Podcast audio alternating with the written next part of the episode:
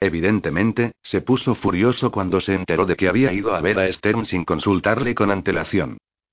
Es usted insoportable, escritor. Insoportable. No he hecho más que ir a visitarle, expliqué. Llamé a la puerta, pedí verle y me recibió. No veo qué tiene de malo. Le había dicho que esperase. ¿Esperar a qué, sargento? ¿A que me diese la bendición? ¿A que las pruebas cayesen del cielo? Usted se quejó de que no podía acercarse a él, así que yo he actuado. Usted se queja, yo actúo. Y mire lo que he encontrado en su casa. ¿Un cuadro? Me dijo Gallowwood con tono desdeñoso. Mírelo bien. Dios santo, parece. Nola. Hay un cuadro de Nola que yergan en casa de Elijah Stern. Envié por email las fotos a Gallowwood, que las imprimió en gran formato. Sin duda es ella, es Nola, constató, comparándolo con las fotos de la época que tenía en su dossier. La calidad de la imagen no era muy buena, pero no existía duda posible. Así que sí existe un lazo entre Stern y Nola, dije. Nancy Ataway afirma que Nola mantenía una relación con Stern y ha encontrado un retrato de Nola en su taller. Y no le he contado todo. La casa de Harry perteneció a Elijah Stern hasta 1976. Técnicamente, cuando Nola desapareció, Stern era el propietario de Go. Maravillosas coincidencias, ¿no? Bueno, pida una orden y llame a la caballería. Haremos un registro en regla en casa de Stern y lo atraparemos. ¿Una orden de registro? Pero hombre, está usted loco. ¿Con qué fundamento? ¿Sus fotos? Son ilegales. Esas pruebas no tienen validez alguna. Ha registrado usted una casa sin autorización. Tengo las manos atadas. Necesitaremos otra cosa para enfrentarnos a Stern mientras tanto, seguro que se habrá librado del cuadro. Pero él no sabe que he visto el cuadro. Cuando mencioné a Luther Calet, se enfadó. En cuanto a Nola, fingió conocerla vagamente cuando posee un retrato suyo medio desnuda. No sé quién ha pintado ese cuadro, pero hay otros en el taller con la firma LC Luther Calet, quizás. Esta historia está tomando un cariz que no me gusta, escritor. Si me enfrento a Stern y me equivoco, me coloco en una difícil posición. Lo sé, sargento. Vaya a hablar de Stern Harry. Intente enterarse de más cosas. Yo iré a hurgar un poco en la vida de ese Luther Caleb. Necesitamos indicios sólidos. En el coche, entre el cuartel general de la policía y la prisión, me enteré por la radio de que la obra completa de Harry iba a ser retirada de los programas escolares de casi la totalidad del país. Era el colmo de los colmos. En menos de dos semanas, Harry lo había perdido todo. A partir de entonces era un autor prohibido, un profesor repudiado, un ser odiado por toda la nación. Fuese cual fuese el resultado de la investigación y del juicio, su nombre estaba manchado para siempre. Ya no se podría hablar de su obra sin mencionar la inmensa controversia de ese pasado con Nola y, para evitar escándalos, ninguna celebración cultural se atrevería a asociar a Harry Quebert a su programa. Era la silla eléctrica intelectual. Lo peor era que Harry era plenamente consciente de esa situación. Al llegar a la sala de visita, las primeras palabras que me dirigió fueron: ¿Y si me matan? Nadie le va a matar, Harry. ¿Acaso no estoy ya muerto? No. No está muerto. Es usted el gran Harry Quebert. La importancia de saber caer, ¿lo recuerda? Lo importante no es la caída, porque la caída es inevitable, lo importante es saber levantarse. Y nos levantaremos. Es usted un tipo genial, Marcus. Pero las gafas de la amistad le impiden ver la verdad. En el fondo, la cuestión no es saber si he matado a Ola, o a Deborah Cooper, o incluso al presidente Kennedy. El problema es que tuve una relación con esa chiquilla y que era un acto imperdonable. ¿Y ese libro? Pero ¿cómo se me ocurrió escribir ese libro? Repetí. Nos levantaremos, ya verá. Recuerde la paliza que me dieron en Lowell, en aquel hangar transformado en sala de boxeo clandestina. Nunca me he levantado mejor. Forzó una sonrisa y preguntó. ¿Y usted? ¿Sigue recibiendo amenazas? Digamos que cada vez que vuelvo a Go Sekove me pregunto qué me espera. Encuentre al que hizo eso, Marcus. Encuéntrelo y dele una paliza de muerte. No soporto la idea de que alguien le esté amenazando. No se preocupe. ¿Y sus pesquisas? Avanzando, Harry, he empezado a escribir un libro. Eso es formidable. Es un libro sobre usted. Hablo de nosotros, de Burroughs. Y hablo de su historia con Nola. Es un libro de amor. Creo en su historia de amor. Bonito homenaje. Entonces me da usted su bendición. Por supuesto, Marcus. ¿Sabe? Probablemente ha sido uno de mis mejores amigos. Es usted un magnífico escritor. Me siento halagado de ser el tema de su próximo libro. ¿Por qué utiliza el pasado? ¿Por qué dice que he sido uno de sus mejores amigos? Todavía lo somos, ¿no? Me miró con tristeza. Es una forma de hablar. Le agarré por los hombros. Siempre seremos amigos, Harry. No le dejaré tirado. Ese libro es la prueba de mi inquebrantable amistad. Gracias, Marcus. Me conmueve. Pero la amistad no debe ser el motivo de ese libro. ¿Qué quiere decir? ¿Recuerda nuestra conversación, el día que obtuvo su diploma en Burroughs? Sí, dimos un largo paseo juntos a través del campus. Fuimos hasta la sala de boxeo. Me preguntó qué pensaba hacer a partir de entonces, y le respondí que iba a escribir un libro. Y entonces, me preguntó por qué escribía. Le respondí que escribía porque me gustaba y entonces me dijo... ¿Eso, qué le dije? Que la vida tenía muy poco sentido. Y que escribir daba sentido a la vida. Eso es, Marcus. Y ese es el error que cometió hace unos meses, cuando Barnaski le reclamó un nuevo manuscrito. Se puso a escribir porque tenía que escribir un libro, no para dar un sentido a su vida. Hacer por hacer nunca ha tenido sentido. Así que no tenía nada de extraño que fuese incapaz de escribir una sola línea. El don de la escritura es un don no porque escriba correctamente, sino porque puede dar sentido a su vida. Todos los días hay gente que nace, y otros que mueren. Todos los días, millones de trabajadores anónimos entran y salen de enormes edificios grises. Y luego están los escritores. Los escritores viven la vida más intensamente que los demás, creo. No escriba usted en nombre de nuestra amistad, Marcus. Escriba porque es el único medio para usted de hacer de esa minúscula cosa insignificante que llamamos vida una experiencia válida y gratificante. Me quedé mirándole a los ojos. Tenía la impresión de asistir a la última lección del maestro. Era una sensación insoportable. Acabó diciendo. A ella le gustaba la ópera, Marcus. Póngalo en el libro. Su preferida era Madame Butterfly. Decía que las óperas más bonitas eran las historias de amor tristes. ¿Quién? ¿Nola? Sí. A esa chiquilla de 15 años le gustaba muchísimo la ópera. Después de su tentativa de suicidio, fue a pasar unos 10 días en Charlottesville, una clínica de reposo. Es lo que hoy llaman una clínica psiquiátrica. Yo iba a visitarla a escondidas. Le llevaba discos de ópera que escuchábamos en un pequeño tocadiscos portátil. Se emocionaba hasta las lágrimas, decía que si no llegaba a ser actriz en Hollywood, sería cantante en Broadway. Y yo le decía que sería la cantante más grande de la historia de América. ¿Sabe, Marcus? Creo que no la que Yergan hubiese podido dejar huella en este país. ¿Cree usted que pudieron matarla sus padres? No, me parece poco probable. Además, el manuscrito, la nota, de todas formas, no puedo imaginarme a David que yergan asesinando a su hija. Y sin embargo, están los golpes que recibía.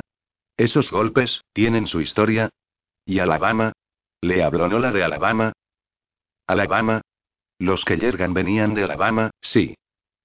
No, hay algo más, Harry. Creo que pasó algo en Alabama y que ese algo tiene relación con su marcha. Pero no sé qué es, no sé quién podría contármelo. Mi pobre Marcus, tengo la impresión de que cuanto más se sumerge en este asunto, más enigmas encuentra. No es solo una impresión, Harry. De hecho, he descubierto que Tamara Kim sabía lo suyo con Nola. Me lo ha dicho. El día del intento de suicidio de Nola, fue a su casa, furiosa, porque le había dado plantón en una fiesta que había organizado. Pero usted no estaba en casa, y anduvo husmeando en su despacho. Encontró una hoja que usted acababa de escribir sobre Nola. Ahora que me lo dice, recuerdo que me faltaba una de mis páginas. La busqué mucho tiempo, en vano. Creí haberla perdido, lo que en aquella época me había extrañado mucho porque siempre he sido muy ordenado. ¿Qué hizo con ella? Dice que la perdió. Lo de los anónimos, ¿era ella? Lo dudo. Ni siquiera se había imaginado que hubiese podido pasar algo entre los dos. Pensaba simplemente que usted fantaseaba sobre ella. Hablando de eso, el jefe Pratt le interrogó durante la investigación sobre la desaparición de Nola. ¿El jefe Pratt? No, nunca. Qué extraño. ¿Por qué el jefe Pratt no había interrogado a Harry durante la investigación cuando Tamara afirmaba haberle informado de lo que sabía? Sin aludir a Nolan y el cuadro, probé a mencionar el nombre de Stern. ¿Stern? Me dijo Harry. Sí, le conozco. Era el propietario de la casa de Goosekove. Se la compré después del éxito de los orígenes del mal. ¿Le conocía bien? Muy bien, no. Le vi una o dos veces ese verano de 1976. La primera fue durante el baile de verano. Estábamos sentados en la misma mesa. Era un hombre simpático. Me lo encontré después en varias ocasiones. Era generoso, creía en mí. Ha hecho mucho por la cultura, es un hombre profundamente bueno. ¿Cuándo lo vio por última vez? La última vez. Debió de ser cuando la venta de la casa. Como a finales de 1976. Pero ¿por qué demonios me habla de él así de pronto? Por nada. Dígame, Harry, el baile de verano que ha mencionado, ¿es aquel al que Tamarakin esperaba que fuese con su hija? El mismo. Al final me presenté solo. Qué velada, figúrese que me tocó el primer premio de la tómbola. Una semana de vacaciones en Martas Vineyard. ¿Y fue? Claro. Esa noche, al volver a Goosekove, encontré un email de Roy Barnaski en el que me hacía una oferta que ningún escritor podía rechazar. D. R.Barnaski.com. Fecha. Lunes 30 de junio de 2008, 19.54. Querido Marcus. Me gusta su libro. Siguiendo nuestra conversación de esta mañana, encontrará adjunta una propuesta de contrato que creo no rechazará. Envíenme nuevas páginas lo antes posible. Como le comenté, quiero publicarlo en otoño. Creo que será un gran éxito. De hecho, estoy seguro. La Warner Bros. ya se ha mostrado interesada en hacer una adaptación, con unos derechos cinematográficos a negociar para usted, por supuesto.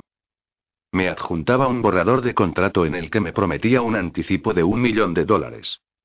Esa noche permanecí despierto durante mucho tiempo, invadido por todo tipo de pensamientos.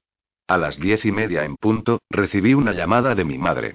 Se escuchaba un ruido de fondo y susurraba. Mamá. Marquie. Marquie, no adivinarías nunca con quién estoy ahora. ¿Con papá? Sí. Pero, no. Figúrate que tu padre y yo hemos decidido ir a pasar la velada en Nueva York y hemos ido a cenar a ese italiano, cerca de Columbus Circle. ¿Y a quién nos hemos encontrado allí? A Denise. Tu secretaria. Vaya. No te hagas el inocente. ¿Crees que no sé lo que has hecho? Me lo ha contado todo. Todo. ¿Contado qué? Que la has despedido. No la he despedido, mamá. Le he encontrado un buen trabajo en Smith Janssen. No tenía nada que proponerle, ni libro, ni proyecto, nada. Tenía que asegurarle un poco el porvenir, ¿no? Le encontré un puesto estupendo en el departamento de marketing. Ay, Markie, qué abrazo nos hemos dado. Dice que te echa de menos. Mamá, por piedad. Susurró aún más. Apenas la oía. He tenido una idea, Markie. ¿Cómo? ¿Conoces al gran Jack London? Al escritor, Sí. ¿Qué tiene que ver? Ayer vi un documental sobre él. Qué regalo del cielo haber visto ese programa. Figúrate que se casó con su secretaria. Su secretaria. ¿Y a quién me encuentro hoy? A tu secretaria. Es una señal, Marquie. No es nada fea y sobre todo rebosa de estrógenos. Lo sé, las mujeres notamos eso. Es fértil, dócil, te dará un niño cada nueve meses. Yo le enseñaré cómo educar niños, y así serán exactamente como quiero. ¿No es maravilloso? Ni hablar. No me gusta, es demasiado mayor para mí y de todas formas ya sale con alguien. Además, uno no se casa con su secretaria. Pero si el gran Jack London lo ha hecho, quiere decir que está permitido. Hay un tipo con ella, es cierto, pero no es más que un pelele. Huele a colonia de supermercado. Tú eres un gran escritor, Marquie. Eres el formidable. El formidable fue vencido por Marcus Goldman, mamá. Y fue en ese momento en el que pude empezar a vivir. ¿Qué quieres decir? Nada, mamá. Pero deja a Denise cenar tranquila, por favor. Una hora más tarde, una patrulla de policía pasó para asegurarse de que todo iba bien. Eran dos jóvenes policías de mi edad, muy simpáticos. Los invité a tomar café y me dijeron que iban a quedarse un rato delante de la casa. La temperatura era muy suave y, por la ventana abierta, les oí charlar y bromear, sentados en el capó de su coche, fumando un cigarrillo. Al escucharles, me sentí de pronto muy solo y muy lejos del mundo.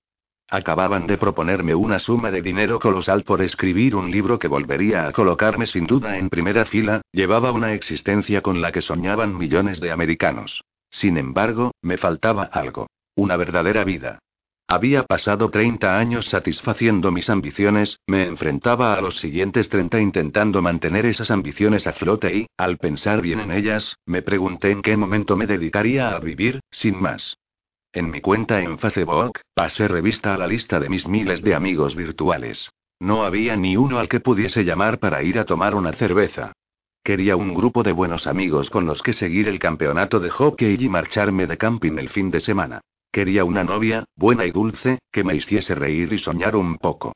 Ya no quería estar solo. En el despacho de Harry, me dediqué a contemplar las fotografías de la pintura que había tomado y de las que Galloway me había dado una ampliación. ¿Quién era el pintor? ¿Calero? ¿Externo? Era, en todo caso, un hermoso cuadro. Encendí mi minidisc y volví a escuchar la conversación de ese día con Harry. Gracias, Marcus. Me conmueve. Pero la amistad no debe ser el motivo de ese libro. ¿Qué quiere decir? ¿Recuerda nuestra conversación, el día que obtuvo su diploma en Burroughs? Sí, dimos un largo paseo juntos a través del campus. Fuimos hasta la sala de boxeo. Me preguntó qué pensaba hacer a partir de entonces, y le respondí que iba a escribir un libro. Y entonces, me preguntó por qué escribía. Le respondí que escribía porque me gustaba y entonces me dijo... ¿Eso, qué le dije? Que la vida tenía muy poco sentido. Y que escribir daba sentido a la vida. Siguiendo los consejos de Harry, me senté frente al ordenador y continué escribiendo. Es medianoche en Goosekobe. Por la ventana abierta del despacho, una suave brisa marina penetra en la habitación. Hay un agradable olor a vacaciones. La brillante luna ilumina el exterior. La investigación avanza. O al menos el sargento Galloway y yo descubrimos poco a poco la amplitud del caso. Creo que va mucho más allá de una historia de amor prohibida o de una sórdida noche de verano en la que una adolescente fugada es víctima de un delincuente. Todavía hay muchas preguntas sin respuesta.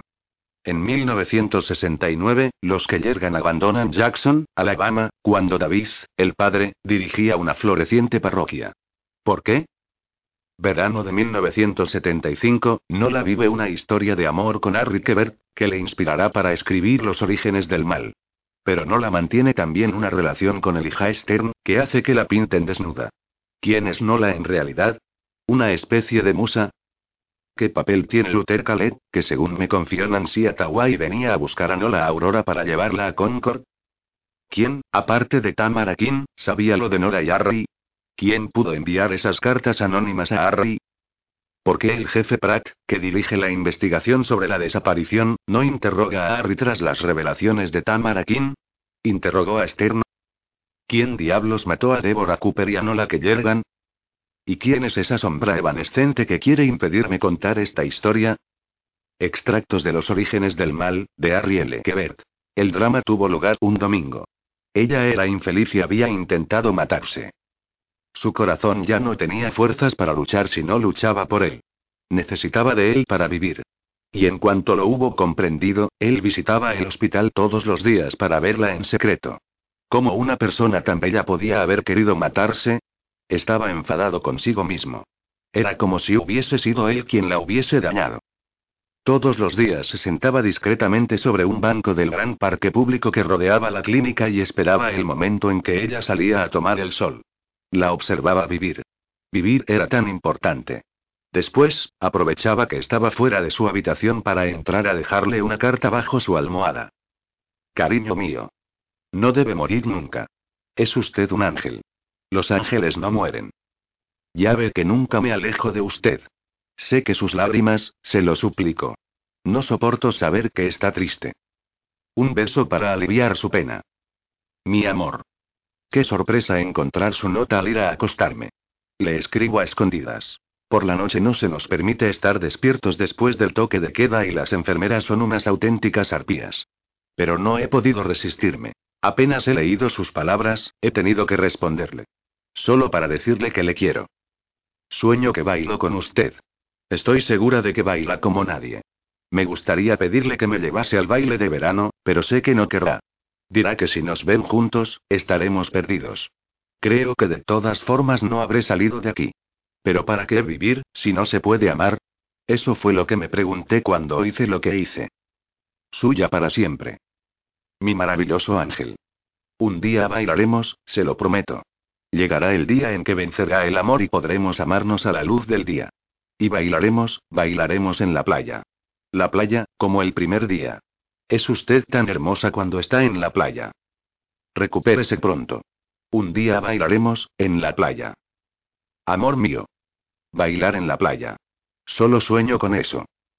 Dígame que un día me llevará a bailar a la playa, solos usted y yo. 18. Martha's Vineyard, Massachusetts, finales de julio de 1975. En esta sociedad, Marcus, los hombres a los que más admiramos son los que ponen en pie rascacielos, puentes e imperios.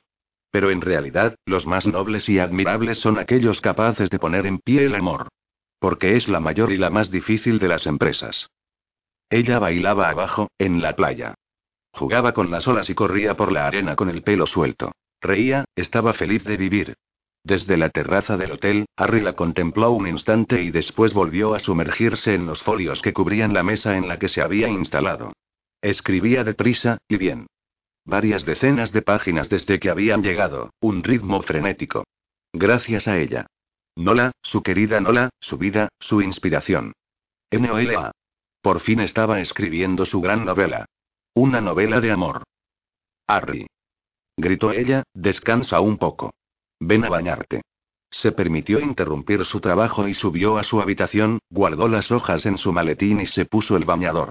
Se reunió con ella en la playa y caminaron al borde del mar, alejándose del hotel, de la terraza, de los demás clientes y de los bañistas. Detrás de un saliente rocoso encontraron una cala aislada. Allí podían amarse.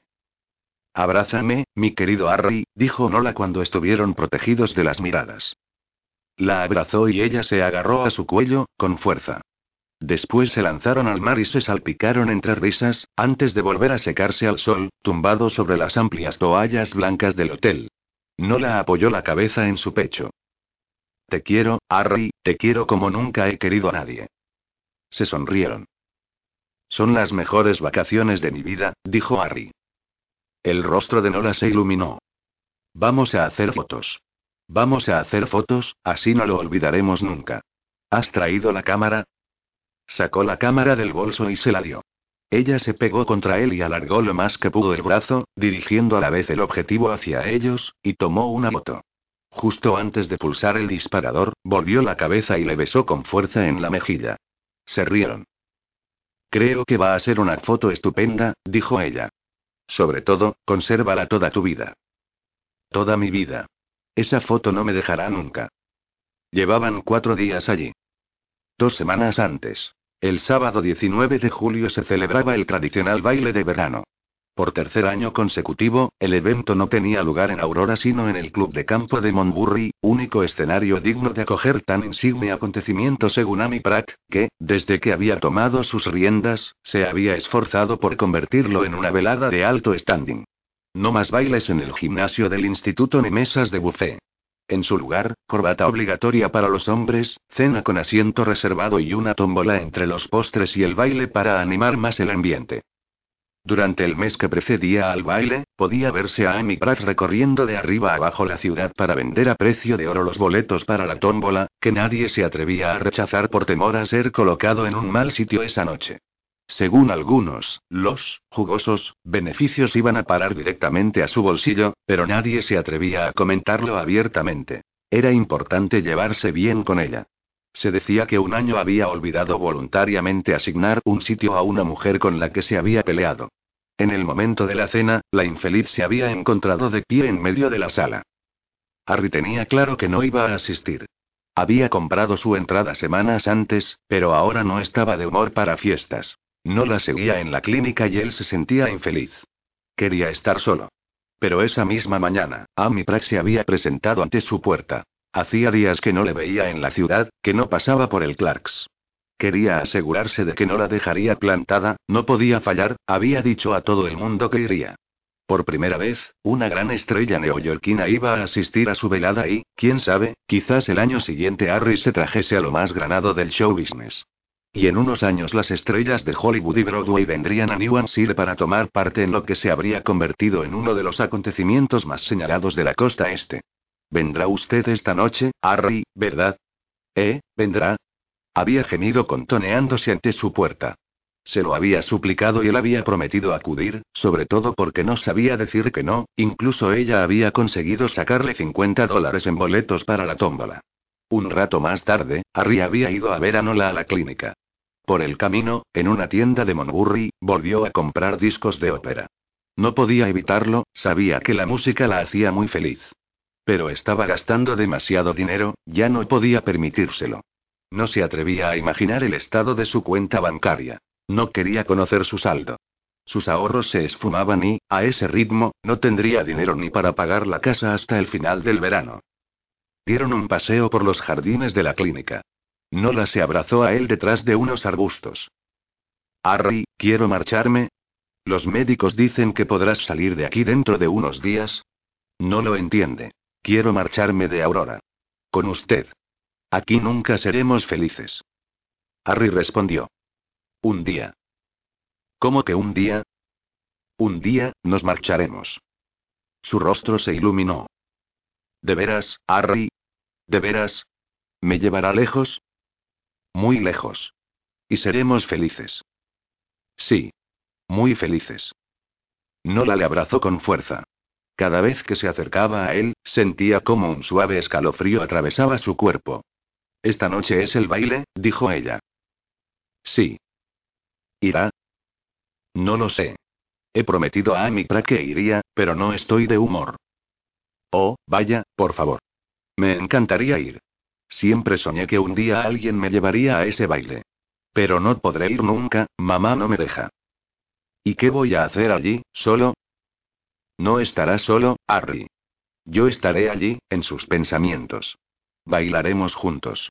Pase lo que pase, estaré siempre en sus pensamientos. Al escuchar esas palabras, Harry se enfadó. ¿Cómo que pase lo que pase? ¿Qué quieres decir con eso? ¿Eh? Nada, Harry, mi querido Harry, no se enfade. Simplemente quería decir que le querré siempre. Así que Harry hizo acto de presencia en el baile. Por amor a Nola, de mala gana y solo. Nada más llegar se arrepintió de su decisión. Se sentía incómodo con tanta gente alrededor. Decidió instalarse en la barra y pidió unos cuantos martinis para parecer relajado mientras miraba a los invitados que iban llegando. La sala se llenaba rápidamente, el murmullo de las conversaciones crecía. Estaba convencido de que todas las miradas se fijaban en él, como si todos supiesen que estaba enamorado de una chica de 15 años. Aquel pensamiento le hizo sentir náuseas. Entró en el baño, se lavó la cara con agua, se encerró en uno de los váteres y se sentó en el inodoro para recuperar fuerzas. Inspiró profundamente. Debía conservar la calma. Nadie podía saber lo de Nola. Habían sido siempre muy prudentes y discretos. No había razón para inquietarse. Debía comportarse con naturalidad. Acabó tranquilizándose y sintió que su estómago se relajaba. Entonces abrió la puerta y fue cuando descubrió la inscripción hecha con lápiz de labios en el espejo del baño. Follador de niñas. Sintió un ataque de pánico. ¿Quién andaba allí? Llamó, miró a su alrededor y abrió todas las puertas de los váteres. Nadie. El cuarto de baño estaba desierto. Agarró una toalla, la empapó de agua y trató de borrar el mensaje, que se transformó en una grasienta mancha roja en el espejo. Después, salió huyendo del servicio, temiendo ser sorprendido. Enfermo y con náuseas otra vez, la frente cubierta de sudor y temblor en las sienes, trató de unirse de nuevo a la velada como si nada hubiese pasado. ¿Quién sabía lo de Nola? En el salón se había anunciado ya la cena y los invitados iban instalándose en sus mesas. Tenía la impresión de estar volviéndose loco. Una mano le agarró del hombro. Se sobresaltó.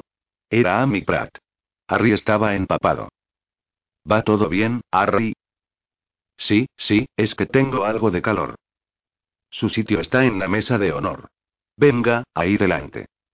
Le guió hasta una gran mesa adornada con flores donde ya estaba sentado un hombre de unos 40 años con aspecto de aburrirse soberanamente.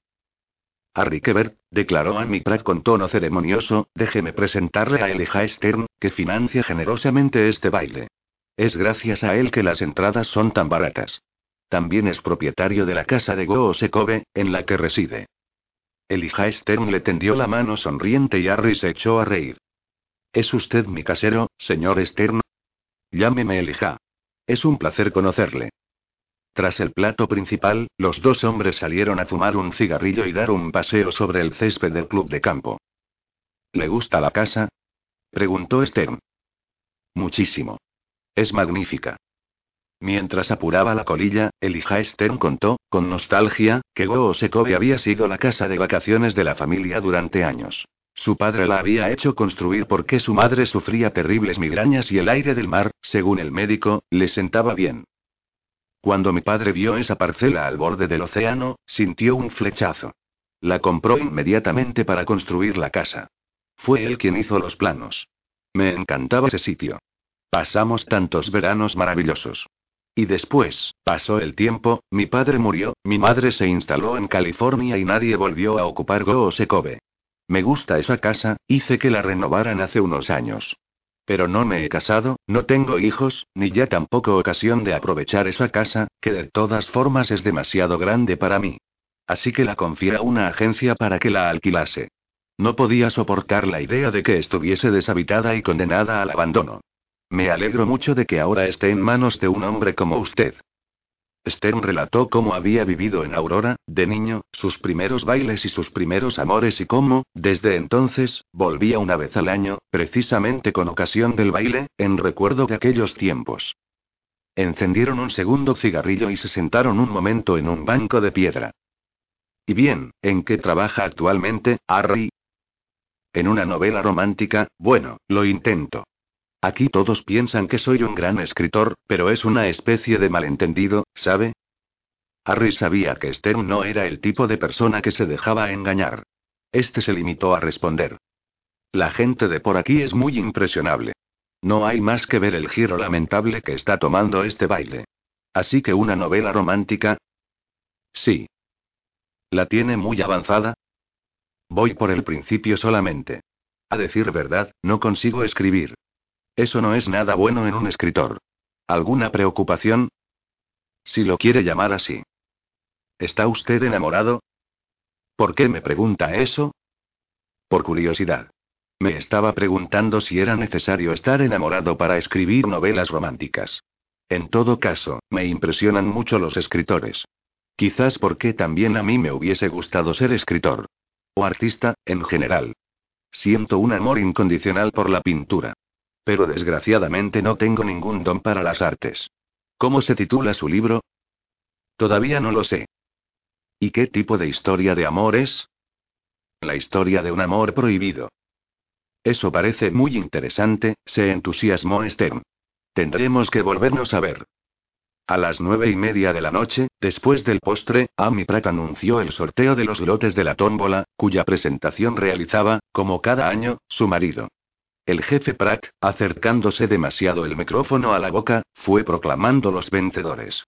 Los premios, ofrecidos en su mayoría por los comercios locales, eran bastante modestos, salvo el primero, que provocó una agitación especial. Se trataba de una semana en un hotel de lujo de Martas Vineyard, con todos los gastos pagados para dos personas. Silencio, por favor, exclamó el jefe de policía. El ganador del primer premio es, atención, el boleto 1385. Hubo un breve instante de silencio y, de pronto, Harry, dándose cuenta de que se trataba de uno de sus boletos, se levantó, atónito. Estalló una salva de aplausos en su honor y numerosos invitados le rodearon para felicitarle. Fue el foco de atención hasta el final de la velada. Era el centro del mundo. Pero él no tenía ojos para nadie, porque el centro del mundo dormía en una pequeña habitación de hospital a 15 millas de allí. Cuando Ari abandonó el baile, sobre las dos de la mañana, se cruzó en el guardarropa con el hija Stern, que también se iba. El primer premio de la tómbola, sonrió Stern. Puede decirse que es usted un hombre con suerte. Sí, y pensar que estuve a punto de no comprar boletos. ¿Quiere que la lleve a su casa? preguntó Stern. Gracias, Elija, pero he venido en mi coche. Caminaron juntos hasta el aparcamiento. Una berlina negra esperaba a Stern, ante la cual un hombre fumaba un cigarrillo. Stern le señaló y dijo: Harry, me gustaría presentarle a mi mano derecha. Es alguien realmente formidable. De hecho, si no tiene usted inconveniente, lo voy a enviar a Go Sekove para que se ocupe de los rosales. Pronto habrá que podarlos y es un jardinero de gran talento, al contrario que los incapaces que envía a la agencia de alquiler y que destrozaron todas las plantas el verano pasado. Por supuesto. Es su casa, Elija. A medida que se acercaban al hombre, Harry observó que tenía una apariencia espantosa. Su cuerpo era enorme y musculoso, su rostro torcido y demacrado. Se saludaron con un apretón de manos. Me llamo Harry Quebert, dijo Harry. Buenas noches, señor Quebet, respondió el hombre, que se expresaba con una locución dolorosa y muy irregular. Me llamo Lutet Caleb. Al día siguiente, Aurora era un nido de agitación. ¿Con quién iría a Martas Vineyard? Nadie le había visto con una mujer. ¿Tenía alguna buena amiga en Nueva York? Quizás una estrella de cine. ¿O llevaría a una joven de Aurora? ¿Tendría alguna conquista aquí, él que era tan discreto? ¿Se hablaría de ello en las revistas de famosos? El único que no se preocupaba del viaje era el mismo Harry. La mañana del lunes 21 de julio estaba en su casa, inquieto. ¿Quién sabía lo de Nola? ¿Quién le había seguido hasta el baño? ¿Quién se había atrevido a marcar el espejo con aquellas infames palabras? Lápiz de labios. Sin duda era una mujer. ¿Pero quién? Para ocupar su mente, se sentó a su mesa y decidió ordenar sus papeles. Fue entonces cuando se dio cuenta de que faltaba uno. Una hoja sobre Nola, escrita el día de su tentativa de suicidio. La había dejado allí, lo recordaba perfectamente. Había ido acumulando borradores desordenadamente la última semana, pero siempre los numeraba según un código cronológico muy preciso para poder clasificarlos después. Una vez ordenados, constató que le faltaba uno. Era una hoja importante, la recordaba bien. Volvió a ordenar todo dos veces, vació su portfolios. La hoja no estaba. Imposible. Siempre se cuidaba de comprobar su mesa cuando dejaba el Clarks para asegurarse de que no olvidaba nada. En Go Sekove solo trabajaba en su despacho, y si por casualidad se instalaba en la terraza, dejaba después todo lo que había escrito en la mesa de trabajo. No podía haber perdido esa hoja. Entonces, ¿dónde estaba? Tras registrar la casa en vano, empezó a preguntarse si alguien habría entrado allí en busca de pruebas comprometedoras. ¿Sería la misma persona que hizo la inscripción en el espejo del baño la noche del baile? Se sintió tan mal del estómago al pensarlo que tuvo ganas de vomitar. Ese mismo día, no la pudo abandonar la clínica de Charlotte City. Apenas volvió a Aurora, su primera preocupación fue ir a ver a Harry. Se presentó en Go Sekove al final de la tarde. Él estaba en la playa, con su caja de latón. En cuanto lo vio, se echó en sus brazos. Harry la levantó en el aire y la hizo girar. Oh, Harry. Mi querido Harry. He echado tanto de menos estar aquí con usted. Él la abrazó lo más fuerte que pudo. Nola. Mi querida Nola. ¿Qué tal está, Harry? Nancy me lo ha contado, ha ganado el primer premio de la tómbola. Sí. ¿Te das cuenta? Vacaciones para dos personas en Martas Vineyard. ¿Y cuándo son? Las fechas están abiertas. Puedo llamar al hotel cuando me apetezca para hacer la reserva. ¿Me llevará? Oh, Harry, lléveme y allí podremos ser felices sin escondernos. Harry no respondió nada y caminaron un momento sobre la playa. Contemplaron cómo las olas terminaban su carrera en la arena. ¿De dónde vienen las olas? preguntó Nola. De lejos, respondió Harry. Vienen de lejos para ver la orilla de la Gran América antes de morir. Miró a los ojos a Nola y, de pronto, agarró su cara de forma impulsiva. Por Dios, Nola. ¿Por qué querer morir? No es querer morir, dijo Nola. Es no querer seguir viviendo. ¿No recuerdas ese día, en la playa, después del espectáculo, cuando me dijiste que no debía preocuparme porque estabas allí? ¿Cómo velarás por mí si te matas? Lo sé, Harry. Perdón, le pido perdón. Y en esa playa donde se habían conocido y amado desde la primera mirada, Nola se puso de rodillas para que él la perdonase. Volvió a pedir. Lléveme, Harry. Lléveme con usted a Martas Vineyard. Lléveme y amémonos para siempre. Él se lo prometió, empujado por la euforía del momento. Pero cuando, algo más tarde, ella volvió a su casa y la vio alejarse por el camino de Go Sekove, pensó que no podría. Era imposible. Alguien conocía ya su historia. Si se marchaban juntos, toda la ciudad lo sabría. Iría a la cárcel con toda seguridad. No podía llevarla, y si ella se lo volvía a pedir, él se negaría al viaje prohibido. Se negaría hasta la eternidad. Al día siguiente, volvió al Clarks por primera vez desde hacía mucho tiempo. Como de costumbre, Henry estaba de servicio. Cuando vio entrar a Harry, sus ojos se iluminaron. Había vuelto. Quizás por lo del baile. Había sentido celos de verla con Travis. Quería llevarla a Martha's Vineyard. Si se marchaba sin ella, era que no la amaba. Esa pregunta la obsesionaba tanto que se la hizo antes incluso de anotar su pedido. ¿A quién vas a llevar a Martha's Vineyard, Harry? No lo sé, respondió. Quizás a nadie. Quizás aproveche para avanzar en mi libro. Henry hizo una mueca de disgusto. Un viaje tan bonito, solo. Sería un desperdicio. En secreto, esperaba que él respondiese. Tienes razón, Henry, mi amor, vayamos juntos para besarnos bajo el sol poniente. Pero todo lo que dijo fue, un café, por favor. Y Henry la esclava se puso en marcha.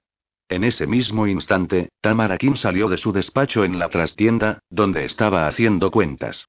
Al ver a Harry sentado en su mesa de costumbre, se precipitó hacia él y, sin saludarle siquiera, con un tono lleno de rabia y amargura, le dijo. Estoy revisando la contabilidad. Ya no tiene usted crédito aquí, señor Quebert. Lo comprendo, respondió Harry, que quería evitar un escándalo. Siento lo de su fiesta del domingo, yo. Sus excusas no me interesan. He tirado a la basura las flores que me envió. Le ruego abone su cuenta en lo que queda de semana. Por supuesto. Deme usted la factura, le pagaré sin demora. Tamara le entregó su nota detallada y estuvo a punto de ahogarse al leerla. Ascendía a más de 500 dólares. Había gastado sin mirar. 500 dólares en comida y bebida, 500 dólares tirados por la ventana, solo por estar con Lola. A esa cuenta se le unió, a la mañana siguiente, una carta de la agencia de alquiler. Ya había pagado la mitad de su estancia en Goosekobe, hasta finales de julio. La carta le informaba de que quedaban todavía mil dólares por pagar para disfrutar de la casa hasta septiembre y que, como habían acordado, esa suma se descontaría directamente de su cuenta. Pero esos mil dólares no los tenía. Ya no le quedaba casi dinero. La cuenta del Clarks le había dejado sin blanca. No tenía con qué pagar el alquiler de una casa como aquella. No podía quedarse. ¿Qué debía hacer? ¿Llamar a Elijah Stern y explicarle su situación? ¿De qué serviría? No había escrito la novela que esperaba, no era más que un impostor. Tras haberlo pensado bien, telefoneó al hotel de Martas Vineyard. Estaba decidido. Renunciaría a la casa. Debía acabar con la mascarada. Se marcharía una semana con Nola para vivir su amor por última vez, y después desaparecería. La recepción del hotel le informó de que quedaba una habitación libre para la semana del 28 de julio al 3 de agosto. Eso es lo que haría. Amar a Nola por última vez, y después abandonar aquella ciudad para siempre. Hecha la reserva, llamó a la agencia que alquilaba la casa. Explicó que había recibido su carta pero que, por desgracia, se había quedado sin dinero para pagar Go Sekobe. Solicitó pues la anulación del alquiler a partir del 1 de agosto y consiguió convencer al empleado, argumentando razones prácticas, de que le dejaran la casa hasta el lunes 4 de agosto, fecha en la que entregaría directamente las llaves en la sucursal de Boston, de camino a Nueva York. Por teléfono había estado a punto de echarse a llorar. Así terminaba la aventura del supuesto gran escritor Harry Quebert, incapaz de escribir tres líneas de la inmensa obra de arte que ambicionaba. Y, a punto de hundirse, colgó con estas palabras. Perfecto, señor. Iré a dejar las llaves de Go Sekovia a la agencia el lunes 4 de agosto, de vuelta a Nueva York. Tras colgarse sobresaltó al oír una voz ahogada a su espalda. ¿Se va, Harry? Era Nola. Había entrado en casa sin avisar y había oído la conversación. Tenía los ojos llenos de lágrimas. Repitió. ¿Se va, Harry? ¿Qué pasa? Nola, tengo problemas. Corrió hacia él. ¿Problemas? ¿Qué problemas? No puede marcharse. Harry, no puede marcharse. Si se marcha, me moriré. No. No vuelvas a decir eso. No la cayó a sus pies. No se marche, Harry. Por amor de Dios. Sin usted no soy nada. Harry se dejó caer a su lado. Nola, tengo que decirte, he mentido desde el principio. No soy un escritor famoso, he mentido. He mentido sobre todo. Sobre mí, sobre mi carrera, ya no tengo dinero. Nada. No puedo permitirme quedarme más tiempo en esta casa. No puedo quedarme más tiempo en Aurora. Encontraremos una solución. Estoy segura de que se convertirá en un escritor muy famoso. Ganará mucho dinero. Su primer libro era formidable, y ese libro que está escribiendo ahora con tanta pasión será un gran éxito, estoy segura. No me equivoco. Nola, ese libro no es más que un montón de horrores. No son más que palabras horribles. ¿Cómo que palabras horribles? Palabras sobre ti que no debería escribir. Todo por culpa de lo que siento. ¿Y qué siente, Harry? Amor. Un amor tan grande. Pero entonces, esas palabras conviértalas en palabras bonitas. Póngase a trabajar. Escriba palabras bonitas. Le cogió de la mano y le instaló en la terraza. Le trajo sus folios, sus cuadernos, sus bolígrafos. Hizo café, puso un disco de ópera y abrió las ventanas del salón para que lo oyese bien. Sabía que la música le ayudaba a concentrarse. Poco a poco, él recuperó la calma y se puso a la tarea de empezar de nuevo. Escribir una novela de amor, como si su historia con Nola fuese posible. Escribió durante dos horas largas, las palabras venían por sí mismas, las frases se dibujaban con perfección, naturalmente, brotando de su bolígrafo, que bailaba sobre el papel. Por primera vez desde que estaba allí, tuvo la impresión de que su novela estaba realmente empezando a nacer. Cuando levantó los ojos del folio, se dio cuenta de que Nola, sentada aparte en un sillón de mimbre para no molestar, se había dormido. El sol era espléndido, hacía mucho calor. Y de pronto, con su novela, con Nola, con esa casa al borde del océano, le pareció que su vida era una vida maravillosa. Le pareció incluso que dejar Aurora no era algo malo. Terminaría su novela en Nueva York, se convertiría en un gran escritor y esperaría a Nola. En el fondo, partir no significaba perderla. Quizás lo contrario. En cuanto terminara el instituto podría ir a la Universidad de Nueva York. Y estarían juntos. Hasta entonces, se escribirían y se verían durante las vacaciones. Los años pasarían deprisa y pronto su amor dejaría de ser un amor prohibido. Despertó a Nola, suavemente. Ella sonrió y se estiró. ¿Ha podido escribir? Mucho. Formidable. ¿Podré leerlo? Muy pronto. Te lo prometo. Una bandada de gaviotas pasó por encima del agua. Gaviotas. Ponga gaviotas en su novela.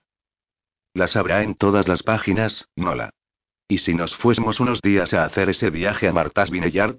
Queda una habitación libre la semana próxima. Nola resplandeció. Sí. Vamos. Vámonos juntos. ¿Pero qué les dirás a tus padres? No se preocupe, mi querido Harry. Yo me ocupo de mis padres. Preocúpese usted de escribir su obra maestra y de quererme. Entonces se queda. No, Nola. Tengo que irme a finales de mes porque ya no puedo pagar esta casa. ¿Finales de mes? Pero eso es dentro de nada. Lo sé. Sus ojos se humedecieron. No se vaya, Harry. Nueva York no está muy lejos. Vendrás a visitarme. Nos escribiremos. Hablaremos por teléfono. Y luego podrías ir a la universidad allí. Me dijiste que soñabas con ver Nueva York. ¿La universidad? Pero eso es dentro de tres años. No quiero pasar tres años sin usted, Harry. No podré aguantarlo. No te preocupes, el tiempo pasa rápido. Cuando se ama, el tiempo vuela. No me deje, Harry. No quiero que Martas Vineyard sea nuestro viaje de despedida. Nola, ya no tengo dinero. No puedo seguir aquí. No, Harry, por favor. Encontraremos una solución. ¿Me quiere? Sí. Entonces, si nos amamos, encontraremos una solución. La gente que se quiere encuentra soluciones para seguir queriéndose. Prométame al menos que lo pensará. Te lo prometo. Se fueron una semana después, al alba del lunes 28 de julio de 1975, sin haber vuelto a hablar de ese final que se hacía inevitable para Harry. Se arrepentía de haberse dejado llevar por sus ambiciones y por sus sueños de grandeza. ¿Cómo había podido ser tan ingenuo de querer escribir una gran novela en lo que dura un verano? Quedaron a las 4 de la mañana en el aparcamiento de la Marina. Aurora dormía. Todavía era de noche. Harry condujo a buen ritmo hasta Boston. Allí desayunaron. Después continuaron casi de un tirón hasta Falmouth, donde cogieron el ferry. Llegaron a la isla de Martas Vineyard cuando se hacía de noche. A partir de entonces, vivieron como en un sueño en ese magnífico hotel al borde del mar. Se bañaban, paseaban, cenaban uno frente al otro en el gran comedor del hotel, sin que nadie los mirase ni hiciese preguntas. En Martas Vineyard podían vivir. Hacía ya cuatro días que estaban allí. Tumbados sobre la cálida arena, en su cala, al abrigo del mundo, no pensaban más que en ellos y en la felicidad de estar juntos. Ella jugaba con la cámara de fotos y él pensaba en su libro. No la había dicho a Harry que había hecho creer a sus padres que estaba en casa de una amiga, pero había mentido. Se había fugado de casa sin avisar a nadie. Una semana de ausencia era demasiado complicada de justificar. Así que se había marchado sin decir nada. Al amanecer había saltado por la ventana de su habitación. Y mientras Harry y ella disfrutaban tumbados en la playa, en Aurora el reverendo que Yergan estaba desesperado. El lunes por la mañana había encontrado el dormitorio vacío. No había avisado a la policía. Primero la tentativa de suicidio, después una fuga. Si avisaba a la policía, todo el mundo lo sabría. Se había dado siete días para encontrarla. Siete días, como el señor hizo la semana. Se pasaba el día en el coche, recorriendo la región, en busca de su hija. Se temía lo peor. Pasados los siete días, acudiría a las autoridades. Harry no sospechaba nada. Estaba cegado por el amor. Asimismo, la mañana de su partida hacia Martas Vineyard, cuando recogió a Nola en el aparcamiento de la marina, tampoco vio la silueta oculta en la oscuridad, observándolos. Volvieron a Aurora la tarde del domingo 3 de agosto de 1975. Al pasar la frontera entre Massachusetts y New Hampshire, Nola se echó a llorar. Dijo a Harry que no podía vivir sin él, que no tenía derecho a marcharse, que un amor como el suyo solo pasaba una vez en la vida. Y suplicaba. No me abandones, Harry. No me dejes aquí. Le decía que había avanzado tanto en su libro esos últimos días que no podía arriesgarse a perder su inspiración. Le rogaba. Me ocuparé de ti, y solo tendrás que concentrarte en escribir. Estás escribiendo una novela magnífica, no puedes arriesgarte a echarla a perder. Y tenía razón. Era su musa, su inspiración, gracias a ella podía escribir tan bien, tan rápido. Pero era demasiado tarde. No tenía dinero para pagar la casa. Debía marcharse. Dejó a Nola a unas manzanas de su casa y se besaron por última vez. Tenía la cara cubierta de lágrimas, se agarraba a él para retenerlo. Dime que estarás aquí mañana por la mañana. Nola, yo. Te traeré bollos calientes, haré el café. Lo haré todo. Seré tu mujer y tú serás un gran escritor. Dime que estarás aquí. Estaré aquí. Nola se iluminó. ¿De verdad? Estaré aquí. Te lo prometo. No basta con prometerlo, Harry. Júramelo, júrame en nombre de nuestro amor que no me dejarás. Te lo juro, Nola. Había mentido porque era demasiado difícil. En cuanto desapareció por la esquina, volvió rápidamente a Goosekobe. Debía actuar con rapidez. No quería arriesgarse a que ella regresase más tarde y le sorprendiese fugándose. Esa misma noche estaría en Boston. En casa, recogió sus cosas apresuradamente, metió las maletas en su coche y amontonó el resto de lo que debía llevarse en el asiento de atrás. Después cerró las persianas y cortó el gas, el agua y la electricidad. Estaba huyendo, huyendo del amor. Quería dejar un mensaje para ella. Garabateó algunas líneas. Mi querida Nola, he tenido que marcharme. Te escribiré. Te amo para siempre, escritas precipitadamente en un trozo de papel que dejó en el marco de la puerta para quitarlo justo después, por temor a que otro encontrase la nota. Nada de mensajes, será más seguro. Cerró la puerta con llave, subió al coche y salió disparado. Huyó a toda velocidad. Adiós Go adiós New Hampshire, adiós Nola. Aquello había terminado para siempre. 17. Tentativa de fuga. Debe usted preparar sus textos como quien prepara un combate de boxeo, Marcus. Los días precedentes a la velada conviene entrenarse a un 70% del máximo, para dejar hervir y crecer dentro de uno mismo esa rabia que debe explotar la noche del combate. ¿Qué quiere decir eso?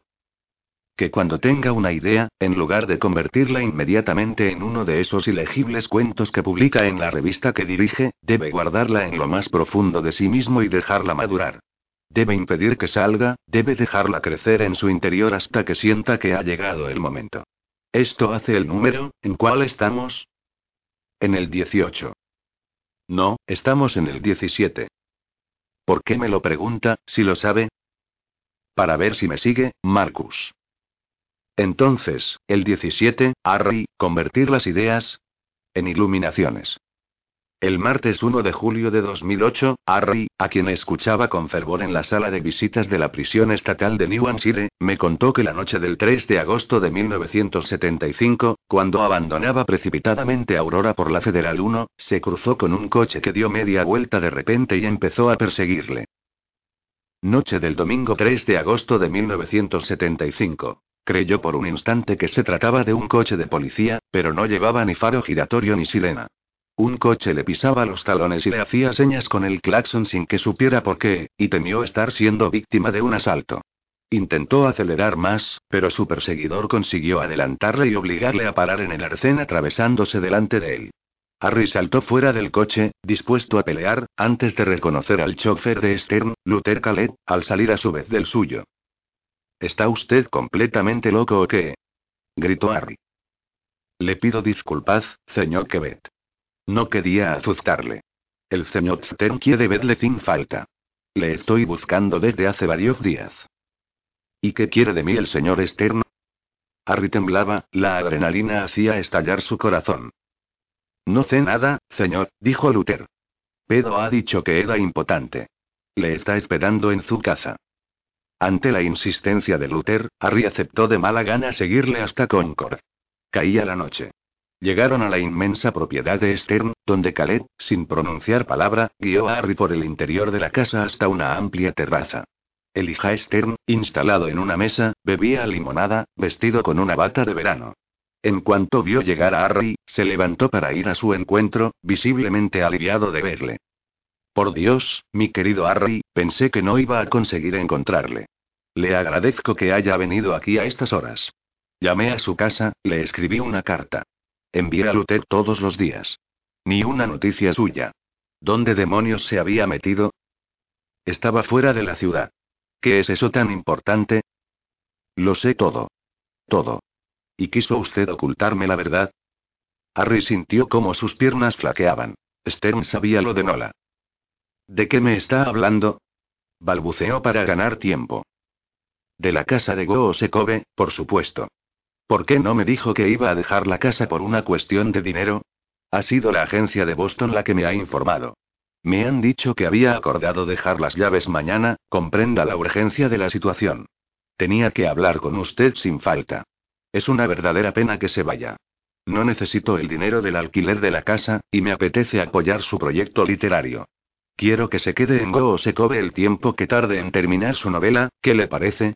Me dijo que ese sitio le inspiraba, ¿para qué marcharse? Ya lo he arreglado todo con la agencia. Me gustan mucho el arte y la cultura. Si se encuentra usted bien en esa casa, quédese unos meses más. Me sentiré muy orgulloso de haber podido contribuir al nacimiento de una gran novela. No lo rechace, no conozco a muchos escritores, de verdad que me gustaría ayudarle. Harry dejó escapar un suspiro de alivio y se hundió en una silla. Aceptó inmediatamente la oferta de Elijah Stern. Era una oportunidad inesperada. Poder aprovechar la casa de Go Sekobe unos meses más, poder terminar su gran novela gracias a la inspiración de Nola. Si vivía modestamente, sin tener que enfrentarse al pago del alquiler de la casa, conseguiría cubrir sus necesidades. Permaneció un momento con Stern, en la terraza, hablando de literatura, más que nada para mostrarse educado con su benefactor, pero su único anhelo era volver inmediatamente a Aurora para ver a Nola y anunciarle que había encontrado una solución. Después pensó que quizás ella se hubiese presentado ya en Go Sekobe, de improviso. ¿Habría encontrado la puerta cerrada? ¿Habría descubierto que había huido, que había estado dispuesto a abandonarla? Sintió un nudo en su estómago y, en cuanto creyó prudente marcharse, volvió a toda velocidad a Go Sekobe. Se apresuró a abrir la casa, las persianas, el agua, el gas y la electricidad, poner todas sus cosas en su sitio y borrar toda huella de la tentativa de fuga. Nola no debía enterarse nunca. Nola, su musa. Sin ella no podía hacer nada. Así fue, me dijo Harry, así fue como pude permanecer en Go Sekobe y continuar mi libro. De hecho, las semanas siguientes no hice más que eso. Escribir. Escribir como un loco, escribir febrilmente, escribir hasta perder la noción de la mañana y la noche, del hambre y la sed. Escribir sin parar, escribir hasta que me dolían los ojos, las muñecas, la cabeza, todo. Durante tres semanas, escribí día y noche. Y durante todo ese tiempo, Nola se ocupaba de mí. Venía a cuidarme, a hacerme comer, a obligarme a dormir, me llevaba a dar un paseo cuando veía que no podía más. Discreta, invisible y omnipresente. Gracias a ella todo era posible. Con frecuencia mecanografiaba mis folios con la ayuda de una pequeña Remington portátil. Y a menudo se llevaba un fragmento de manuscrito para leerlo. Sin pedírmelo. Al día siguiente, me lo comentaba. A menudo me alababa exageradamente, me decía que era un texto magnífico, que eran las palabras más bonitas que había leído, y me llenaba, con sus grandes ojos enamorados, de una confianza excepcional. ¿Qué le contó sobre el asunto de la casa? Pregunté. Que la amaba más que a nada, que quería permanecer cerca de ella y que había podido llegar a un acuerdo con mi banquero que me permitía pagar el alquiler. Gracias a ella pude escribir ese libro, Marcus. Ya no iba al Clarks, ya no se me veía por la ciudad. No la iba a mi casa, se ocupaba de todo. Me decía incluso que no podía hacer las compras solo porque no sabía lo que necesitaba, e íbamos a hacer la compra juntos a supermercados alejados, donde estábamos tranquilos. Cuando se daba cuenta de que me había saltado una comida o cenado una barra de chocolate, se enfadaba muchísimo. ¡Qué enfados maravillosos! Hubiese querido que esos dulces enfados me acompañasen en mi obra y en mi vida para siempre. Entonces es verdad que escribió Los orígenes del mal en unas pocas semanas. Sí. Me sentía invadido por una especie de fiebre creadora que no volví a sentir jamás. ¿Provocada por el amor? Sin ninguna duda. Creo que cuando Nola desapareció, una parte de mi talento desapareció con ella. Comprenderá ahora por qué le suplico que no se preocupe cuando le cuesta encontrar la inspiración. Un guardia nos anunció que la visita debía terminar y nos invitó a despedirnos. Así pues, ¿Nola se llevaba el manuscrito con ella? Retomé rápidamente para no perder el hilo de nuestra conversación. Se llevaba las partes que había pasado a máquina. Las leía y me daba su opinión. Marcus, ese mes de agosto de 1975 fue el paraíso. Fui tan feliz. Fuimos tan felices. Pero a pesar de ello me acosaba la idea de que alguien sabía lo nuestro. Alguien que estaba dispuesto a embadurnar un espejo con atrocidades. Ese alguien podía espiarnos desde el bosque y verlo todo. Me ponía enfermo. Esa fue la razón por la que quiso marcharse. La partida que habían previsto juntos, la noche del 30 de agosto, ¿a qué se debió? Eso, Marcus, fue a causa de una historia terrible. ¿Está usted grabando? Sí. Le voy a contar un episodio muy grave. Para que lo comprenda. Pero no quiero que esto se divulgue. Cuente conmigo. En realidad, durante nuestra semana en Martas Vineyard, Nola, en lugar de decir que estaba con una amiga, simplemente se había fugado. Se había marchado sin decir nada a nadie. Al día siguiente de nuestra vuelta, tenía una cara espantosamente triste. Me dijo que su madre le había pegado. Tenía marcas en el cuerpo. Lloraba. Ese día me dijo que su madre la castigaba por cualquier motivo que le pegaba con una regla de hierro, y que también le hacía esa cosa vergonzosa que hacen en Guantánamo, las simulaciones de ahogo. Llenaba un barreño de agua, cogía a su hija por el pelo y hundía su cabeza en el agua. Decía que era para liberarla. ¿Liberarla? Liberarla del mal. Una especie de bautismo, creo. Jesús en el Jordán o algo parecido. Al principio no podía creérmelo, pero las pruebas eran evidentes. Entonces le pregunté, ¿Pero quién te hace esto? Mamá. ¿Y por qué tu padre no reacciona? Papá se encierra en el garaje y escucha música a todo volumen. Eso es lo que hace cuando mamá me castiga. No quiere oír nada. Nola no aguantaba más, Marcus. No aguantaba más. Quise arreglar esa historia, ir a ver a los que llegan. Aquello tenía que acabar. Pero Nola me suplicó que no hiciese nada, me dijo que tendría unos problemas terribles, que sus padres la alejarían de la ciudad con toda seguridad y que no volveríamos a vernos. Sin embargo, esa situación no podía continuar así. De modo que a finales de agosto, sobre el 20, decidimos que debíamos marcharnos. Rápidamente. Y en secreto, por supuesto. Fijamos la fecha de nuestra partida el 30 de agosto. Queríamos ir en coche hasta Canadá, pasar la frontera de Vermont. Llegar quizás hasta la Columbia Británica, instalarnos en una cabaña de madera. Una vida feliz al borde de un lago. Nadie hubiese sabido nunca nada. Así que por eso planearon huir juntos. Sí. Pero ¿por qué no quiere que hable de esto? Esto no es más que el principio de la historia, Marcus. Después hice un descubrimiento terrible sobre la madre de Nola. En ese instante, el guardia nos interrumpió. La visita había terminado. Seguiremos esta conversación la próxima vez, Marcus, me dijo Harry levantándose. Mientras tanto, no diga nada a nadie. Se lo prometo, Harry. Solo dígame, ¿qué habría hecho con el libro si hubiesen huido? Habría sido un escritor en el exilio. O no habría sido escritor. En aquel momento, aquello no tenía ninguna importancia. Solo importaba Nola.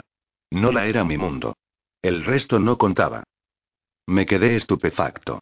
Así que ese era el insensato plan que había fraguado Harry 30 años antes. Huir a Canadá con la adolescente de la que se había enamorado perdidamente. Marcharse con Nola y llevar una vida a escondidas al borde de un lago. No imaginaba que la noche prevista para la fuga, Nola desaparecería y sería asesinada, ni que el libro que había escrito en un tiempo récord y al que estaba dispuesto a renunciar iba a ser uno de los grandes éxitos de ventas de la segunda mitad del siglo. Durante nuestra segunda entrevista, Nancy Atawai me dio su versión de las vacaciones en Martas Vineyard.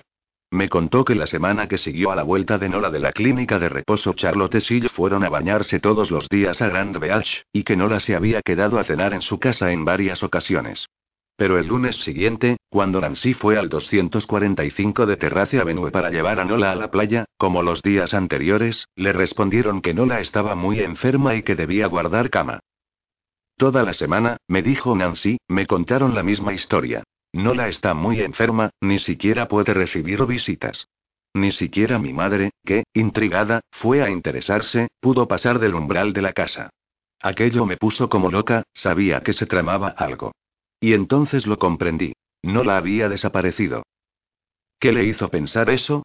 ¿Podría haber estado enferma y en cama? Fue mi madre la que notó un detalle entonces. Ya no se escuchaba música. Durante toda esa semana, no se oyó música ni una sola vez. Me puse en el papel de abogado del diablo. Si estaba enferma, dije, quizás no querían molestarla con la música. Era la primera vez desde hacía mucho tiempo que no había música. Era un hecho completamente fuera de lo normal. Entonces quise comprobarlo y, tras oír por enésima vez que Nora estaba enferma en la cama, me deslicé furtivamente hasta la parte de atrás de la casa y fui a mirar por la ventana del cuarto de Nola. La habitación estaba desierta, la cama estaba hecha. Nola no estaba, no había duda. Y además, el domingo por la noche empezó de nuevo la música, esa maldita música que surgía del garaje. Al día siguiente, Nola reapareció. ¿Cree que fue una coincidencia? Se presentó en mi casa al final del día, y fuimos a la gran plaza, en la calle principal. Allí le tiré de la lengua.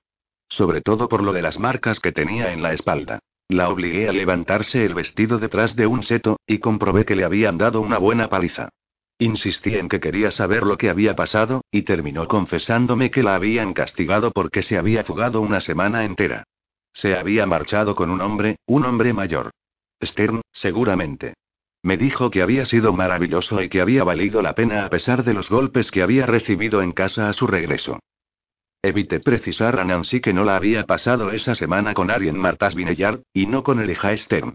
De hecho, parecía no saber mucho más sobre la relación de Nora y este último. Creo que lo de Stern era algo sórdido, prosiguió. Sobre todo ahora que vuelvo a pensar en ello. Luther Caleb venía a buscarla a Aurora en coche, en un Mustang azul. Sé que la llevaba a casa de Stern. Todo se hacía a escondidas, evidentemente, pero fui testigo de esa escena una vez. En aquel momento Nola me dijo. Sobre todo, no se lo cuentes a nadie. Júramelo, en nombre de nuestra amistad. Nos meteríamos en problemas las dos. Y yo dije. Pero, Nola, ¿por qué vas a casa de ese vejestorio? Ella me respondió. Por amor. Pero cuando empezó todo aquello? Pregunté. No sabría decirle. Me enteré durante el verano, no recuerdo cuándo exactamente. Pasaron tantas cosas aquel verano. Quizás aquello venía ocurriendo desde hacía mucho tiempo, quizás años, quién sabe. Pero, al final, usted acabó contándoselo a alguien, ¿verdad? Cuando no la desapareció. Por supuesto. Se lo conté al jefe Pratt. Le dije todo lo que sabía, todo lo que le he contado a usted. Me dijo que no me preocupase, que él aclararía todo ese asunto. ¿Y estaría dispuesta a repetir todo esto ante un tribunal? Por supuesto, si es necesario. Tenía bastantes ganas de tener una segunda conversación con el reverendo que yergan en presencia de Gallow. Llamé a este último para exponerle mi idea. ¿Interrogar juntos al reverendo que yergan? Me imagino que esconde usted alguna idea. Sí y no. Me gustaría abordar con él los nuevos indicios del caso, las relaciones de su hija y los golpes que recibía. ¿Y qué quiere? ¿Que vaya a preguntar al padre si su hija no sería por casualidad una zorra? Vamos, sargento, usted sabe que estamos sacando a la luz elementos importantes. En una semana todas sus convicciones se han derrumbado. ¿Puede usted, ahora mismo, decirme quién era realmente Nola que yergan? De acuerdo, escritor, me ha convencido. Mañana mismo salgo para Aurora. ¿Conoce usted el Clarks? Claro. ¿Por qué? Nos vemos allí a las 10. Ya le explicaré. Al día siguiente, llegué al Clarks antes de la hora de nuestra cita para poder hablar un poco del pasado con Henry.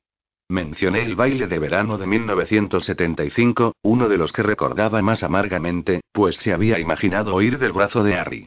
Lo peor fue lo de la tómbola, cuando Harry ganó el primer premio. Había esperado en secreto ser la afortunada elegida, que Harry la fuera a buscar una mañana y la llevara a pasar una semana de amor bajo el sol. Lo esperaba, me dijo, esperaba tanto que me eligiese. Esperé todos los días. Después, a finales del mes de julio, desapareció una semana entera, y comprendí que probablemente se había marchado a Martas Vineyard sin mí. Ignoro con quién fue. Mentí para protegerla un poco. Solo, dije. Se marchó solo. Ella sonrió, como si se sintiese aliviada. Después dijo. Desde que se lo de a Reginola, desde que sé que escribió ese libro para ella, he dejado de sentirme mujer. ¿Por qué la eligió a ella? Ese tipo de cosas no pueden evitarse. ¿Nunca sospechaste lo que pasaba entre ellos? ¿A Reginola? Pero bueno, ¿quién hubiese podido imaginarse algo parecido? Tu madre, ¿no? Afirma que estaba al corriente desde siempre. ¿No te habló nunca de ello? Nunca mencionó una relación entre los dos. Pero es cierto que, tras la desaparición de Nola, dijo que sospechaba de Harry. De hecho, recuerdo que los domingos, Travis, que me cortejaba, venía a veces a comer a casa, y mamá no dejaba de repetir. Estoy segura de que Ari está relacionado con la desaparición de la pequeña. Y Travis respondía. Hacen falta pruebas, señora King, sin pruebas eso no se sostiene. Y mi madre repetía. Tenía una prueba. Una prueba irrefutable. Pero la he perdido. Yo nunca la creí. Mamá odiaba a muerte a Harry por lo de la Garden Party. Gallowot se presentó en el Clarks a las 10 en punto. Ha metido el dedo en una llaga, escritor, me dijo sentándose en la barra, a mi lado. ¿Por qué lo dice? Me he informado por mi cuenta sobre ese Luther Caleb. No ha sido fácil, pero esto es lo que he encontrado. Nacido en 1940, en Portland, Maine. Ignoro lo que le trajo a esta región, pero, entre 1970 y 1975, fue fichado por la policía de Concord, de Monbury y de Aurora por comportamiento inadecuado con mujeres. Vagaba por la calle abordándolas. Existe incluso una denuncia contra él de una tal Henry King, de Casada Down. Es la dueña de este establecimiento. Denuncia por acoso, registrada en agosto de 1975. Por eso le he citado aquí. Henry denunció a Luther Calero. ¿La conoce? Claro. Hágala venir, ¿quiere? Pedí a uno de los camareros que llamase a Henry, que estaba en la cocina. Galwood se presentó y le pidió que le hablase de Luther. Henry se encogió de hombros. No hay mucho que decir, ¿sabe usted? No era mal chico. Muy amable a pesar de su apariencia. Venía de vez en cuando aquí, al Clarks. Yo le invitaba a un café y a un sándwich. Nunca le dejaba pagar, era un pobre diablo. Me daba un poco de pena. Y sin embargo, puso una denuncia contra él, dijo Gallow. Henry puso cara de asombro. Veo que está usted muy informado, sargento. Aquello se remonta a hace mucho tiempo. Fue Travis el que me animó a denunciarle.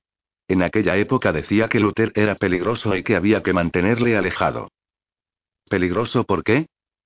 Ese verano rondaba mucho por Aurora. Alguna vez se puso un poco agresivo conmigo. ¿Y por qué razón Luther Caleb se mostró violento? Violento es una palabra muy fuerte. Digamos agresivo. Insistía en, en fin, ¿le va a parecer ridículo? Díganoslo todo, señora. Quizás sea un detalle importante. Hice un gesto con la cabeza para animar a Henry a hablar. Insistía en pintarme, dijo. ¿Pintarla? Sí. Decía que yo era una mujer muy guapa, que le parecía magnífica y que todo lo que quería era poder pintarme. ¿Qué fue de él? Dije. Un día le dejamos de ver, me respondió Henry. Dicen que se mató en un accidente de coche. Eso hay que preguntárselo a Travis, seguro que lo sabe. Galwood me confirmó que Luther Caleb había muerto en un accidente de circulación. El 26 de septiembre de 1975, es decir, cuatro semanas después de la desaparición de Nola. Habían encontrado su coche al pie de un acantilado, cerca de Sagamore, en Massachusetts, a unas 200 millas de Aurora. También me dijo que Luther había estudiado en una escuela de bellas artes en Portland, y según Galloway, podíamos empezar a pensar seriamente que fue él quien pintó el retrato de Nola. Ese Luther parece un tipo extraño, me dijo. ¿Habría intentado agredir a Nola? ¿Podría haberla arrastrado hasta el bosque de Side Creek? En un acceso de violencia, la mata, y después se libra del cuerpo antes de huir a Massachusetts. Corroído por el remordimiento, sabiéndose acosado, se tira con su coche desde lo alto de un acantilado. Tiene una hermana en Portland, Maine. He intentado hablar con ella sin éxito. Volveré a llamarla. ¿Por qué la policía no lo relacionó con el caso en aquel momento? Para relacionarlo, era necesario considerar a Khaled como sospechoso. Pero ningún elemento de la investigación conducía hasta él. Entonces pregunté. ¿Podríamos volver a interrogar a Stern? Oficialmente. ¿Podríamos registrar su casa? Galwood puso cara de derrota. Es muy poderoso. Por el momento, pinchamos en hueso. Mientras no tengamos algo más sólido, el fiscal no lo permitirá. Necesitamos indicios más concretos. Pruebas, escritor, necesitamos pruebas. Está el cuadro. El cuadro es una prueba ilegal, ¿cuántas veces voy a tener que repetírselo? Por el momento, dígame más bien qué piensa hacer con el reverendo que llegan. Necesito aclarar algunos puntos. Cuantas más cosas descubro de él y su mujer, más preguntas me hago. Mencioné la escapada de Harry y Nola a Martas Vineyard, el maltrato de la madre, el padre escondiéndose en el garaje. Estaba convencido de que había un espeso halo misterioso que cubría a Nola. Una chica luminosa y apagada a la vez que, según la opinión de todos, resplandecía, pero que sin embargo había intentado suicidarse. Terminamos el desayuno y nos fuimos a ver a David Kellergan. La puerta de la casa de Terrace Avenue estaba abierta, pero él no estaba allí. Ninguna música salía del garaje. Esperamos bajo el porche. Llegó al cabo de media hora a lomos de una estridente moto. La Harley Davidson que había tardado 33 años en reparar. La conducía con la cabeza sin cubrir. En vez de eso, llevaba unos cascos conectados a un Discman. Nos saludó gritando por culpa del volumen de la música, que acabó apagando en el momento en que puso en marcha el tocadiscos del garaje, ensordeciendo toda la casa. La policía ha tenido que intervenir varias veces, explicó. Por culpa del volumen de la música. Todos los vecinos se han quejado. El jefe Travis Down vino en persona a intentar convencerme de renunciar a mi música. Yo le respondí. ¿Qué quiere? La música es mi castigo. Entonces fue a comprarme este lector portátil y una versión CD del vinilo que escucho una y otra vez. Me dijo que así podría reventarme los tímpanos sin que el teléfono de la policía reventase a su vez con las llamadas de los vecinos. ¿Y la moto? Pregunté. He terminado de restaurarla. Es bonita, ¿verdad? Ahora que sabía lo que había sucedido con su hija, había podido terminar la moto en la que trabajaba desde la noche de su desaparición. David Kellergan nos llevó a la cocina y nos sirvió de helado. ¿Cuándo me devolverá el cuerpo de mi hija, sargento? Preguntó a Gallow. Ahora hay que enterrarla. Pronto, señor. Sé que es difícil para usted. El padre jugó con su vaso. A Nola le gustaba el té helado, dijo. Muchas veces, las noches de verano, cogíamos una botella grande e íbamos a bebérnosla a la playa para ver el sol ponerse tras el océano y a las gaviotas bailando en el cielo. Le gustaban mucho las gaviotas. Las quería tanto. ¿Lo sabían? Yo asentí. Después dije. Señor Kellergan, hay aspectos oscuros en este caso. Por eso el sargento Gallowwood y yo estamos aquí. ¿Aspectos oscuros? Me lo imagino, mi hija fue asesinada y enterrada en un jardín. ¿Saben algo más? Señor Kellergan, ¿conocía usted a un tal Elijah Stern? Preguntó Gallowwood. No personalmente. Me lo crucé alguna vez en Aurora. Pero eso fue hace mucho tiempo. Un tipo muy rico. ¿Y a su hombre de confianza? Un tal Luther Caleb. Luther Caleb, ese nombre no me suena. He podido olvidarlo, ¿sabe? El tiempo que ha pasado ha hecho su propia limpieza general. ¿Por qué me pregunta eso? Todo conduce a creer que Nora estaba vinculada a esas dos personas. ¿Vinculada? Repitió David Kellergan, que no era estúpido. ¿Qué significa vinculada en su lenguaje diplomático de policía? Pensamos que no la pudo tener una relación con el señor Stern. Siento decírselo de forma tan brutal. El rostro del reverendo se puso de color púrpura. ¿Nola? ¿Qué está insinuando? ¿Que mi hija era una puta? Mi hija fue víctima de ese repugnante Harry Kebert, famoso pedófilo que pronto debería acabar en el corredor de la muerte. Vaya a ocuparse de él y no venga aquí a ensuciar la memoria de los muertos, sargento. Esta conversación ha terminado. Adiós, señores. Gallowot se levantó lentamente, pero había algunos puntos que yo quería dejar claros. Dije. Su mujer le pegaba, ¿verdad? ¿Cómo dice? Dijo que Yergan, atónito. Su mujer daba a Nola unas palizas de muerte. ¿Estoy en lo cierto? Está usted completamente loco. No le dejé continuar. Nola se fugó a finales de julio de 1975. Se fugó y usted no dijo nada a nadie, ¿me equivoco? ¿Por qué? ¿Sentía vergüenza? ¿Por qué no llamó a la policía cuando se fugó a finales de julio de 1975? Empezó a desgranar una explicación. Iba a volver, la prueba es que, una semana después, volvió. Una semana. Esperó usted una semana. Sin embargo, la noche de su desaparición, llamó usted a la policía solo una hora después de haber comprobado que no estaba. ¿Por qué? El reverendo se puso a gritar. Porque esa noche, mientras la buscaba por el barrio, oí hablar de esa chica que habían visto ensangrentada en sí de Creeglane, y lo relacioné inmediatamente. Pero bueno, ¿qué quiere usted, Goldman? Ya no tengo familia, ya no tengo nada. ¿Por qué viene a abrir mis heridas? Lárguese ahora mismo. Lárguese. No me dejé impresionar. ¿Qué pasó en Alabama, señor Kellergan? ¿Por qué vinieron a Aurora? ¿Y qué pasó aquí en 1975? Responda. Responda de una vez. Es lo que le debe a su hija. Kellergan se levantó como loco y se abalanzó sobre mí. Me agarró por el cuello con una fuerza que nunca hubiese sospechado. Fuera de mi casa. Gritó empujándome hacia atrás. Seguramente me habría caído si Gallowwood no me hubiese atrapado antes de arrastrarme fuera. ¿Está usted loco, escritor? exclamó cuando volvíamos al coche. ¿O simplemente es usted anormalmente gilipollas? ¿Quiere poner a todos los testigos en contra de nosotros? Admita que no está claro. ¿Que no está claro el qué? Acaban de decirle que su hija era una zorra y se enfada. Es bastante normal, ¿no? En cambio, ha estado a punto de darle un buen guantazo. Es fuerte, el anciano. Nunca lo hubiese imaginado. Lo siento, sargento. No sé qué es lo que me ha pasado. ¿Y qué es toda esa historia de Alabama? Preguntó. Ya le hablé de eso. Los que llegan dejaron Alabama para venir aquí.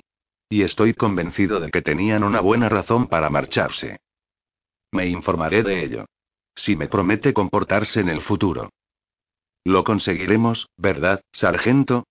Quiero decir, se da cuenta de que Harry es inocente, ¿verdad? Gallowod me miró fijamente. Lo que me molesta, escritor, es usted. Yo hago mi trabajo. Investigo dos asesinatos. Pero usted, usted parece estar ante todo obsesionado por la necesidad de exculpar a ver del asesinato de Nola, como si quisiera decir al resto del país. Ya ven que es inocente, ¿qué podemos reprochar a este buen escritor? Pero lo que se le reprocha, Goldman, es también haberse liado con una chica de 15 años. Lo sé muy bien. Pienso en ello a cada momento. En ese caso, ¿por qué no lo dice nunca? Llegué aquí después del escándalo. Sin reflexionar. Pensaba ante todo en mi amigo, en mi viejo amigo Harry. dentro de un orden normal de cosas, hubiese permanecido aquí dos o tres días, lo justo para quedarme con la conciencia tranquila, y hubiera vuelto a Nueva York de inmediato. Entonces, ¿por qué sigue aquí jodiendo la marrana? Porque Harry Quebert es mi único amigo. He cumplido 30 años y solo le tengo a él. Me lo ha enseñado todo, ha sido mi único hermano durante los últimos 10 años. Aparte de él, no tengo a nadie. Creo que en ese instante Galoot sintió piedad de mí, porque me invitó a cenar a su casa. Venga esta noche, escritor. Hablaremos de la investigación y comeremos algo. Así conoce a mi mujer. Y como ser amable le hubiera supuesto demasiado esfuerzo, enseguida adoptó su tono desagradable y añadió. La verdad es que es mi mujer la que se va a alegrar. Hace tiempo que me da la lata con que le invite a casa. Sueña con conocerle. Menudo sueño.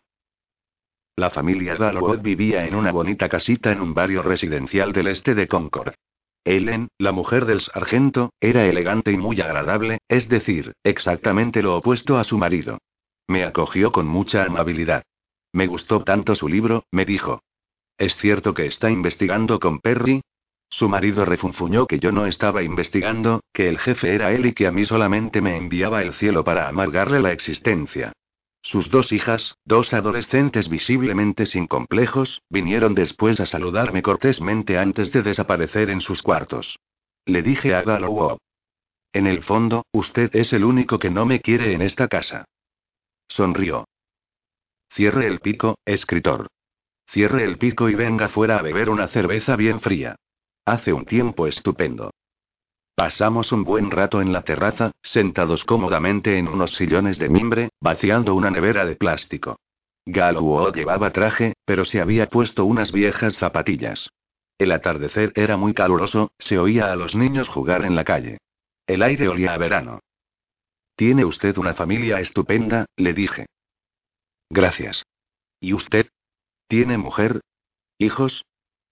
No, nada. ¿Perro? No. ¿Ni siquiera un perro? Efectivamente, debe de sentirse usted condenadamente solo, escritor, déjeme adivinar. Vive usted en un piso demasiado grande en un barrio elegante de Nueva York. Un gran piso siempre vacío.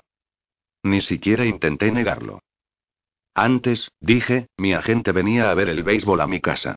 Hacíamos nachos con queso. Estaba bien. Pero con esta historia, no sé si querrá volver a mi casa. No tengo noticias suyas desde hace dos semanas. ¿Está usted acojonado, eh, escritor?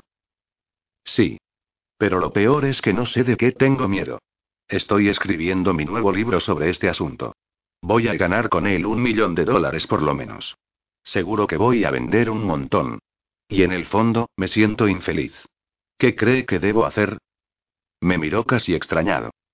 ¿Está pidiendo consejo a un tipo que gana 50 mil dólares al año? Sí. No sé qué decirle, escritor. Si fuera su hijo, ¿qué me aconsejaría? Usted, hijo mío. Déjeme vomitar. Vaya a un psicoanalista, escritor. Ya tengo un hijo, ¿sabe? Más joven que usted, tiene 20 años. No lo sabía. Buscó en su bolsillo y sacó una pequeña foto que había pegado a un trozo de cartón para que no se arrugase. En ella salía un joven con el uniforme de gala de los marines. ¿Su hijo es soldado? Segunda División de Infantería. Está destinado en Irak. Recuerdo el día que se alistó. Había una oficina móvil de reclutamiento del US Army aparcada frente al centro comercial. Para él era lo lógico. Volvió a casa y me comunicó su elección. Renunciaba a la universidad, quería marcharse a la guerra. Por culpa de las imágenes del 11 de septiembre que tenía grabadas en su cabeza. Entonces saqué un mapa del mundo y le dije, ¿dónde está Irak? Y me respondió, Irak está donde debo estar yo. ¿Qué opina usted, Marcus? Era la primera vez que me llamaba por mi nombre. ¿Hizo lo correcto o no? No tengo ni idea. Yo tampoco. Todo lo que sé es que la vida es una sucesión de elecciones que después hay que asumir. Fue una bonita velada. Hacía mucho tiempo que no me había sentido tan bien rodeado. Después de la comida, me quedé un momento solo en la terraza, mientras Galwod ayudaba a su mujer a recoger. Se había hecho de noche, el cielo estaba negro como la tinta. Localicé la osa mayor, que tintineaba. Todo estaba en calma. Los niños habían desaparecido de las calles y podía oírse el relajante canto de los grillos. Cuando Galloway vino a mi encuentro, comentamos el caso. Le conté que Stern había dejado a Harry permanecer en Go Cove gratuitamente. ¿Es el mismo Stern que tenía relaciones con Nola? Apuntó. Todo esto es muy extraño. Usted lo ha dicho, sargento.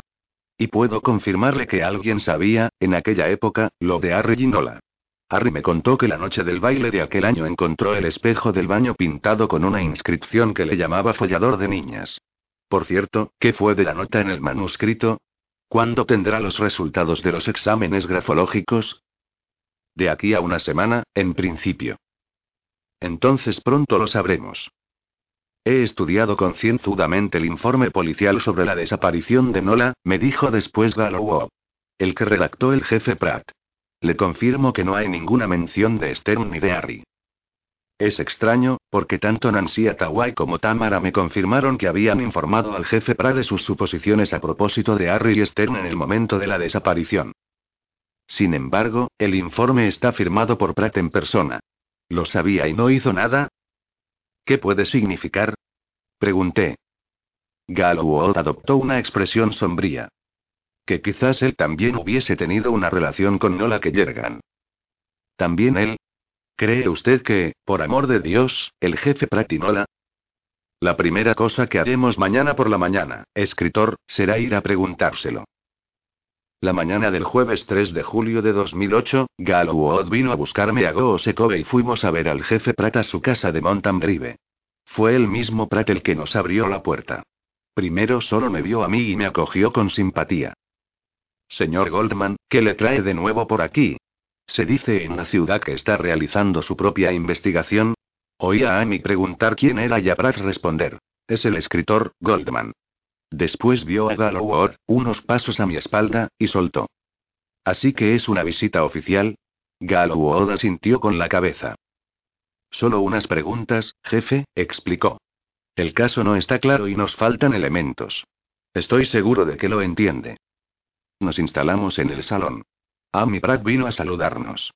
Su marido le ordenó que saliese al jardín, y ella se puso un sombrero y fue a ocuparse de sus gardenias sin decir ni pío. La escena podría haber resultado graciosa si de repente, por una razón que todavía no me explicaba, la atmósfera en el salón de los Pratt no hubiese sido tan tensa. Dejé que Galloway hiciese su interrogatorio. Era un policía muy bueno y un buen conocedor de la psicología humana, a pesar de su aparente agresividad. Primero hizo algunas preguntas triviales. Pidió a Pratt que le recordase brevemente el desarrollo de los acontecimientos que habían desembocado en la desaparición de Nola Kellergan. Pero Pratt perdió rápidamente la paciencia. Dijo que ya había hecho su informe en 1975 y que no teníamos más que leerlo. Ahí fue donde Galloway le respondió. Bueno, para ser honesto, he leído su informe y no me he quedado muy convencido de lo que he encontrado. Por ejemplo, sé que Tamara King le dijo que sabía lo de Harry y sin embargo no figura en el dossier en ningún momento. Brad no se dejó avasallar. Kim vino a verme, es cierto. Me dijo que lo sabía todo, me dijo que Harry fantaseaba sobre Nola. Pero no tenía ninguna prueba, y yo tampoco. Está mintiendo, intervine. Ella le enseñó una nota escrita por Harry que le comprometía claramente. Me la enseñó una vez. Y luego esa hoja desapareció. No tenía nada. ¿Qué quería que hiciese? ¿Y el hija externo? Preguntó Galloway simulando volver a ser amable. ¿Qué sabía usted de externo? ¿Externo? Repitió Pratt. ¿El hija externo? ¿Qué tiene que ver en toda esta historia? Galloway dominaba. Dijo, con voz muy tranquila pero que no permitía ninguna tergiversación. Deje de tomarnos el pelo, Pratt, estoy al corriente de todo. Sé que no realizó la investigación como hubiese debido. Sé que, en el momento de la desaparición de la chiquilla, Tamara King le informó de sus sospechas sobre que Bertie Nancy Atawai le contó que no la había tenido relaciones sexuales con el hija Stern. Tenía que haber detenido a Kebert y a Stern, por lo menos tenía que haberlos interrogado, registrar su casa, aclarar ese asunto e incluirlo en su infieme. Es el procedimiento habitual. Y no hizo nada de eso. ¿Por qué? Porque, ¿eh? Si tenía ante sus narices a una mujer asesinada y a una chiquilla desaparecida. Noté que Pratt estaba desconcertado. Alzó la voz para recuperar su superioridad. Hice rastrear la región durante semanas. Gritó, incluso durante mis vacaciones. Hice todo lo posible por encontrar a la chiquilla. Así que no venga aquí, a mi casa, a poner en duda mi trabajo. Los policías no hacemos eso con los compañeros. Removió cielo y tierra y registró hasta el fondo del mar. Replicó Galloway, pero sabía que había personas a las que debía interrogar y no lo hizo. ¿Por qué, eh? ¿Qué tenía que reprocharse? Hubo un largo silencio. Miré a Galloway, era muy impresionante. Miraba fijamente a Pratt con una calma tormentosa. ¿Qué tiene que reprocharse? repitió. Hable. Hable de una vez. ¿Qué pasó con esa chiquilla? Pratt desvió la vista. Se levantó y se colocó frente a la ventana para evitar nuestras miradas. Miró un momento a su mujer, fuera, que quitaba las hojas secas de sus gardenias. Fue a principios de agosto, dijo con voz apenas audible. Los primeros días de agosto de ese maldito año de 1975. Una tarde, me crean o no, la pequeña vino a buscarme, a mi despacho, en la comisaría. Oí que llamaban a la puerta y entró Nola que yergan, sin esperar respuesta. Yo estaba sentado en mi despacho, leyendo un infieme. Me sorprendió verla. La saludé y le pregunté lo que pasaba. Tenía una expresión extraña. No me dirigió una sola palabra. Cerró la puerta, giró la llave en la cerradura, me miró fijamente y vino hacia mí. Hacia la mesa, entonces. Pratt se interrumpió. Estaba visiblemente conmocionado, no encontraba las palabras. Galloway no mostró ninguna empatía. Le preguntó con tono cortante. ¿Y entonces qué, jefe Pratt? Lo crea o no, sargento, se metió bajo la mesa del despacho, y griega. Y me abrió el pantalón, me agarró el pene y se lo metió en la boca. Di un salto. ¿Pero qué dice? Es la verdad. Me hizo una felación, y yo me dejé hacer. Me dijo. Déjese llevar, jefe. Y cuando terminó, me dijo, secándose la boca. Ahora es usted un criminal. Nos quedamos estupefactos. Así que esa era la razón por la que Pratt no interrogó ni a Stern ni a Harry. Porque también él, y al mismo nivel, estaba directamente implicado en ese caso. Ahora que había empezado a aliviar su conciencia, Pratt necesitaba contarlo todo. Nos confesó que se había producido una segunda felación. Pero si la primera había sido iniciativa de Nola, él la había forzado a repetir. Nos contó que un día, mientras patrullaba solo, se había cruzado con Nola, que volvía de la playa a pie, cerca de Goosekobe. Llevaba su máquina de escribir. Él se ofreció a llevarla y cuando ella aceptó, en lugar de dirigirse a Aurora, se internó en el bosque de Side Creek. Nos dijo. Semanas antes de su desaparición, estuve en Side Creek con ella. Detuve el coche en la linde del bosque, no había nadie por allí. Cogí su mano y la obligué a tocar mi sexo hinchado, y le pedí que me hiciese de nuevo lo que me había hecho. Abrí mi pantalón, la agarré por la nuca y le pedí que me la chupara, no sé qué me pasó. Llevo 30 años atormentado. No puedo más. Deténgame, sargento. Quiero que me interroguen, que me juzguen, que me perdonen. Perdón, Nola. Perdón. Cuando Amy Pratt vio a su marido salir de su casa esposado, empezó a dar unos gritos que alertaron a todo el vecindario. Los jardines se llenaron de curiosos por ver lo que pasaba, y oí a una mujer llamar a su marido para que no se perdiese el espectáculo. La policía se lleva a Gareth Pratt. Galloway metió a Pratt en el coche y partió, con todas las sirenas puestas, hacia el cuartel general de la Policía Estatal de Concord. Yo me quedé sobre el césped de los Pratt. Amy lloraba, arrodillada al lado de sus gardenias, y los vecinos, y los vecinos de los vecinos, y toda la calle, y todo el barrio y pronto la mitad de Aurora se apelotonaron ante la casa de Montambrive. Aturdido por lo que acababa de descubrir, me senté por fin en una boca de incendios y llamé a Roth para contarle lo que había pasado. No tenía valor para enfrentarme a Harry. No quería ser yo el que le diera la noticia. La televisión se encargó de ello en las horas que siguieron. Todos los canales informativos se ocuparon del tema, y la gran maquinaria mediática volvió a la carga. Gareth Pratt, antiguo jefe de la policía de Aurora, había confesado abusos sexuales sobre Nola Kellergan y se convertía en un nuevo sospechoso potencial en el caso. Harry me llamó a cobro revertido desde la cárcel al final de la tarde, lloraba. Me pidió que fuese a verle. No podía creer que aquello fuese verdad. En la sala de visitas de la prisión, le conté lo que acababa de pasar con el jefe Pratt. Estaba completamente descompuesto, sus ojos no dejaban de llorar. Por fin, le dije. Eso no es todo, creo que ya es hora de que lo sepa. Saber que... Me está usted asustando, Marcus. Si el otro día le mencioné a Stern, fue porque he estado en su casa. ¿Y? Encontré un retrato de Nola. ¿Un retrato? ¿Cómo que un retrato? Stern tiene un retrato que representa a Nola desnuda, en su casa. Había traído la ampliación de la foto y se la enseñé. Es ella. exclamó Harry. Es Nola. Es Nola. ¿Qué significa esto? ¿Qué significa esta basura? Un guardia le llamó al orden. Harry, dije, intente conservar la calma. ¿Pero qué tiene que ver Stern en todo este asunto? Lo ignoro, ¿Nola nunca le habló de él? Nunca. Nunca. Harry, por lo que sé, no la pudo tener una relación con el hija Stern. Durante ese mismo verano de 1975. ¿No? ¿Cómo? ¿Pero qué quiere decir con eso, Marcus? Creo, en fin, por lo que sé, Harry, debe hacerse a la idea de que quizás no fue el único hombre en la vida de Nola. Se puso como loco. Se levantó de un salto y estrelló su silla de plástico contra la pared gritando. Eso es imposible. Solo me amaba a mí. ¿Lo entiende? Me amaba a mí. Los guardias se abalanzaron sobre él para controlarlo y llevárselo. Seguía gritando. ¿Por qué me hace esto, Marcus?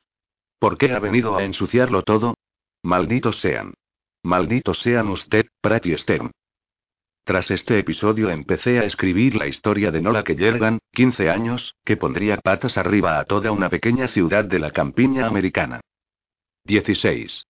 Los orígenes del mal, Aurora, New Hampshire, 11, 20 de agosto de 1975. Harry, ¿cuánto tiempo se necesita para escribir un libro? Depende. ¿Depende de qué? De todo. 11 de agosto de 1975. Harry. Mi querido Harry. Nola entró en la casa corriendo, con el manuscrito en sus manos. Era muy pronto, ni siquiera habían dado las nueve. Harry estaba en su despacho, revolviendo montones de folios. Nola apareció en la puerta y blandió la carpeta que contenía el precioso documento. ¿Dónde estaba? preguntó Harry, molesto. ¿Dónde diablos tenías ese maldito manuscrito? Perdón, Harry. Mi querido Harry, no te enfades conmigo. Lo cogí ayer por la noche, estabas dormido y me lo llevé a casa para leerlo, no debía hacerlo, pero, es tan bonito. Es extraordinario. Es tan bonito. Le entregó las hojas, sonriente. ¿Entonces te ha gustado? ¿Que si me ha gustado? exclamó. ¿Me preguntas que si me ha gustado? Me ha encantado. Es la cosa más bonita que he leído en mi vida. Eres un escritor excepcional. Ese libro es un libro importantísimo. Te vas a hacer famoso, Harry. ¿Me oyes? Famoso. Al decir eso, empezó a bailar. Bailó por el pasillo, bailó hasta el salón, bailó en la terraza. Bailaba de alegría, era tan feliz. Preparó la mesa sobre la terraza. Le secó el rocío, la cubrió con un mantel y organizó su espacio de trabajo, con sus bolígrafos, sus cuadernos, sus borradores y algunas piedras recogidas cuidadosamente en la playa que le servían de pisapapeles. Después trajo café, gofres, galletas y fruta, y colocó un cojín sobre la silla para que estuviese cómodo. Nola se aseguraba de que todo fuese perfecto para que Harry pudiese trabajar en las mejores condiciones. Una vez instalado, se encargaba de la casa. Limpiaba, preparaba la comida. Se ocupaba de todo para que él solo tuviera que concentrarse en la escritura. Su escritura y nada más. A medida que avanzaba en su manuscrito, ella lo releía, hacía algunas correcciones y después lo pasaba a limpio con su Remington, trabajando con la pasión y la devoción de la más fiel de las secretarías. Solo cuando había terminado todas sus tareas, se permitía sentarse cerca de Harry, no demasiado para no molestarle, y le miraba escribir, feliz. Era la mujer del escritor. Ese día se marchó poco antes del mediodía. Como hacía siempre que lo dejaba solo, recitó sus consignas. Te he preparado unos sándwiches. Están en la cocina. Hay té helado en el frigorífico. Es importante que comas bien. Y descansa un poco. Si no, te dolerá la cabeza. Ya sabes lo que pasa cuando trabajas demasiado, mi querido Harry. Te atacan esas espantosas migrañas que te vuelven tan irritable. Le rodeó con sus brazos. ¿Volverás más tarde? preguntó Harry. No, Harry. Estoy ocupada. ¿Ocupada en qué? ¿Por qué te vas tan pronto? Ocupada y punto. Las mujeres debemos guardar cierto misterio. Lo he leído en una revista. Harry sonrió. ¿Nola? ¿Sí? Gracias. ¿Por qué, Harry? Por todo. Yo, estoy escribiendo un libro. Y es gracias a ti que lo estoy consiguiendo. Harry, querido, eso es lo que quiero hacer en mi vida. Ocuparme de ti, estar aquí por ti, ayudarte con tus libros, fundar una familia contigo. Imagínate lo felices que seremos juntos. ¿Cuántos hijos quieres, Harry? Por lo menos tres. Sí. Incluso cuatro. Dos niños y dos niñas, para que no haya demasiadas peleas. Quiero convertirme en la señora Nola Quebert. La mujer más orgullosa de su marido del mundo. Se fue. Bordeando el camino de Goosekobe, llegó hasta la Federal 1. Tampoco ese día se dio cuenta de que una silueta la espiaba, oculta en la espesura. Necesitó 30 minutos para llegar a Aurora a pie. Hacía ese camino dos veces al día. Al llegar a la ciudad, giró por la calle principal y continuó hasta la plaza donde la esperaban Nancy Atawai, como habían convenido. ¿Por qué en la plaza y no en la playa? se quejó Nancy al verla. Hace mucho calor. Tengo una cita esta tarde. ¿Cómo? No, no me digas que vas a ver a Stern otra vez. No pronuncies su nombre. ¿Me has vuelto a llamar para que te sirva de coartada? Venga, te lo suplico, cúbreme. Pero si te cubro todo el tiempo. Una vez más. Solo una vez. Por favor. No vayas. Suplicó Nancy. No vayas a casa de ese tipo, eso tiene que parar. Tengo miedo por ti. ¿Qué hacéis juntos? Tenéis sexo, ¿verdad? ¿Es eso?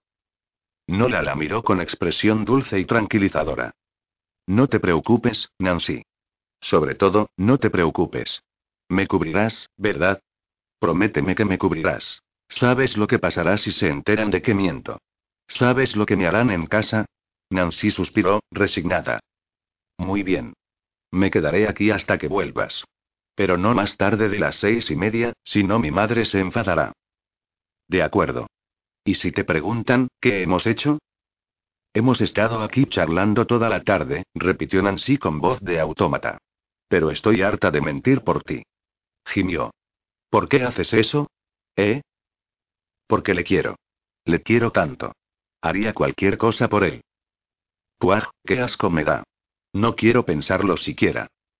Un Mustang azul apareció por una de las calles que bordeaban la plaza y se detuvo a su lado. No la lo vio. Ahí está, dijo. Tengo que irme. Hasta luego, Nancy. Eres una amiga de verdad. Se dirigió rápidamente al coche y se metió en él. Hola, Luther, le dijo al chofer sentándose en el asiento de atrás. El coche arrancó inmediatamente y desapareció sin que nadie, aparte de Nancy, se diese cuenta del extraño acontecimiento que acababa de producirse. Una hora más tarde, el Mustang llegó a la explanada de la mansión de Leja Stern, en Concord. Luther condujo a la joven al interior. No la conocía el camino hasta la habitación. Desnúdate, le combinó amablemente Luther. Voy a avisar al señor Stern de que has llegado. 12 de agosto de 1975. Como todas las mañanas desde el viaje a Martha's Vineyard, desde que había encontrado su inspiración, Harry se levantaba al alba y salía a correr antes de ponerse a trabajar. Como todas las mañanas, llegó corriendo hasta Aurora. Y como todas las mañanas, se detuvo en la marina para hacer series de flexiones. No habían dado las seis. La ciudad dormía. Había evitado pasar delante del Clarks. Era la hora de apertura y no quería arriesgarse a cruzarse con Henry. Era una chica formidable, no se merecía la forma en que la trataba. Permaneció un instante contemplando el océano, bañado de los improbables colores del amanecer. Se sobresaltó cuando oyó pronunciar su nombre. Harry. Así que es cierto. ¿Te levantas tan temprano para ir a correr? Se volvió. Era Henry, con el uniforme del Clarks. Se acercó e intentó abrazarle, torpemente. Es que me gusta ver el amanecer, dijo. Henry sonrió. Pensó que si iba hasta allí, es que quizás la amaba un poco. ¿Quieres pasarte por el Clarks a tomar un café? propuso. Gracias, pero no quiero romper mi ritmo. Henry ocultó su decepción. Al menos, podríamos sentarnos un momento. No quiero entretenerme mucho. Henry puso expresión triste. Es que no he tenido noticias tuyas desde hace días. ¿Ya no vienes al Clarks? Lo siento. Estaba muy ocupado con mi libro. Pero hay otras cosas en la vida además de los libros. Ven a verme de vez en cuando, me encantaría. Te prometo que mamá no se enfadará contigo. No debió obligarte a pagar toda tu cuenta de una sola vez. No pasa nada. Tengo que ir a trabajar, abrimos a las seis. ¿Estás seguro de que no quieres un café? Estoy seguro, gracias. Te veré quizás más tarde. No, no lo creo. Si vienes aquí todas las mañanas, podría esperarte en la marina, en fin, si quieres. Solo para saludarte. No te molestes. De acuerdo. En todo caso, hoy trabajo hasta las tres. Si quieres venir a escribir, no te molestaré, te lo prometo. Espero que no estés enfadado porque haya ido al baile con Travis, no estoy enamorada de él, ¿sabes? Es solo un amigo. Yo, quería decirte que, Harry, te quiero. Te quiero como nunca había querido a nadie. No digas eso, Henry. El reloj del ayuntamiento dio a las seis de la mañana. Henry llegaba tarde. Besó a Harry en la mejilla y se fue corriendo. No debió decirle que le quería, se arrepintió enseguida. Se sintió tonta. Al subir la calle del camino al Clarks, se volvió para hacerle una seña con la mano, pero había desaparecido. Pensó que, si se pasaba por el Clarks, querría decir que la amaba un poco, que no todo estaba perdido. Aceleró el paso, pero justo antes de llegar al final de la cuesta, una sombra larga y retorcida surgió de detrás de una valla y le cerró el camino. Henry, sorprendida, soltó un grito. Después reconoció a Luther. Luther. ¿Qué susto me has dado? Una farola iluminó el rostro deforme y el poderoso cuerpo. ¿Quién es ese? ¿Qué quiere? Nada, Luther. La agarró del brazo con fuerza. No, no, no te digas de mí. ¿Qué quiere? Es un amigo. Suéltame, Luther. Me estás haciendo daño. Suéltame o grito. La soltó y preguntó.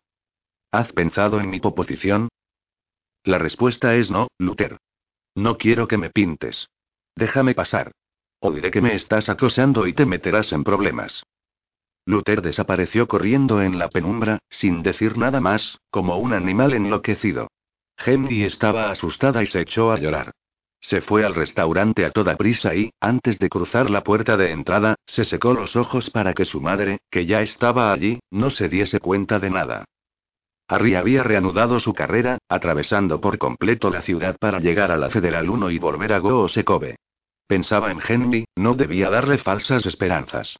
Esa chica le daba mucha pena. Cuando llegó a la intersección con la carretera, sus piernas le abandonaron. Los músculos se habían enfriado en la marina, sintió que iba a sufrir calambres y estaba solo en una carretera desierta. Se arrepintió de haber llegado hasta Aurora, era impensable que volviera de Goosekobe corriendo. En ese instante, un Mustang azul que no había visto se detuvo a su altura. El conductor bajó la ventanilla y Harry reconoció a Luther Caleb. ¿Necesita ayuda? He corrido demasiado, creo que me he hecho daño. Fuba. La llevaré. Es una suerte haberme cruzado con usted, dijo Harry instalándose en el asiento del acompañante. ¿Qué está haciendo en Aurora tan temprano? Caleb no respondió. Condujo a su pasajero a Goosekobe sin pronunciar una sola palabra. Tras haber dejado a Ari en su casa, el Mustang deshizo el camino, pero en lugar de dirigirse hacia Concord, giró a la izquierda, en dirección a Aurora, hasta llegar a un pequeño sendero forestal sin salida. Caleb dejó el coche escondido entre los pinos y después, con paso ágil, atravesó las hileras de árboles y se escondió en la espesura cerca de la casa. Eran las seis y cuarto. Se apoyó en un tronco y esperó. Sobre las nueve, no la llegó a Goosekobe para ocuparse de su enamorado. 13 de agosto de 1975.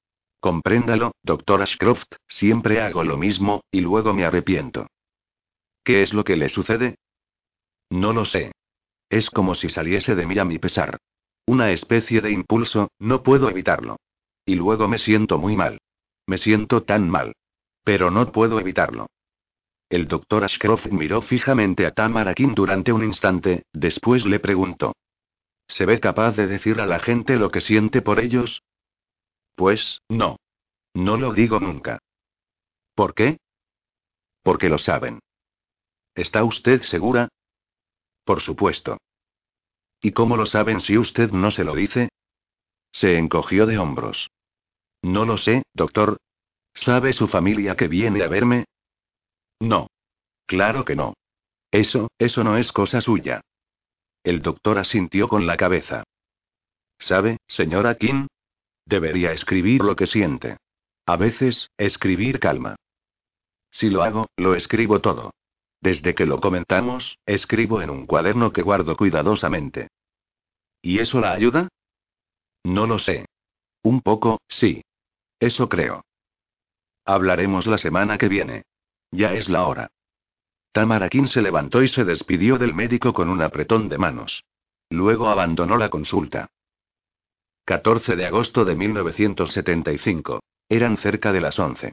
Desde muy temprano, instalada en la terraza de la casa de Go Sekove, no la mecanografiaba aplicadamente las hojas manuscritas con su Remington mientras, frente a ella, Harry seguía su trabajo de escritura. ¡Qué bueno!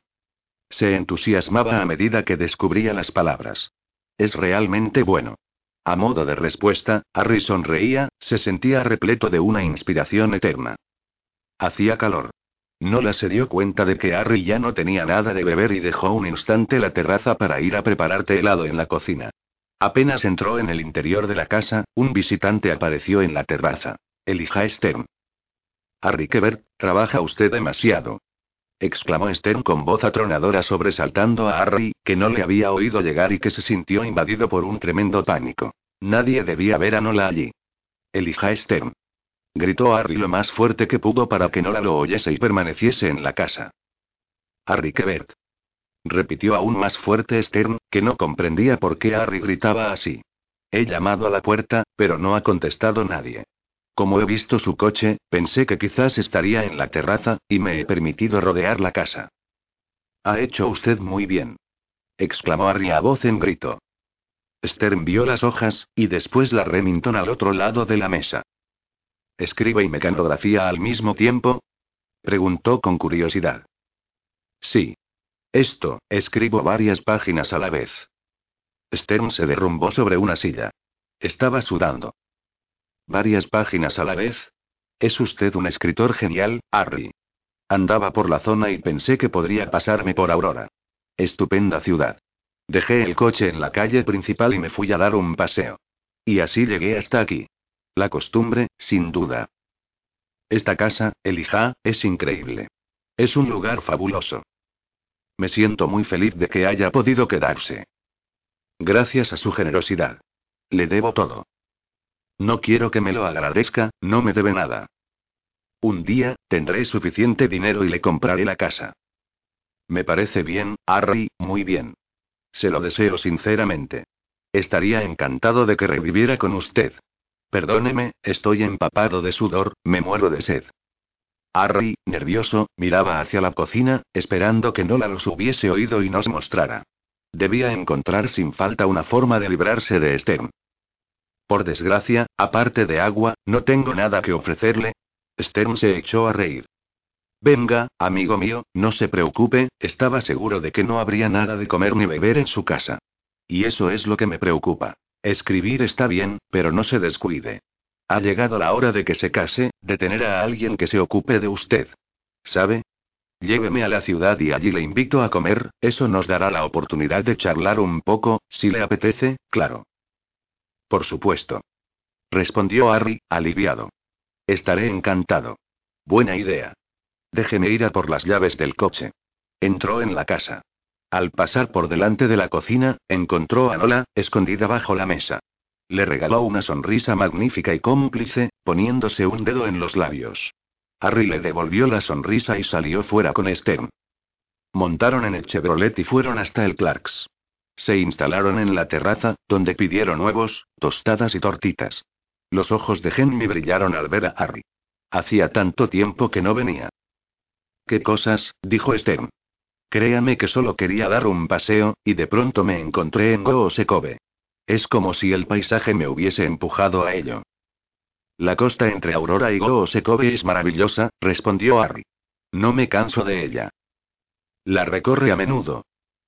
Casi todas las mañanas. La guardeo corriendo. Es una buena forma de empezar la jornada. Me despierto al amanecer y corro mientras se levanta el sol. Es una sensación estupenda. Mi querido amigo, es usted un atleta. Me gustaría tener su disciplina. Un atleta, no sé. Antes de ayer, por ejemplo, cuando tuve que volver a Aurora, me dieron unos calambres terribles. No podía avanzar. Por suerte, me crucé con su chofer. Me llevó amablemente a casa. A Stern se le escapó una sonrisa crispada. ¿Luther estaba aquí antes de ayer por la mañana? preguntó. Henry los interrumpió para servir café y desapareció inmediatamente. Sí, prosiguió Harry. A mí también me extrañó verle en Aurora tan temprano. ¿Vive por aquí? Stern intentó eludir la pregunta. No, vive en mi propiedad. Dispongo de un anexo para mis empleados. Pero a él le gusta esta zona. Debo decir que Aurora es preciosa con las luces del alba. ¿No me dijo usted que se ocupaba de los rosales de Aurora? Porque no lo he visto nunca. Pero las plantas siguen magníficas, ¿no? Eso es que es muy discreto. Pero yo paso mucho tiempo en casa, de hecho, estoy casi siempre. Luther es extremadamente discreto. Me preguntaba qué le pasó. Su forma de hablar es tan extraña. Un accidente. Una vieja historia. Es una bella persona, ¿sabe? A veces puede asustar, pero en el fondo es muy buena persona. No lo dudo. Henry volvió para traerles más café, a pesar de que las tazas seguían llenas. Colocó el servilletero, rellenó el salero y cambió la botella de ketchup. Sonrió a Stern e hizo una seña a Ari antes de desaparecer en el interior. ¿Avanza con su libro? preguntó Stern. Estoy avanzando mucho. Gracias de nuevo por dejarme disponer de la casa. Me siento muy inspirado. Inspirado por esa chica, sobre todo, sonrió Stern. ¿Cómo dice? respondió Harry, atragantándose. Soy muy bueno adivinando este tipo de cosas. Se la está tirando, ¿eh? No, ¿cómo dice? Vamos, no ponga usted esa cara, amigo mío. No hay nada de malo en ello. Henry, la camarera, se la está tirando, ¿verdad? Porque no hay más que ver su comportamiento desde que llegamos aquí. Uno de los dos se la está tirando. Y como sé que no soy yo, he deducido que es usted. Ja, ja, ja. Hace bien. Bonita chica. Mire lo perspicaz que soy. Quebec se esforzó por reír, aliviado. Henry y yo no estamos juntos, dijo. Digamos que solo flirteamos un poco. Es una buena chica, pero, si quiere que le diga la verdad, me aburro un poco con ella, me gustaría encontrar a alguien de quien estuviera muy enamorado, alguien especial, alguien, diferente. Va, no me preocupo por usted. Acabará encontrando su media naranja, la que le haga feliz. Mientras Harry y Stern comían, Nola volvía a su casa por la Federal 1, azotada por el sol, transportando su máquina de escribir. Un coche llegó por detrás y se detuvo a su altura. Era el jefe Pratt, al volante de un vehículo de la policía de Aurora. ¿Dónde vas con esa máquina de escribir? preguntó, algo divertido. Vuelvo a casa, jefe. ¿Andando? ¿De dónde demonios vienes? No importa. Sube, te llevo. Gracias, jefe Pratt, pero prefiero caminar. No seas ridícula. Hace un calor de muerte. No, gracias, jefe.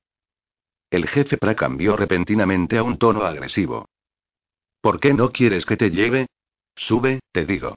Sube.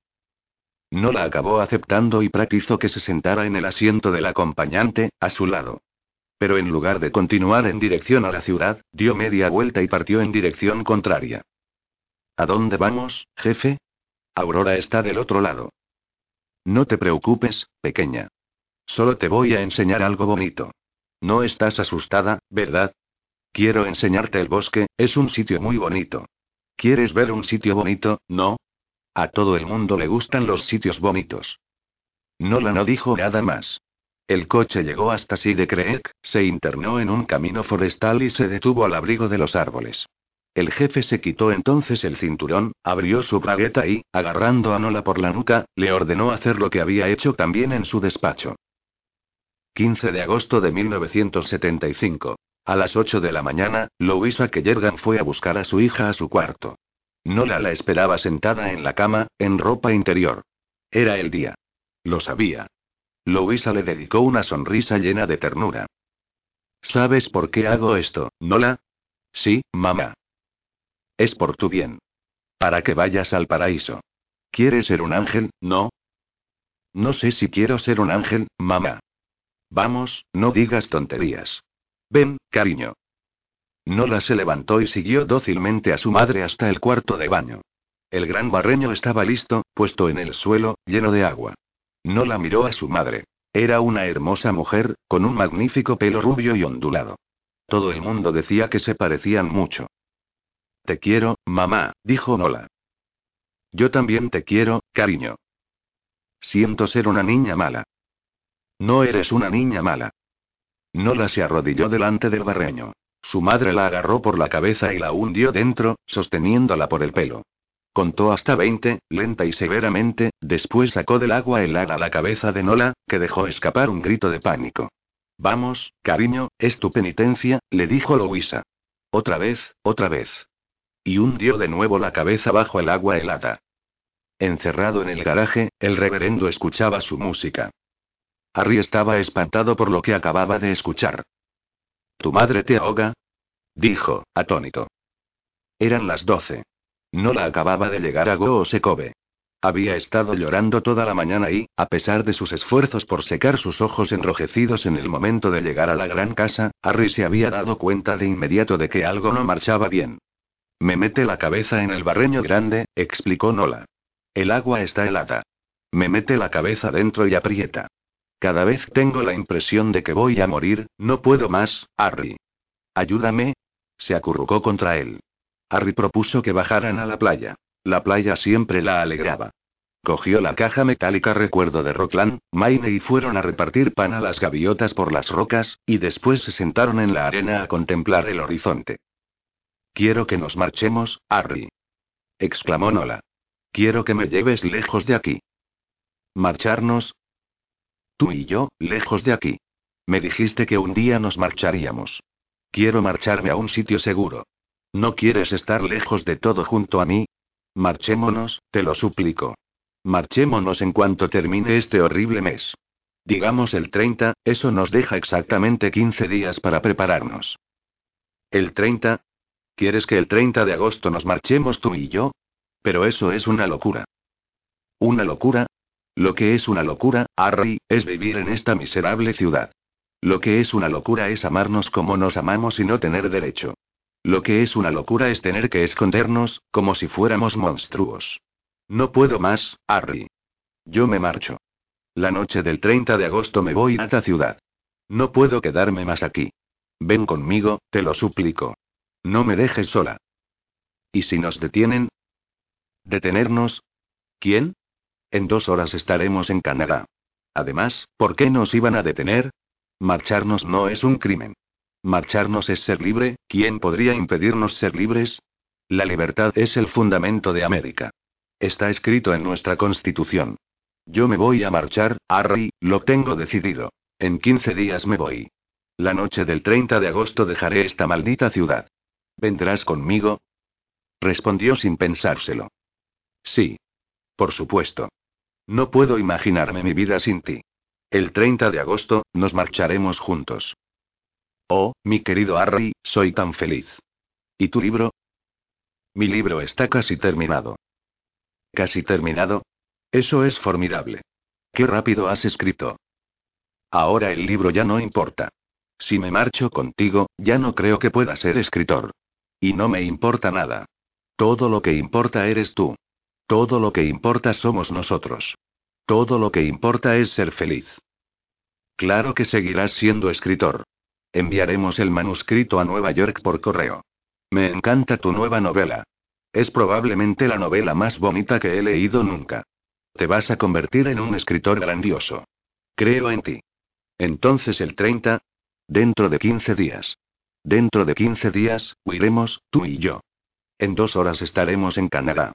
Seremos muy felices, ya verás. El amor, Harry, el amor es lo único que puede hacer que la vida sea realmente hermosa. El resto es superficial. 18 de agosto de 1975. Sentado al volante de su coche patrulla, la miraba a través de la cristalera del Clarks. Apenas habían hablado después del baile. Ella había impuesto cierta distancia y eso le entristecía. Desde hacía algún tiempo, parecía especialmente desgraciada. Se preguntaba si había alguna relación entre su comportamiento y lo que le había contado cuando la había encontrado llorando en el porche de su casa.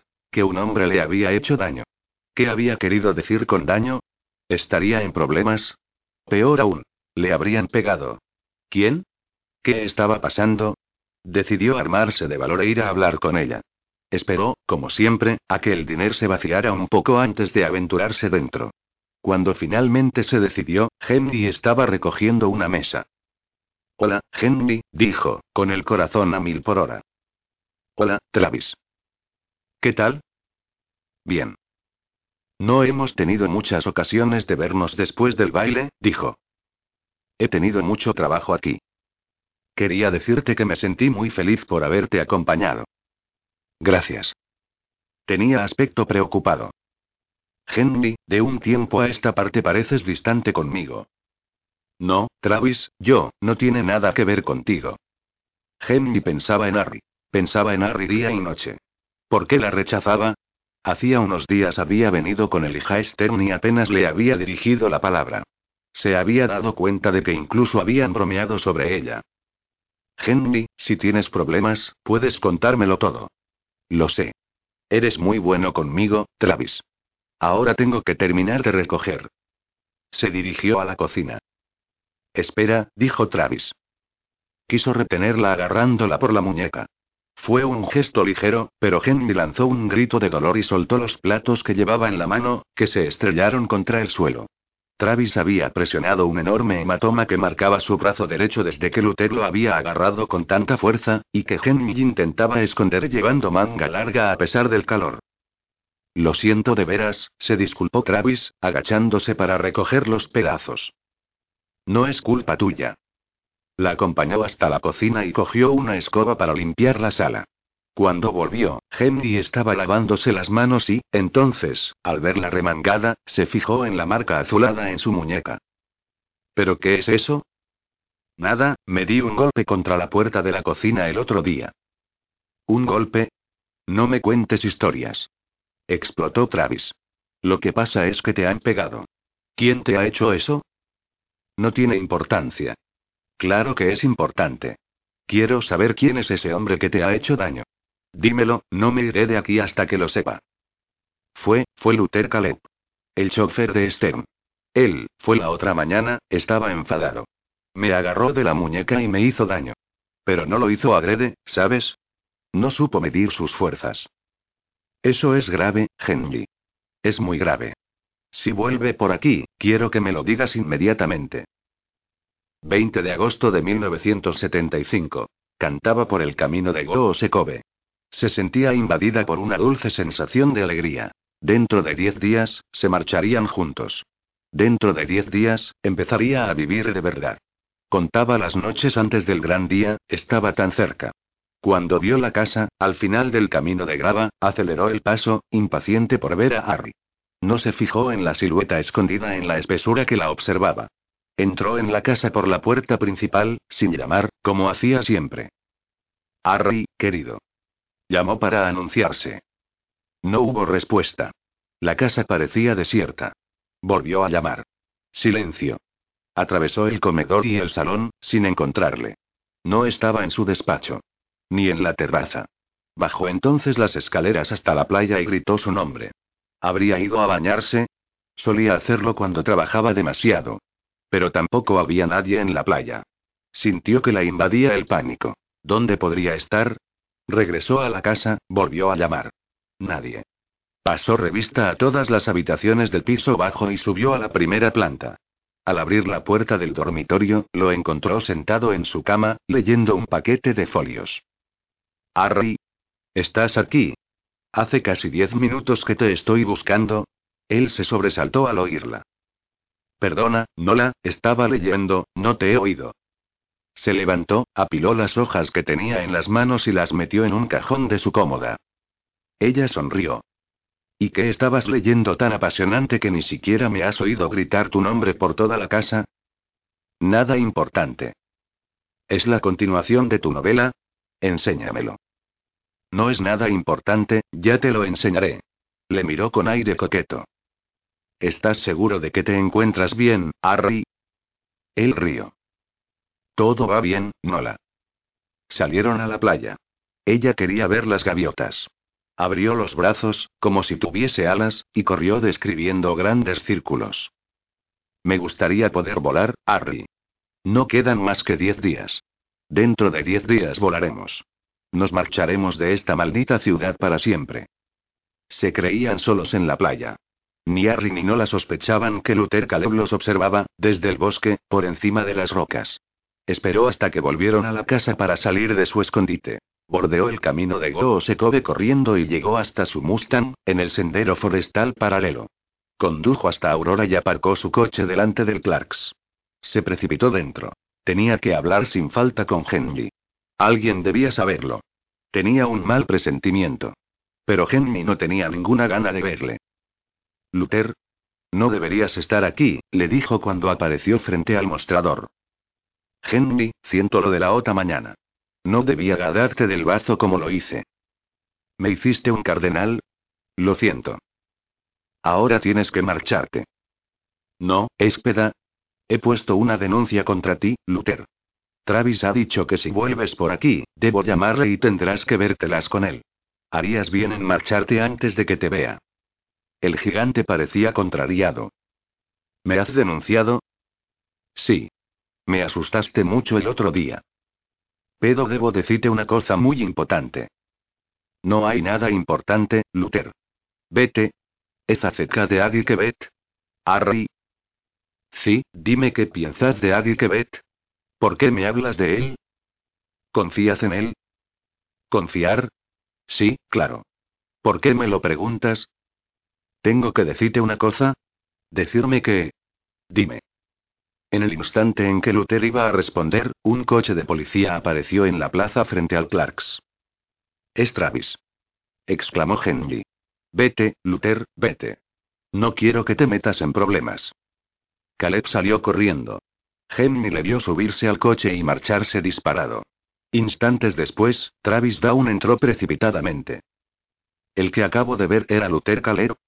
Preguntó. Sí, respondió Henry. Pero no pasa nada. Es un buen chico, me arrepiento de haberle denunciado. Te dije que me avisaras. Nadie tiene derecho a levantarte la mano. Nadie. Te lo suplico, Travis. Déjale en paz. Por favor. Creo que ya lo ha entendido. Travis la miró y de pronto se dio cuenta de lo que se le escapaba. Por eso estaba tan distante últimamente. No, Henry, no me digas que... ¿Qué? Que te guste ese pirado.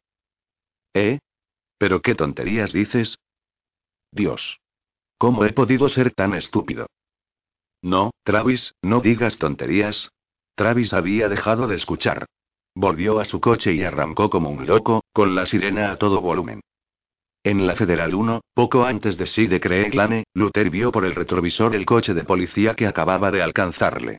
Se detuvo en el arcén, tenía miedo. Travis salió de su coche, furioso. Por su mente pasaban miles de ideas.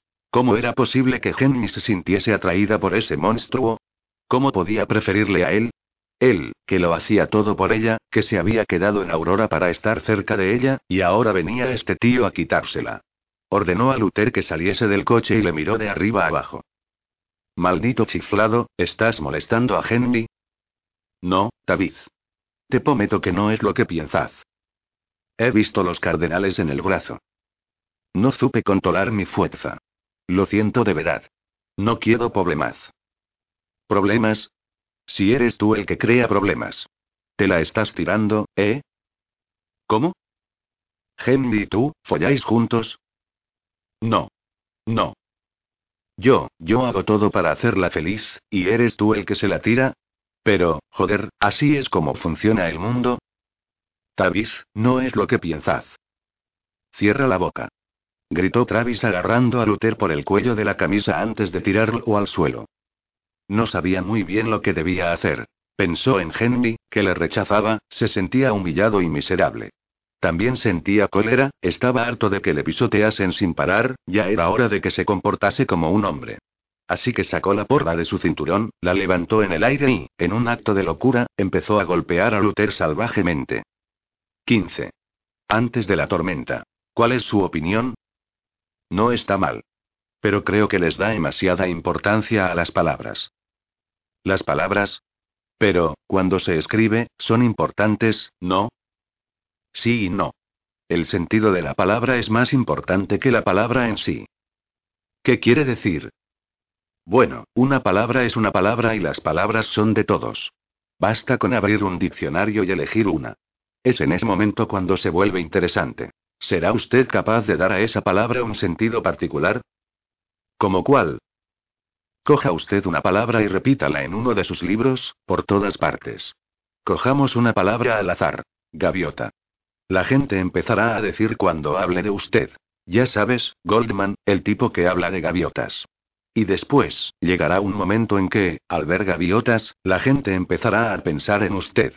Se fijarán en esos estridentes pájaros y se dirán, me pregunto qué es lo que Goldman ha podido ver en ellos. Y después empezarán a asimilar gaviotas y Goldman. Y cada vez que vean gaviotas, pensarán en su libro y en toda su obra. Ya no verán esos pájaros de la misma piedra. Solo en ese instante estará usted escribiendo algo. Las palabras son de todos, hasta que uno demuestra que es capaz de apropiarse de ellas. Eso es lo que define a un escritor. Y ya verá, Marcus, algunos querrán hacerle creer que un libro tiene relación con las palabras, pero es falso.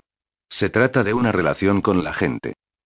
Lunes 7 de julio de 2008, Boston, Massachusetts. Cuatro días después del arresto del jefe Pratt, me cité con Roy Barnaski en un salón privado del Hotel Park Plaza de Boston para firmar un contrato de edición de un millón de dólares por mi libro sobre el caso Harry Quebert. Douglas también estaba presente. Se le veía visiblemente aliviado por el feliz epílogo de aquella historia. Vaya giro a su situación, me dijo Barnaski. El gran Goldman se ha puesto por fin a trabajar. Que todo el mundo aplauda. No respondí, y me limité a sacar un paquete de hojas de mi cartera y a entregárselo. Sonrió ampliamente. Así que aquí están sus famosas 50 primeras páginas. Sí. Permítanme que me tome el tiempo de echarles un vistazo. Por favor. Douglas y yo dejamos la sala para permitirle leer tranquilamente y bajamos al bar del hotel, donde pedimos dos jarras de cerveza tostada. ¿Qué tal estás, Mark? Me preguntó Douglas.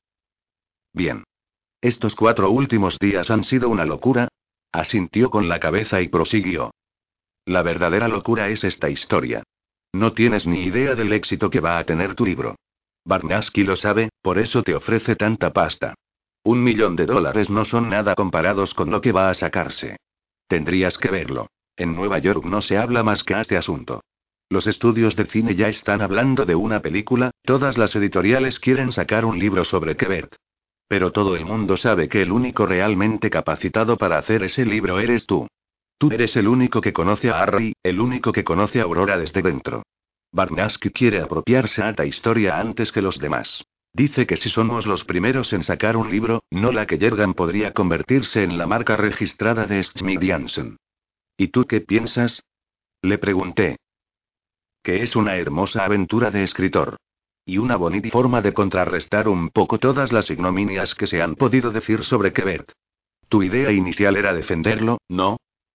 Asentí. Después eché un vistazo por encima de nosotros, en dirección al primer piso, donde Barnaski estaba descubriendo una parte de mi relato, al que los acontecimientos de los últimos días habían permitido dar cuerpo de forma considerable. 3 de julio de 2008, cuatro días antes de la firma del contrato. Sucedió pocas horas después del arresto del jefe Pratt. Volvía de Goosekove desde la prisión estatal, donde Ari acababa de perder los papeles y había estado a punto de estrellarme una silla en la cara cuando le informé de la existencia de un cuadro que representaba a Nola en casa de Elijah Stern. Aparqué delante de la casa y, al bajar del coche, vi inmediatamente el trozo de papel encajado en la puerta de entrada. Otra nota. Y, esta vez, el tono era distinto. Último aviso, Goldman. No le presté atención. Primero último aviso, ¿qué diferencia había? Tiré la nota en el cubo de basura de la cocina y encendí la televisión. Estaban hablando del arresto del jefe Pratt. Algunos llegaban a poner en duda la investigación que él mismo había dirigido entonces, y se preguntaban si la búsqueda no habría sido voluntariamente negligente por parte del antiguo jefe de policía. Caía la noche, que prometía ser dulce y hermosa. El tipo de velada que merecía ser disfrutada entre amigos, poniendo enormes filetes en la barbacoa y bebiendo cerveza. No tenía amigos, pero sí creía tener los filetes y la cerveza.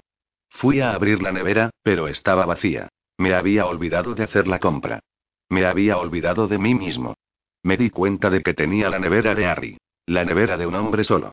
Pedí una pizza y me la comí en la terraza. Por lo menos tenía la terraza y el mar. Solo me faltaba una barbacoa, unos amigos y una novia para que la velada fuese perfecta. Fue entonces cuando recibí la llamada de uno de mis pocos amigos, del que no tenía noticias desde hacía algún tiempo. Douglas. Mark, ¿qué tal estás? ¿Qué tal estoy? Hace dos semanas que no sé nada de ti. ¿Dónde te habías metido? ¿Eres o no eres mi agente, joder? Lo sé, Mark. Lo siento. Hemos vivido una situación difícil. Quiero decir, tú y yo. Pero si quieres que siga siendo tu agente, me sentiré honrado de continuar nuestra colaboración. Por supuesto. Solo con una condición. Que sigas viniendo a mi casa a ver las series mundiales. Se río. Vale. Tú te ocupas de las cervezas y yo de los nachos con queso. Barnaski me ha ofrecido un contrato enorme, dije. Lo sé. Me ha llamado. ¿Lo vas a aceptar? Sí, eso creo. Barnaski está muy emocionado. Quiere verte lo antes posible. ¿Verme? ¿Para qué? Para firmar el contrato. ¿Ya? Sí. Creo que quiere asegurarse de que tu trabajo va por buen camino. Los plazos van a ser cortos. Vas a tener que escribir deprisa. Está completamente obsesionado por la campaña presidencial. ¿Te sientes capaz? Eso creo. Ya he empezado a hacerlo. Pero ignoro qué debo contar. Todo lo que sé. Que Harry tenía previsto huir con la chiquilla. Toad, esta historia es completamente delirante. Creo que ni siquiera te das cuenta. La verdad, Mark. Escribe simplemente la verdad acerca de Nola que llegan. ¿Y si la verdad perjudica a Harry? La responsabilidad del escritor es decir la verdad. Incluso si es difícil. Ese es mi consejo de amigo. ¿Y tu consejo de agente? Sobre todo, protégete el culo. Evita terminar con tantas demandas como habitantes tienen Sire. Por ejemplo, me dices que los padres pegaban a la chiquilla. Sí, su madre. Entonces, conténtate con escribir que no la era una hija infeliz y maltratada. Todo el mundo comprenderá que son sus padres los responsables de ese maltrato, pero evitarás decirlo explícitamente, nadie podrá demandarte. Pero la madre tiene un papel importante en esta historia. Un consejo de agente, Mark. Necesitas pruebas sólidas para acusar a alguien.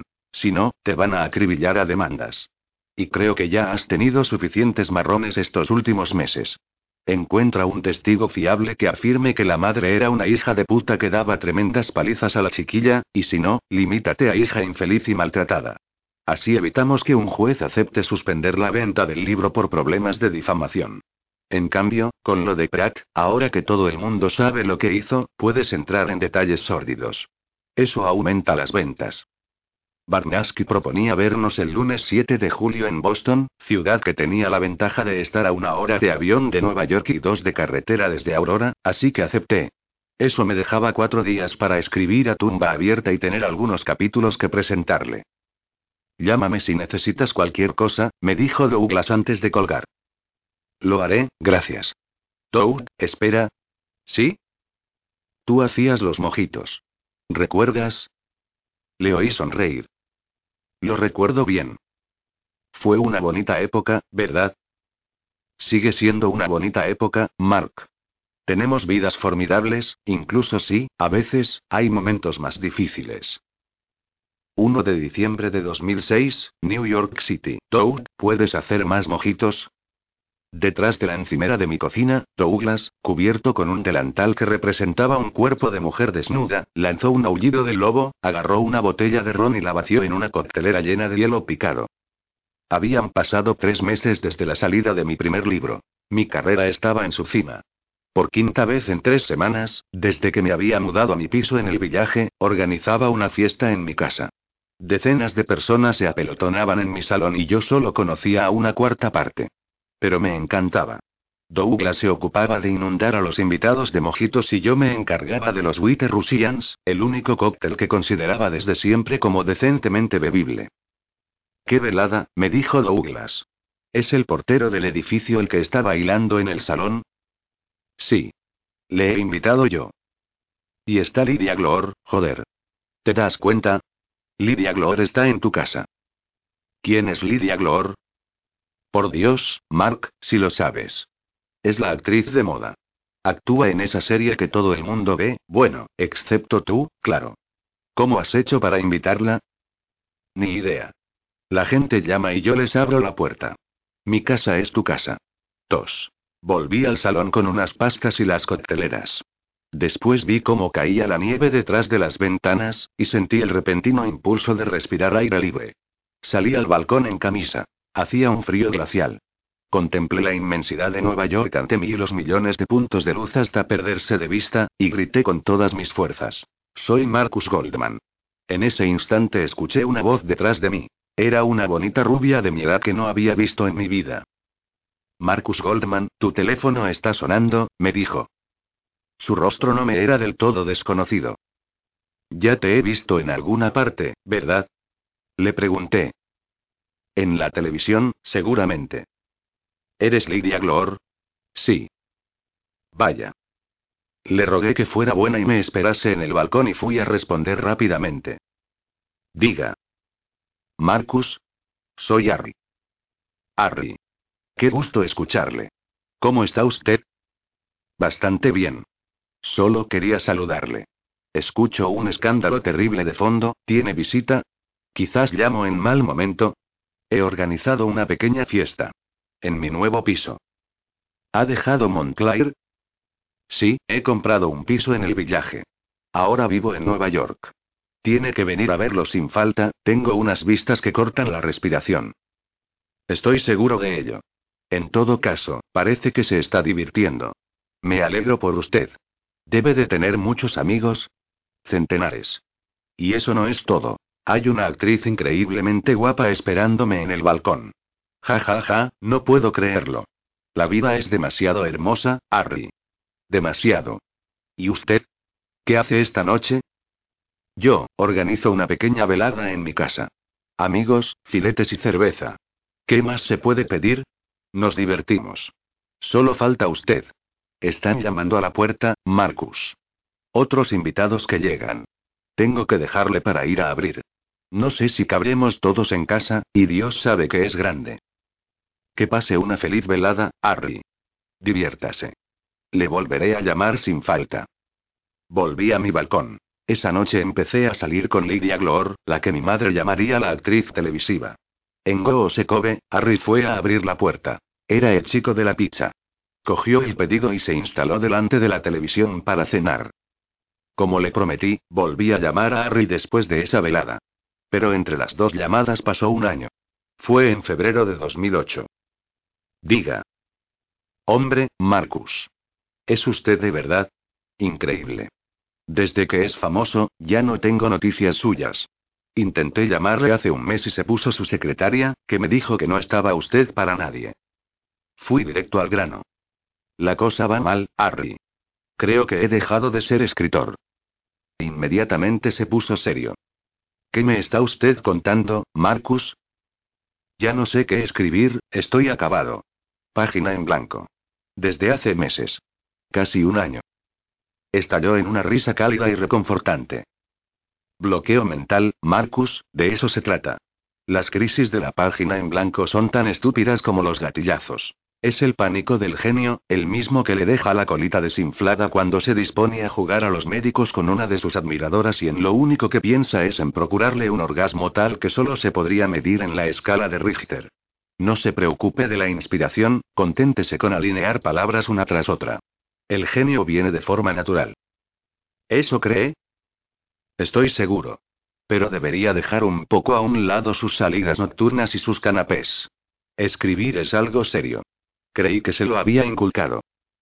Pero si estoy trabajando duro. No hago otra cosa. Y, a pesar de todo, no consigo nada. Entonces es que necesita un marco propicio. Nueva York es muy bonito, pero sobre todo es demasiado ruidoso. ¿Por qué no se viene aquí, a mi casa, como en la época en la que estudiaba conmigo? 4, 6 de julio de 2008. Durante los días que precedieron a la cita en Boston con Barnaski, la investigación progresó de forma espectacular. En primer lugar, el jefe Pratt fue inculpado por abusos sexuales a una menor de 15 años, y puesto en libertad bajo fianza al día siguiente de su arresto. Se instaló provisionalmente en un hotel de Montburry, mientras Amy abandonaba la ciudad para ir a casa de su hermana, que vivía en otro estado. El interrogatorio de Pratt por la Brigada Criminal de la Policía Estatal confirmó no solo que Tamara King le había enseñado la nota sobre Nola encontrada en casa de Harry, sino también que Nancy Atawai le había informado de lo que sabía acerca de Elijah Stern. La razón por la que Pratt había descartado voluntariamente las dos pistas era que temía que Nola le hubiese confesado a una de las dos el episodio del coche de policía, y en consecuencia no quería arriesgarse a verse comprometido interrogándolas. Sin embargo, juró que no tenía nada que ver con las muertes de Nola y Deborah Cooper y que había dirigido la búsqueda de forma irreprochable. Con su declaración como base, Galloway consiguió convencer al fiscal para que solicitase una orden de registro del domicilio de Elijah Stern, que tuvo lugar el viernes 4 de julio, día de la fiesta nacional. El cuadro que representaba a Nola fue encontrado en el taller y requisado. Elijah Stern fue conducido a la sede de la policía estatal para ser interrogado, pero no fue inculpado. Sin embargo, este nuevo capítulo excitó aún más la curiosidad de la opinión pública. Tras el arresto del célebre escritor Harry Quebert y del antiguo jefe de policía Gareth Pratt, el hombre más rico de New Hampshire se veía mezclado a su vez en la muerte de la pequeña que Yergan. Galloway me contó con detalle el interrogatorio a Stern. Un tipo impresionante, me dijo. Absolutamente tranquilo. Incluso había ordenado a su ejército de abogados que esperase fuera. Su presencia, su mirada azul acero, casi me sentí incómodo frente a él, y sin embargo, Dios sabe la de veces que he hecho este trabajo. Le enseñé el cuadro y me confirmó que se trataba de Nola. ¿Por qué ese cuadro estaba en su casa? preguntó Galloway. Stern respondió como si se tratase de algo evidente. Porque es mío. ¿Hay alguna ley en este estado que prohíba colgar cuadros en la pared? No. Pero es el retrato de una joven que fue asesinada. ¿Y si tuviese un cuadro de John Lennon, que también fue asesinado, sería grave? Sabe usted muy bien lo que quiero decir, señor Stern. ¿De dónde salió ese cuadro? Lo pintó uno de mis empleados. Luther Caleb. ¿Por qué pintó ese cuadro? Porque le gustaba pintar. ¿Cuándo fue pintado? En el verano de 1975. Julio y agosto, si la memoria no me falla. Justo antes de la desaparición de la chica. Sí. ¿Cómo lo pintó? Con pinceles, imagino. Deje de hacerse el tonto, se lo ruego. ¿De qué conocía él a Nola? Todo el mundo conocía a Nola en Aurora. Se inspiró en ella para pintar ese cuadro. ¿Y no le incomodaba tener en su casa un cuadro de una chica desaparecida? No. Es un hermoso cuadro. Es lo que se llama arte. Y el auténtico arte molesta. El arte actual no es más que el resultado de la degeneración del mundo podrido por lo políticamente correcto. ¿Es usted consciente de que la posesión de una obra que representa a una jovencita de 15 años desnuda podría causarle problemas, señor Stern?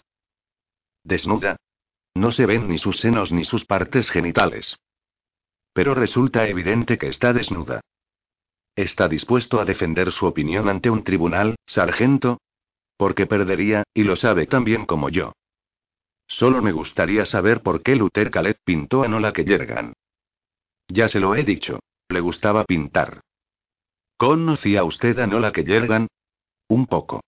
Como todo el mundo en Aurora. ¿Solamente un poco? Solamente un poco. Está mintiendo, señor Stern. Tengo testigos que afirman que tenía una relación con ella. Que hacía que fuese a su casa.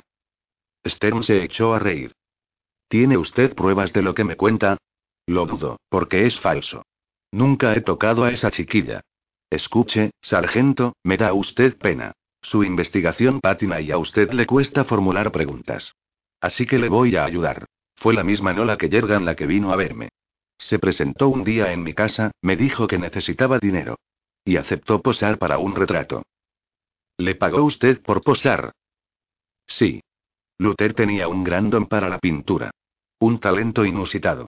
Ya me había pintado cuadros magníficos, vistas de New Hampshire, escenas de la vida cotidiana de nuestra hermosa América, y yo estaba entusiasmado. Para mí, Luther podía convertirse en uno de los grandes pintores de este siglo, y pensé que podría hacer algo grandioso pintando a esa hermosa jovencita. La prueba es que, si vendiese ahora ese cuadro, con todo el ruido que está haciendo este caso, sacaría sin duda alguna uno o dos millones de dólares. ¿Conoce usted muchos pintores contemporáneos que vendan por dos millones de dólares? Una vez terminada su explicación, Stern decretó que había perdido bastante tiempo y que el interrogatorio había terminado, y se marchó, seguido por su legión de abogados, dejando a Galloway mudo y con un misterio más en el caso. ¿Entiende usted algo, escritor? Me preguntó Galloway tras terminar de contarme el interrogatorio de Stern. Un día, la chiquilla se presenta en casa de Stern y le propone que la pinten a cambio de dinero. ¿Puede usted creerlo? Es una insensatez. ¿Para qué necesitaría el dinero? ¿Para la fuga? Quizás. Sin embargo, ni siquiera se llevó sus ahorros. En su habitación hay una caja de galletas con 120 dólares en su interior. ¿Y qué ha hecho con el cuadro? Pregunté. Nos lo hemos quedado por ahora. Como prueba. ¿Qué prueba, si Stern no está acusado? Prueba contra Caleb. Entonces, ¿de verdad sospecha de él? No sé nada, escritor. Stern pintaba, Pratt se dejaba hacer felaciones, pero ¿qué móvil tenían para matar a Nola? ¿Miedo de que hablase? Sugerí. Quizás los amenazó con contarlo todo y, en un momento de pánico, uno de los dos la golpeó hasta matarla antes de enterrarla en el bosque. ¿Pero por qué dejaría esa nota en el manuscrito? Adiós, mi querida Nola es de alguien que amaba a la chiquilla. Y el único que la amaba era Kebert. Y si Kebert, al enterarse de lo de Pratt y Stern, hubiese perdido un tornillo y matado a Ola. Esta historia tiene toda la pinta de ser un crimen pasional. De hecho, esa era su hipótesis. Harry, cometer un crimen pasional. No tiene ningún sentido. ¿Cuándo tendrá los resultados de ese maldito análisis grafológico? Enseguida. Es solo cuestión de días, supongo. Marcus, tengo que decírselo. La oficina del fiscal va a proponer un acuerdo a Quebert. Renuncian a acusarlo de secuestro y él se declara culpable de crimen pasional. Veinte años de cárcel. Y se quedarán en quince si se porta bien. Se libraría de la pena de muerte. ¿Un acuerdo? ¿Y por qué un acuerdo? Harry no es culpable de nada. Tenía la impresión de que olvidábamos algo, un detalle que podía explicarlo todo. Tiré del hilo de los últimos días de Nola, pero no encontré ningún acontecimiento importante que señalar durante todo el mes de agosto de 1975 en Aurora, hasta la famosa noche del día 30. A decir verdad, hablando con Henry Down, Tamara Kim y otros habitantes de la ciudad, me pareció que las tres últimas semanas de Nola que Yergan habían sido felices. Harry me describió las escenas de ahogo, Pratt contó cómo la había forzado a realizarle una felación, Nancy me habló de sus citas sórdidas con Luther Caleb, pero las declaraciones de Henry y Tamara fueron muy distintas. Según ellas, nada hacía pensar que Nola fuera una chica maltratada o infeliz. Tamara Kim me llegó a decir que le había pedido volver a trabajar en el Clarks a partir de principios de curso, y que lo había aceptado. Me quedé tan extrañado que le obligué a repetírmelo. ¿Por qué no la había pedido volver al trabajo si tenía previsto huir? En cuanto a Robert King, me contó que a veces se la cruzaba transportando una máquina de escribir, pero que marchaba ligera, canturreando alegremente. Parecía que Aurora, ese agosto de 1975, era el paraíso terrenal. Llegué a preguntarme si era verdad que no la tenía intención de dejar la ciudad. Después, me invadió una duda terrible. ¿Qué garantías tenía de que Harry me hubiese contado la verdad? ¿Cómo saber si Nola le había pedido realmente que se fuese con ella? ¿Y si no era más que una estratagema para disculparse del asesinato? ¿Y si Galloway tuviese razón desde el principio? Volví a ver a Harry la tarde del 5 de julio, en la prisión. Tenía una cara horrible, con la piel sombría. Su frente estaba atravesada por líneas que no había visto antes.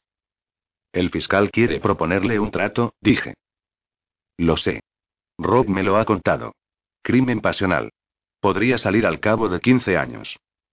Por su tono de voz, comprendí que estaba dispuesto a plantearse esa opción. No me diga que va a aceptar esa oferta, le recriminé. No lo sé, Marcus. Pero es una forma de evitar la pena de muerte. ¿Evitar la pena de muerte? ¿Qué quiere decir con eso? ¿Que es culpable? No. Pero todas las pruebas están en mi contra. No tengo ninguna gana de meterme en una partida de póker con un jurado que ya me ha condenado. 15 años de prisión siempre serán mejor que la perpetua o el corredor de la muerte. Harry, se lo voy a preguntar por última vez. ¿Mató usted a Nola? Por supuesto que no, por Dios. ¿Cuántas veces tendré que decírselo? Entonces lo demostraremos.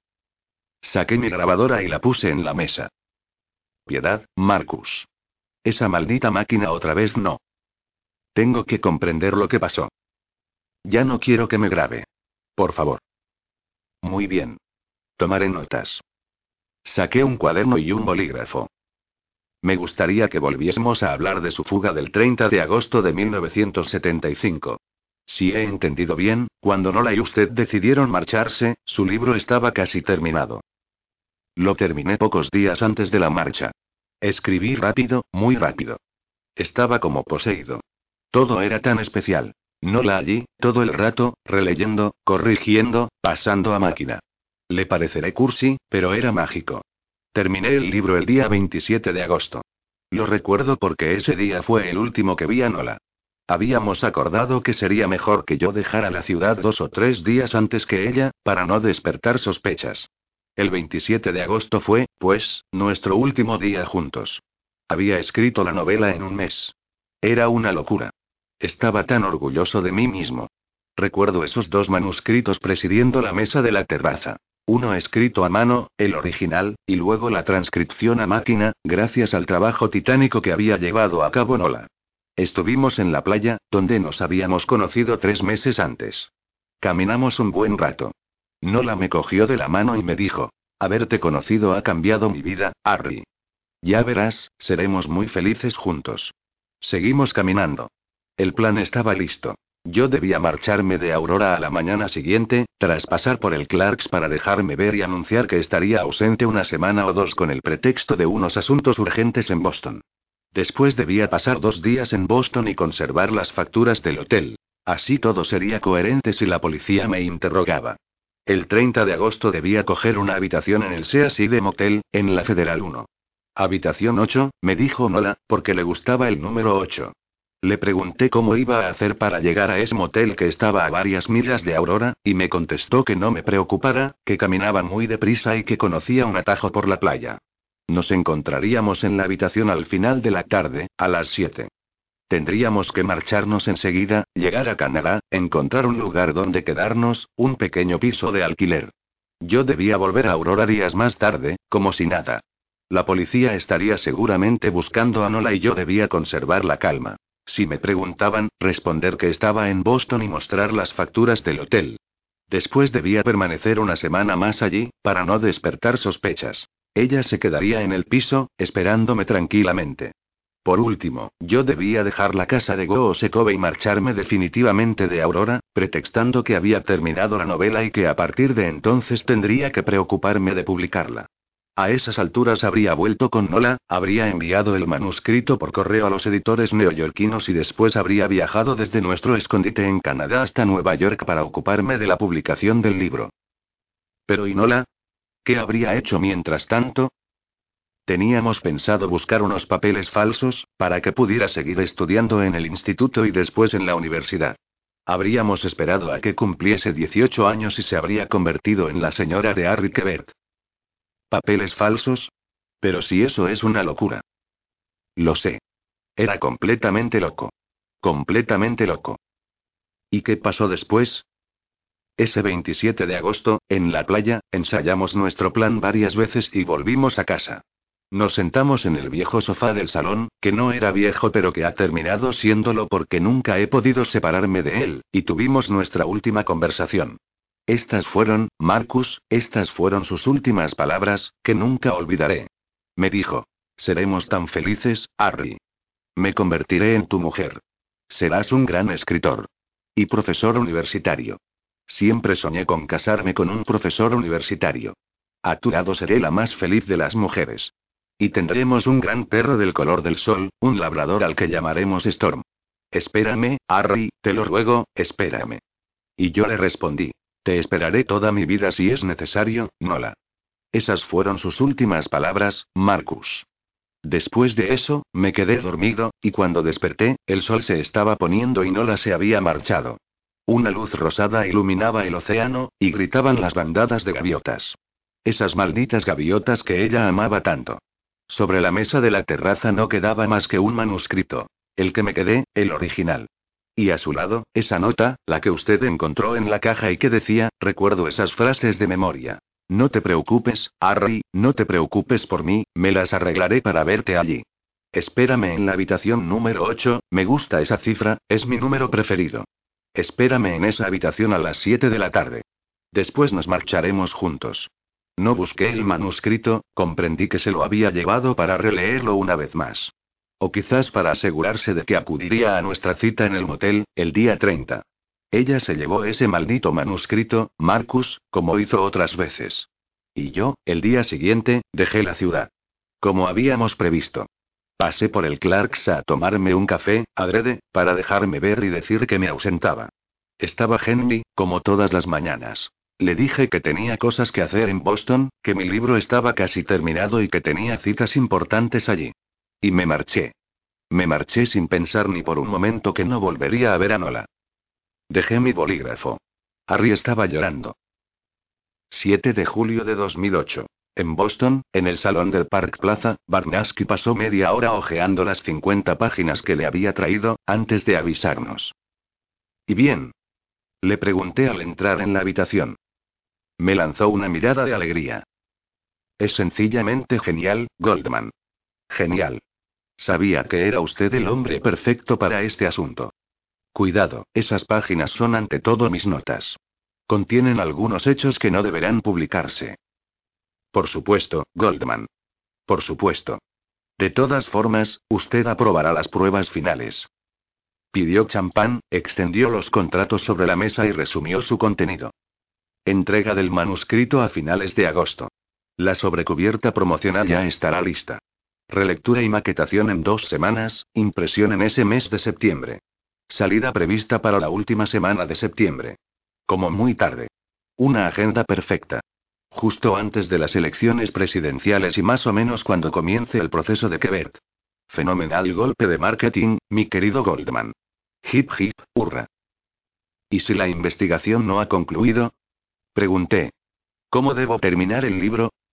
Barnaski ya tenía una respuesta preparada y aprobada por su servicio jurídico. Si la investigación ha concluido, es un relato auténtico. Si no es el caso, dejamos el tema abierto o sugiere usted el final y es una novela. Jurídicamente es intocable y, para los lectores, no existe diferencia alguna. Y además, si la investigación no ha terminado, mejor. Podremos hacer una segunda parte. Menudo chollo. Me miró con expresión de complicidad. Un camarero trajo champán e insistió en abrir él mismo la botella. Firmé el contrato, hizo saltar el tapón, puso todo perdido de champán, llenó dos copas y entregó una de Douglas y otra a mí. Le pregunté. ¿No bebe usted? Hizo una mueca de disgusto y se secó las manos en un cojín. No me gusta nada. El champán es solo por el espectáculo. El espectáculo, Goldman, es el 90% del interés que muestra la gente hacia el producto final. Y se largó a llamar a la Warner Bros. para hablar de los derechos cinematográficos. Esa misma tarde, de regreso a Aurora, recibí una llamada de Roth. Estaba como loco. Han llegado los resultados, Goldman. ¿Qué resultados? La letra. No es la de Harry. Harry no escribió la nota en el manuscrito. Lancé un grito de alegría. ¿Y eso qué significa en concreto? Pregunté. Todavía no lo sé. Pero si no es su letra, eso confirma que no tenía el manuscrito en el momento en que Nola fue asesinada. Y el manuscrito es una de las principales pruebas de cargo de la acusación. El juez acaba de fijar una nueva comparecencia este jueves 10 de julio a las 11. Una convocatoria tan rápida es sin duda una buena noticia para Harry. Yo estaba tremendamente excitado. Harry estaría pronto en libertad. Así que había dicho la verdad, era inocente. Esperaba con impaciencia la llegada del jueves. Pero el día antes de la nueva comparecencia, el miércoles 9 de julio, se produjo una catástrofe. Ese día, sobre las 5 de la tarde, yo estaba en Goosekobe, en el despacho de Harry, leyendo mis notas sobre Nola. Fue entonces cuando recibí la llamada de Barnaski a mi móvil. Su voz temblaba. Marcus, tengo una noticia terrible, me dijo de golpe. ¿Qué pasa? ¿Ha habido un robo? ¿Cómo que un robo? Sus folios, los que me trajo a Boston. ¿Qué? ¿Cómo es posible? Estaban en un cajón de mi despacho.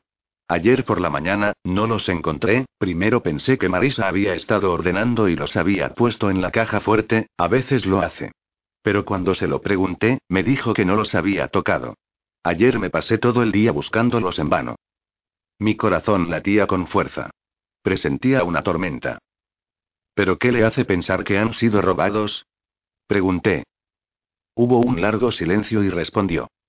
He estado recibiendo llamadas toda la tarde. El Globe, el USA Today, el New York Times, alguien ha mandado sus hojas a toda la prensa nacional, que se dispone a difundirlas. Marcus. Es probable que mañana todo el país esté al corriente del contenido de su libro. Segunda parte. La cura de los escritores. Redacción del libro. 14. Un famoso 30 de agosto de 1975. Ya ve usted, Marcus, nuestra sociedad ha sido concebida de tal forma que hay que elegir continuamente entre razón y pasión. La razón nunca ha servido de nada y la pasión a menudo es destructiva. Así que me va a costar ayudarle. ¿Por qué me dice eso, Harry? Porque sí. La vida es una estafa.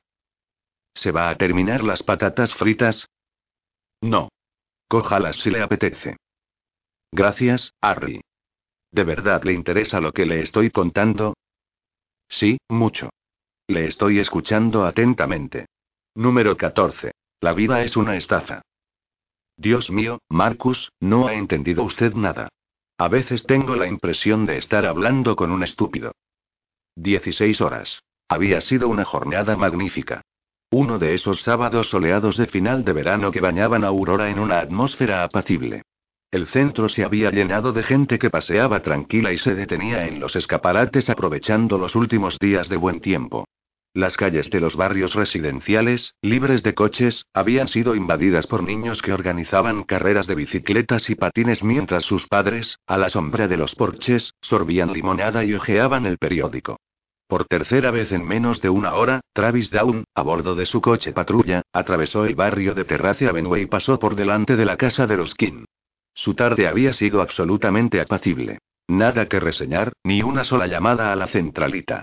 Había realizado algunos controles de carretera para pasar el rato, pero su mente estaba en otro sitio. No podía pensar en otra cosa que no fuera Henry. Estaba allí, en el porche, con su padre.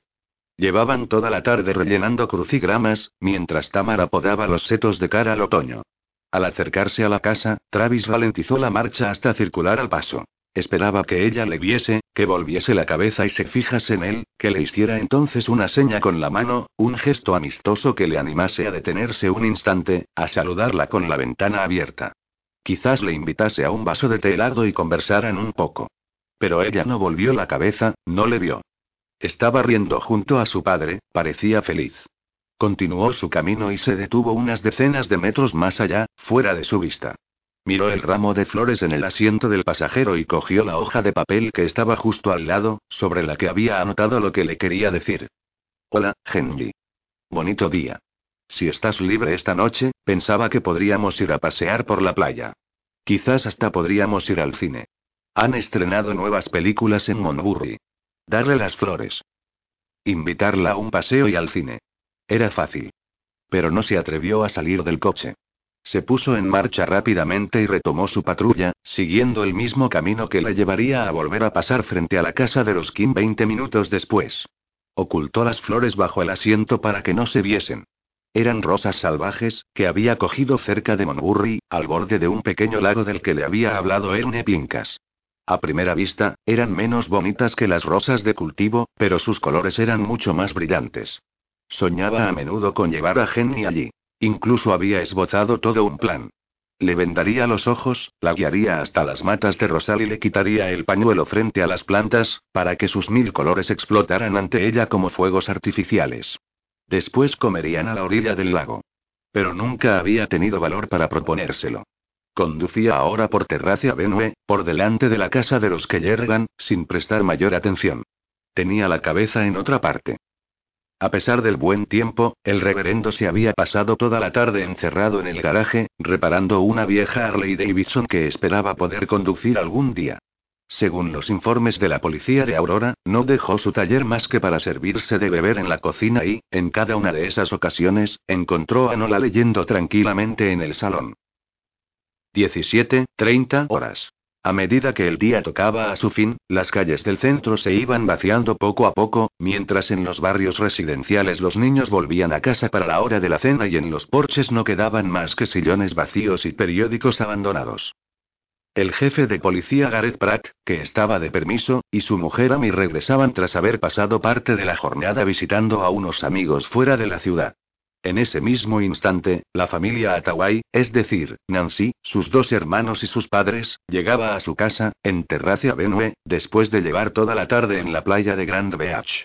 Figura en el informe policial que la señora Atawai, la madre de Nancy, notó que se escuchaba música a un volumen muy alto en casa de los que llegan. A varias millas de allí, Harry llegó al Sea de Motel. Se registró en la habitación 8 con un nombre falso y pagó al contado para no tener que enseñar un documento de identidad. De camino había comprado unas flores. También había llenado el depósito del coche. Todo estaba listo. Solo faltaba hora y media. Apenas. En cuanto no la llegara, celebrarían su reencuentro y se marcharían enseguida. Llegarían a Canadá a las nueve. Estarían bien juntos. Ella no volvería a ser infeliz. 18 horas. Deborah Cooper, de 61 años, que desde la muerte de su marido vivía sola en una casa aislada en la linde del bosque de Side Creek, se instaló en la mesa de su cocina para preparar una tarta de manzana. Tras haber pelado y cortado la fruta, tiró algunos trozos por la ventana para los mapaches y esperó pegada al cristal para ver si venían.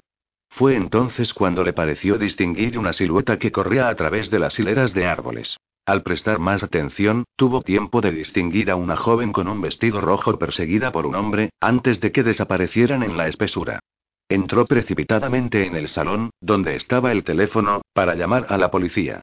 El informe policial indica que la llamada se recibió en la central a las 18 horas 21 minutos.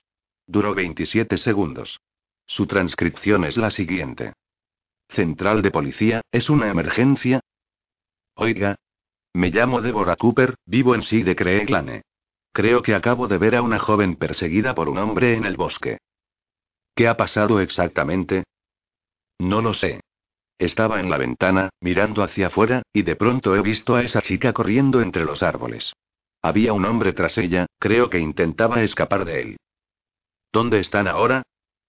Pues, ya no los veo. Se han metido en el bosque. Enviamos una patrulla de inmediato, señora. Gracias, dense prisa.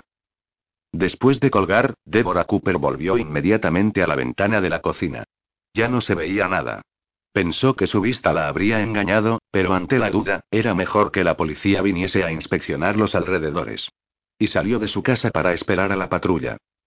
Está indicado en el informe que la central de policía transmitió la información a la policía de Aurora, cuyo único oficial de servicio ese día era Travis Down. Llegó así de Creekland unos cuatro minutos después de la llamada. Tras informarse rápidamente de la situación, el oficial Down procedió a un primer registro del bosque.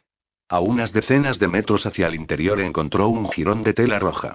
Consideró la posibilidad de que la situación fuese grave y decidió avisar inmediatamente al jefe Pratt, aunque estuviera de permiso. Llamó a su casa desde la de Deborah Cooper.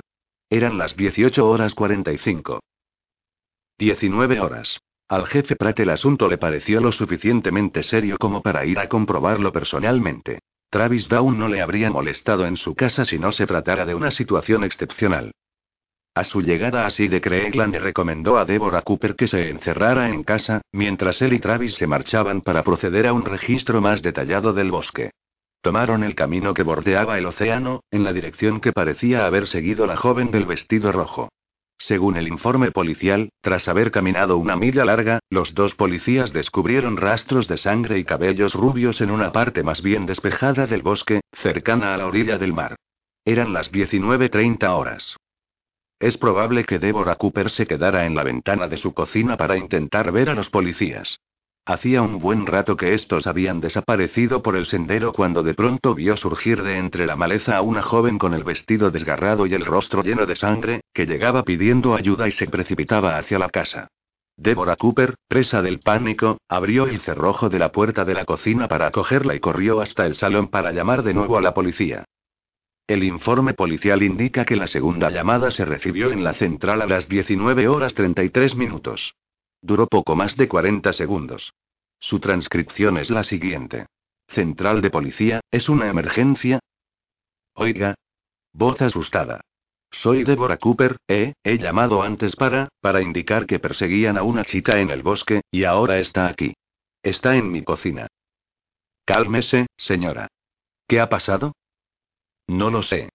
Surgió del bosque. De hecho, hay dos policías allí ahora mismo, pero creo que no la han visto. Está escondida en mi cocina. Creo, creo que es la hija del reverendo, la chica que trabaja en el Clarks, creo que es ella. ¿Cuál es su dirección? Deborah Cooper, sí de Creeglane, en Aurora. He llamado antes. La chica está aquí, ¿entiende? Tiene la cara llena de sangre. Vengan pronto. No se mueva, señora. Envío refuerzos inmediatamente.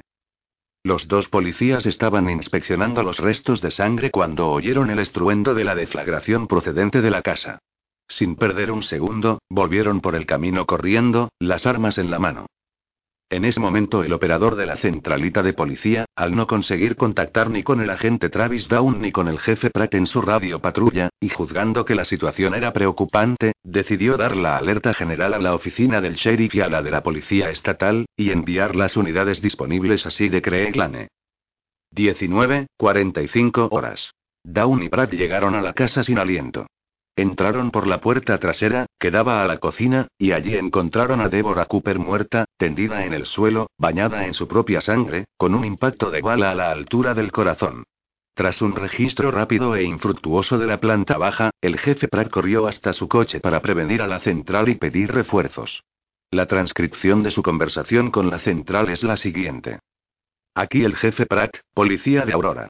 Envíen urgentemente refuerzos así de Creeglane, en el cruce con la Federal 1. Tenemos una mujer muerta por impacto de bala y seguramente una chica desaparecida. Jefe Pratt, ya hemos recibido una llamada de auxilio de una tal señora Deborah Cooper, en sí de Creeglane, hace siete minutos, informándonos de que una joven había encontrado refugio en su casa. ¿Están relacionados los dos asuntos? ¿Cómo? La muerta es Deborah Cooper. Y no hay nadie más en la casa. Envíenme toda la caballería disponible. Aquí está pasando algo muy gordo. Las unidades están en camino. Le voy a enviar otras. Antes incluso de terminar la comunicación, Pratt escuchó una sirena. Ya llegaban los refuerzos. Apenas había tenido tiempo de avisar a Travis de la situación y de pedirle que volviese a registrar la casa cuando la radio se puso de nuevo en marcha. Se estaba produciendo una persecución en la Federal 1, a unos cientos de metros de allí, entre un coche de la oficina del sheriff y un vehículo sospechoso, que había sido sorprendido en la linde del bosque.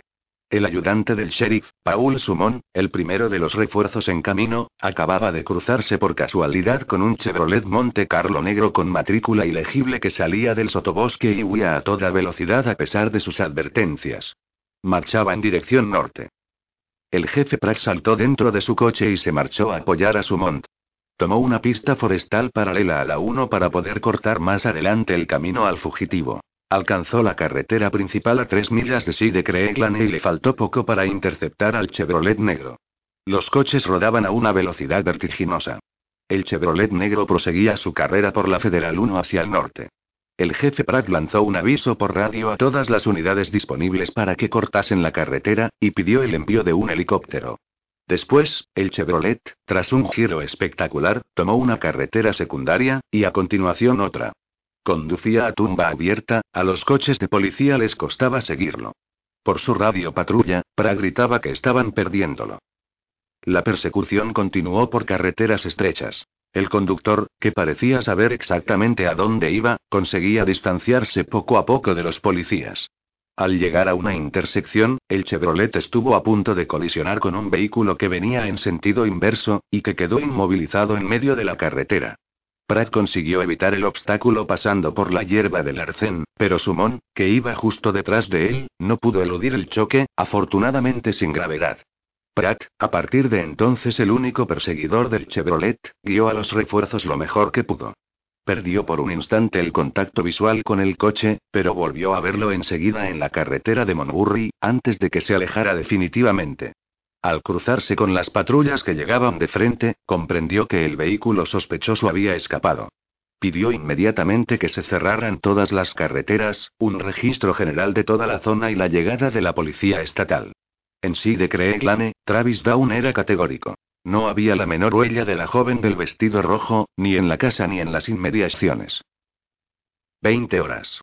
El reverendo David Kellergan, presa del pánico, marcó el número de urgencias de la policía para indicar que su hija, Nola, de 15 años, había desaparecido. El primero en llegar al 245 de Terrace Avenue fue un ayudante del sheriff del condado enviado como refuerzo, inmediatamente seguido por Travis Down. A las 20 horas 15 minutos, el jefe Pratt llegó a su vez al lugar.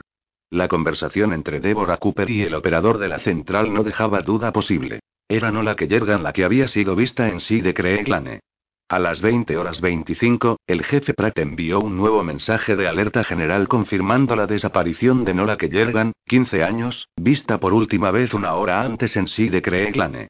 Pidió la emisión de un aviso de búsqueda de una mujer joven, blanca, 5,2 pies de altura, 100 libras, cabello rubio largo, ojos verdes, con un vestido rojo, que llevaba un collar de oro con su nombre grabado. Los refuerzos de la policía llegaban de todo el condado. Mientras se desarrollaba una primera fase de registro en el bosque y la playa con la esperanza de encontrar a Nola antes de la noche, las patrullas recorrían la región en busca del Chevrolet negro, al que, por el momento, habían perdido la pista. 21 horas. A las 21 horas, las unidades de la policía estatal llegaron así de Creeglane, a las órdenes del capitán Neil Rodick.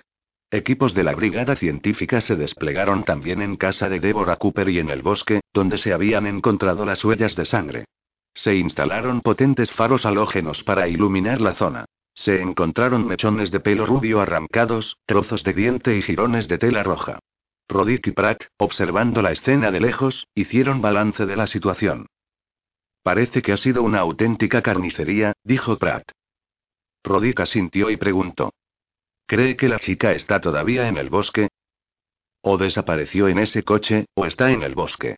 La playa ha sido registrada a fondo. Nada que señalar.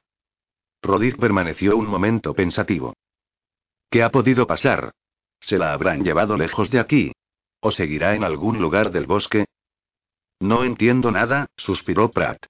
Todo lo que quiero es encontrar a esa chica viva y pronto. Lo sé, jefe. Pero con toda la sangre que ha perdido, si todavía está con vida en alguna parte del bosque, debe de encontrarse en un estado lamentable. A saber de dónde sacó las fuerzas para llegar hasta esta casa. La fuerza de la desesperación, sin duda. Sin duda. ¿No hay noticias del coche? Preguntó de nuevo Rodick. Ninguna. Un auténtico misterio. No obstante, todas las carreteras están cortadas en todas las direcciones posibles. Cuando los agentes descubrieron restos de sangre que iban desde la casa de Deborah Cooper hasta el lugar donde había sido descubierto el Chevrolet negro, Rodick hizo una mueca de resignación. No me gusta ser pájaro de mal agüero, dijo, pero o se ha arrastrado hasta alguna parte para morir, o ha acabado en el maletero de ese coche. A las 21 horas 45, cuando el día ya no era más que un halo que flotaba por encima del horizonte, Rodick pidió a Pra que interrumpiera la búsqueda durante la noche. ¿Interrumpir la búsqueda? Protestó Pratt. Ni lo sueñe. Imagínese que está en alguna parte, justo ahí, aún viva, esperando a que vayamos en su ayuda. No pensará abandonar a esa chiquilla en el bosque. Los chicos pasarán toda la noche buscándola si es necesario, pero si está ahí, la encontrarán. Rodith tenía mucha experiencia sobre el terreno. Sabía que los policías locales se comportaban a veces de forma ingenua y una parte de su trabajo consistía en convencer a sus responsables de la realidad de la situación. Jefe Pratt, debe usted suspender la búsqueda. Este bosque es inmenso, ya no se ve nada. Un registro nocturno es inútil. En el mejor de los casos, agotará sus recursos y mañana tendrá que iniciar todo de nuevo.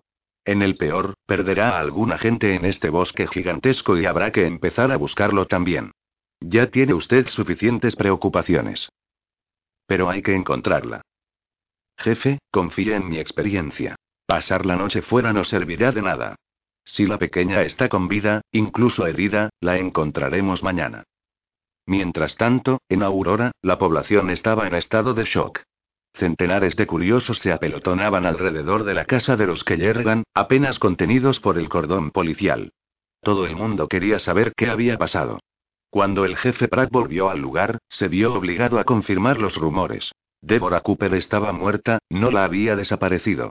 Se oyeron gritos de horror entre el gentío. Las madres se llevaron a sus hijos a casa y se encerraron, mientras los padres sacaron sus viejos fusiles y se organizaron en milicias ciudadanas para vigilar los barrios. La tarea del jefe Pratt se complicaba. La ciudad no debía sucumbir al pánico. Patrullas de policía recorrieron las calles sin descanso para tranquilizar a la población, mientras los agentes de la policía estatal se encargaban de ir puerta a puerta para recoger los testimonios de los vecinos de Terracia Benue. 23 horas. En la sala de reuniones de la policía de Aurora, el jefe Pratt y el capitán Rodick hacían balance. Los primeros resultados de la investigación indicaban que no había señal alguna de allanamiento ni de lucha en la habitación de Nola. Solo la ventana abierta. ¿La pequeña se llevó algo? preguntó Rodick. No. Ni ropa, ni dinero. Su hucha está intacta, hay 120 dólares dentro. Apesta a secuestro. Y ningún vecino ha visto nada anormal. No me extraña. Alguien debió de convencer a la chiquilla para que le acompañase. ¿Por la ventana? Quizás. ¿O no? Estamos en agosto, todo el mundo tiene la ventana abierta. Quizás salió a dar una vuelta y tuvo un encuentro desagradable. Aparentemente, un testigo, un tal Gregory Stark, ha declarado haber oído gritos en casa de los que llegan al pasear a su perro. Sucedió sobre las 5 de la tarde, pero no está seguro. ¿Cómo que no está seguro? preguntó Rodick. Dice que había música en casa de los que llegan. Música muy alta. Rodick maldijo. No tenemos nada. Ni pistas, ni huellas. Es como un fantasma. Solo sabemos que esa chiquilla ha sido vista durante un momento, ensangrentada, asustada y pidiendo ayuda. Según usted, ¿qué es lo que debemos hacer ahora? preguntó Pratt. Créame, ya ha hecho todo lo que ha podido por esta noche. A partir de ahora, es mejor concentrarse en el día de mañana. Envía a todo el mundo a descansar, pero mantenga los controles de carretera. Prepare un plan de registro del bosque, habrá que proseguir la búsqueda en cuanto amanezca. Es usted el único que puede dirigir la batida, conoce el bosque como la palma de su mano. Envíe también un comunicado a todas las comisarías, intente dar precisiones sobre Nola. Una joya que llevase, un detalle físico que la diferencia y que algún testigo pueda identificar. Transmitiré toda la información al FBI, a la policía de los estados vecinos y a la de fronteras. Voy a pedir un helicóptero para mañana y nuevos perros. Duerma usted también un poco, si puede. Y rece. Me gusta mi trabajo, jefe, pero los secuestros de niños son algo superior a mis fuerzas. La ciudad permaneció agitada toda la noche por el ir y venir de coches patrulla y de curiosos alrededor de Terracia Benue. Algunos querían ir al bosque. Otros se presentaban en comisaría para ofrecerse a participar en la búsqueda. El pánico invadía a sus habitantes. Domingo 31 de agosto de 1975. Una lluvia gélida caía sobre la región, invadida por una espesa bruma llegada del océano. A las 5 de la mañana, en las cercanías de la casa de Deborah Cooper, bajo una inmensa carpa desplegada a toda prisa, el jefe Pratt y el capitán Roddy daban consignas a los primeros grupos de policías y voluntarios. Habían dividido el bosque en sectores con la ayuda de un mapa y cada sector había sido asignado a un equipo. Esperaban que esa mañana llegaran refuerzos con perros adiestrados y guardias forestales que permitiesen ampliar la búsqueda y organizar relevos entre los equipos. El helicóptero había sido descartado por el momento, por culpa de la mala visibilidad.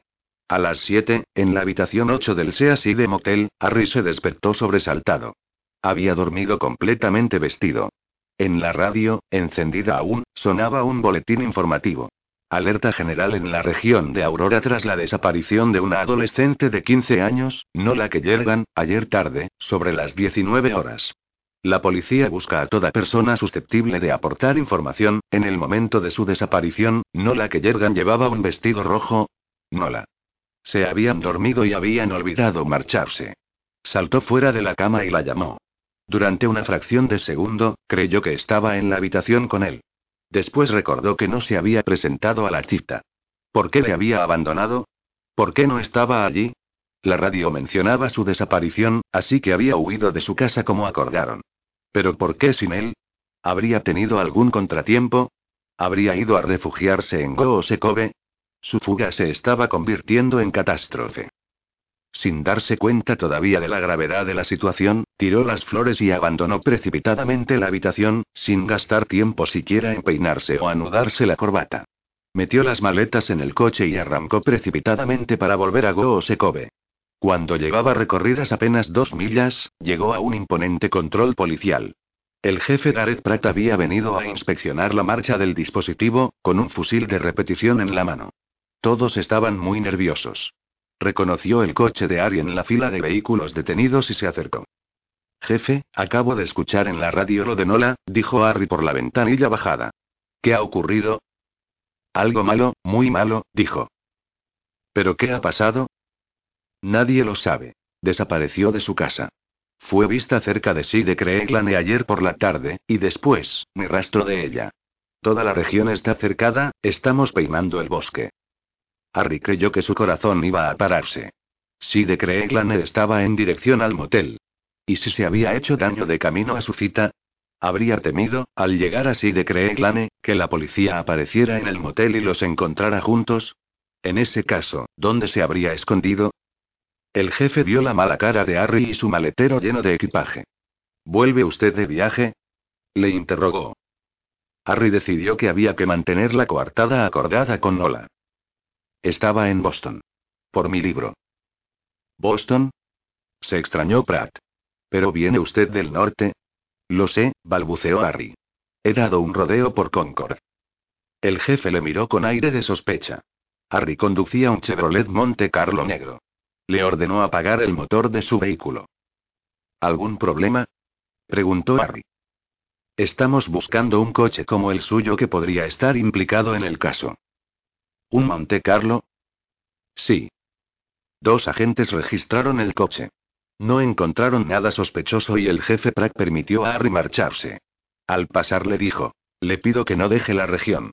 Es una simple precaución, por supuesto. La radio del coche continuaba repitiendo la descripción de Nola. Mujer joven, blanca, 5,2 pies de altura, 100 libras, cabello rubio largo, ojos verdes, vestido rojo. Lleva un collar de oro con el nombre Nola grabado. No estaba en Goosekobe. Ni en la playa, ni en la terraza, ni dentro de la casa. En ninguna parte. La llamó, no le importaba que le oyeran. Recorrió la playa como loco.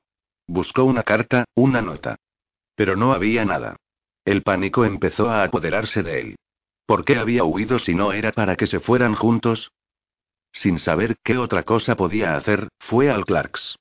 Allí se enteró de que Deborah Cooper había visto a Nola ensangrentada antes de que la encontrasen asesinada.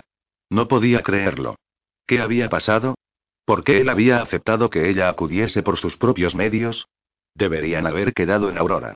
Atravesó andando la ciudad hasta la casa de los Kellergan, rodeada de coches de policía, y se inmiscuyó en las conversaciones de los curiosos para intentar comprender. Al final de la mañana, de vuelta de Goosekobe, se sentó en la terraza con unos prismáticos y pan para las gaviotas. Y esperó. Se había perdido, volvería. Volvería, estaba seguro.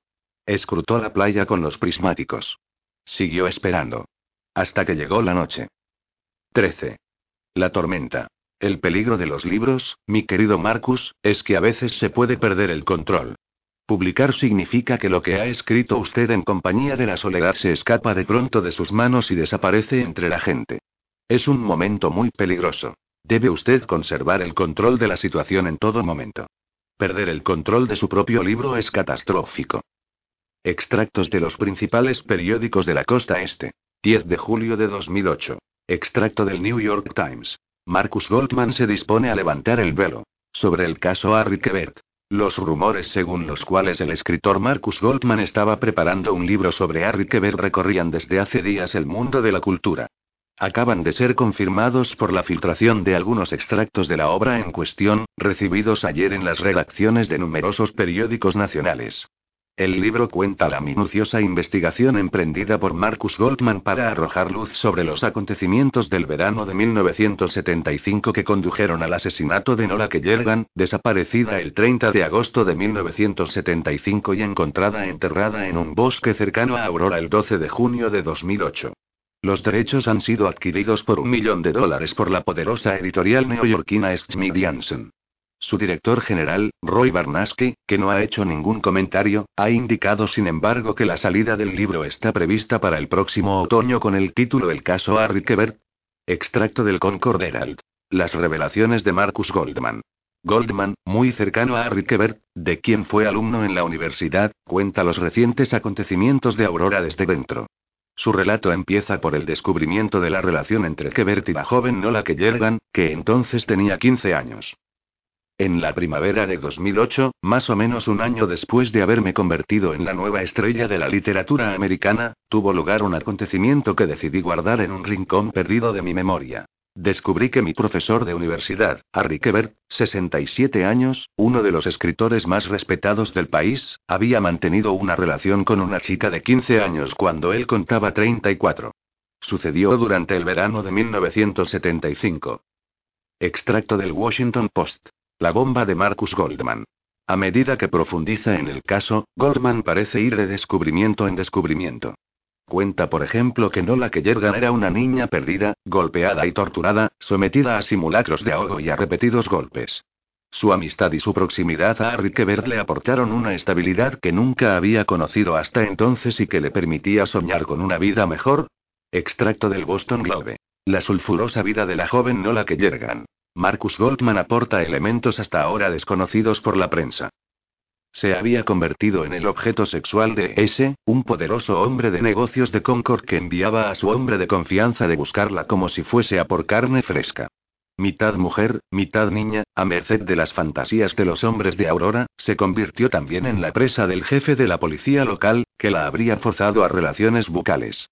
Fue ese mismo jefe de policía el encargado de dirigir su búsqueda cuando desapareció, a primera hora de la mañana del jueves 10 de julio, descubrí los titulares sensacionalistas de la prensa. Todos los periódicos nacionales mostraban, en primera página, fragmentos de lo que había escrito pero cortando las frases, arrancándolas de su contexto.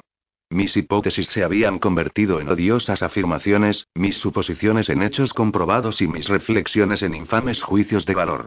Habían desmontado mi trabajo, saqueado mis ideas, violado mi pensamiento. Habían matado a Goldman, el escritor redimido que intentaba trabajosamente volver al camino de los libros. A medida que Aurora despertaba, la conmoción se extendía por la ciudad.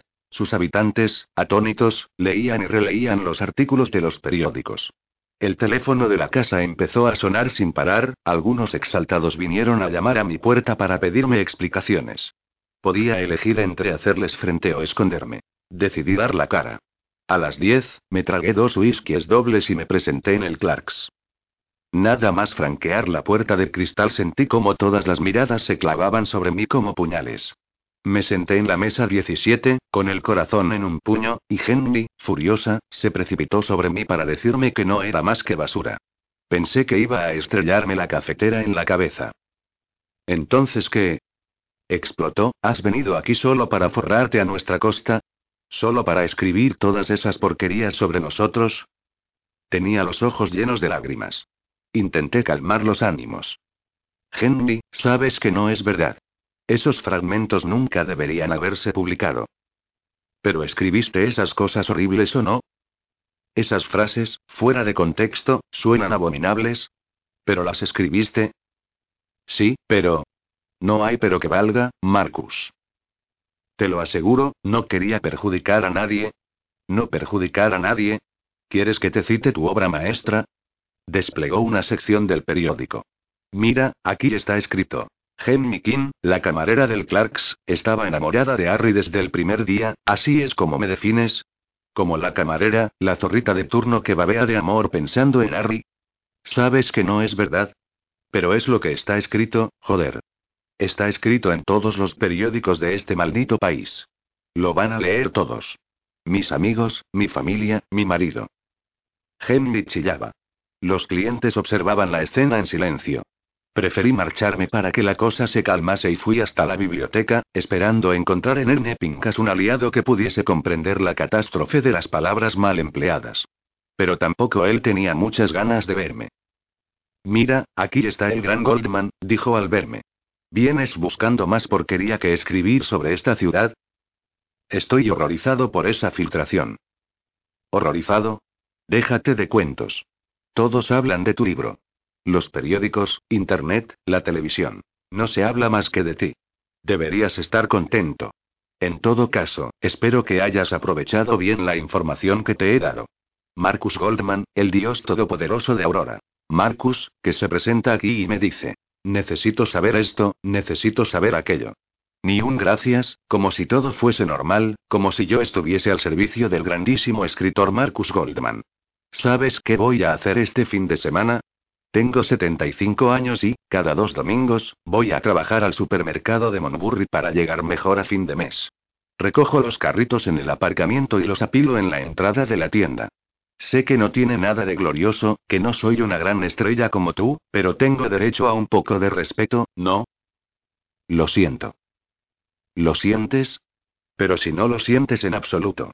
No sabías por qué nunca te interesó, Mark.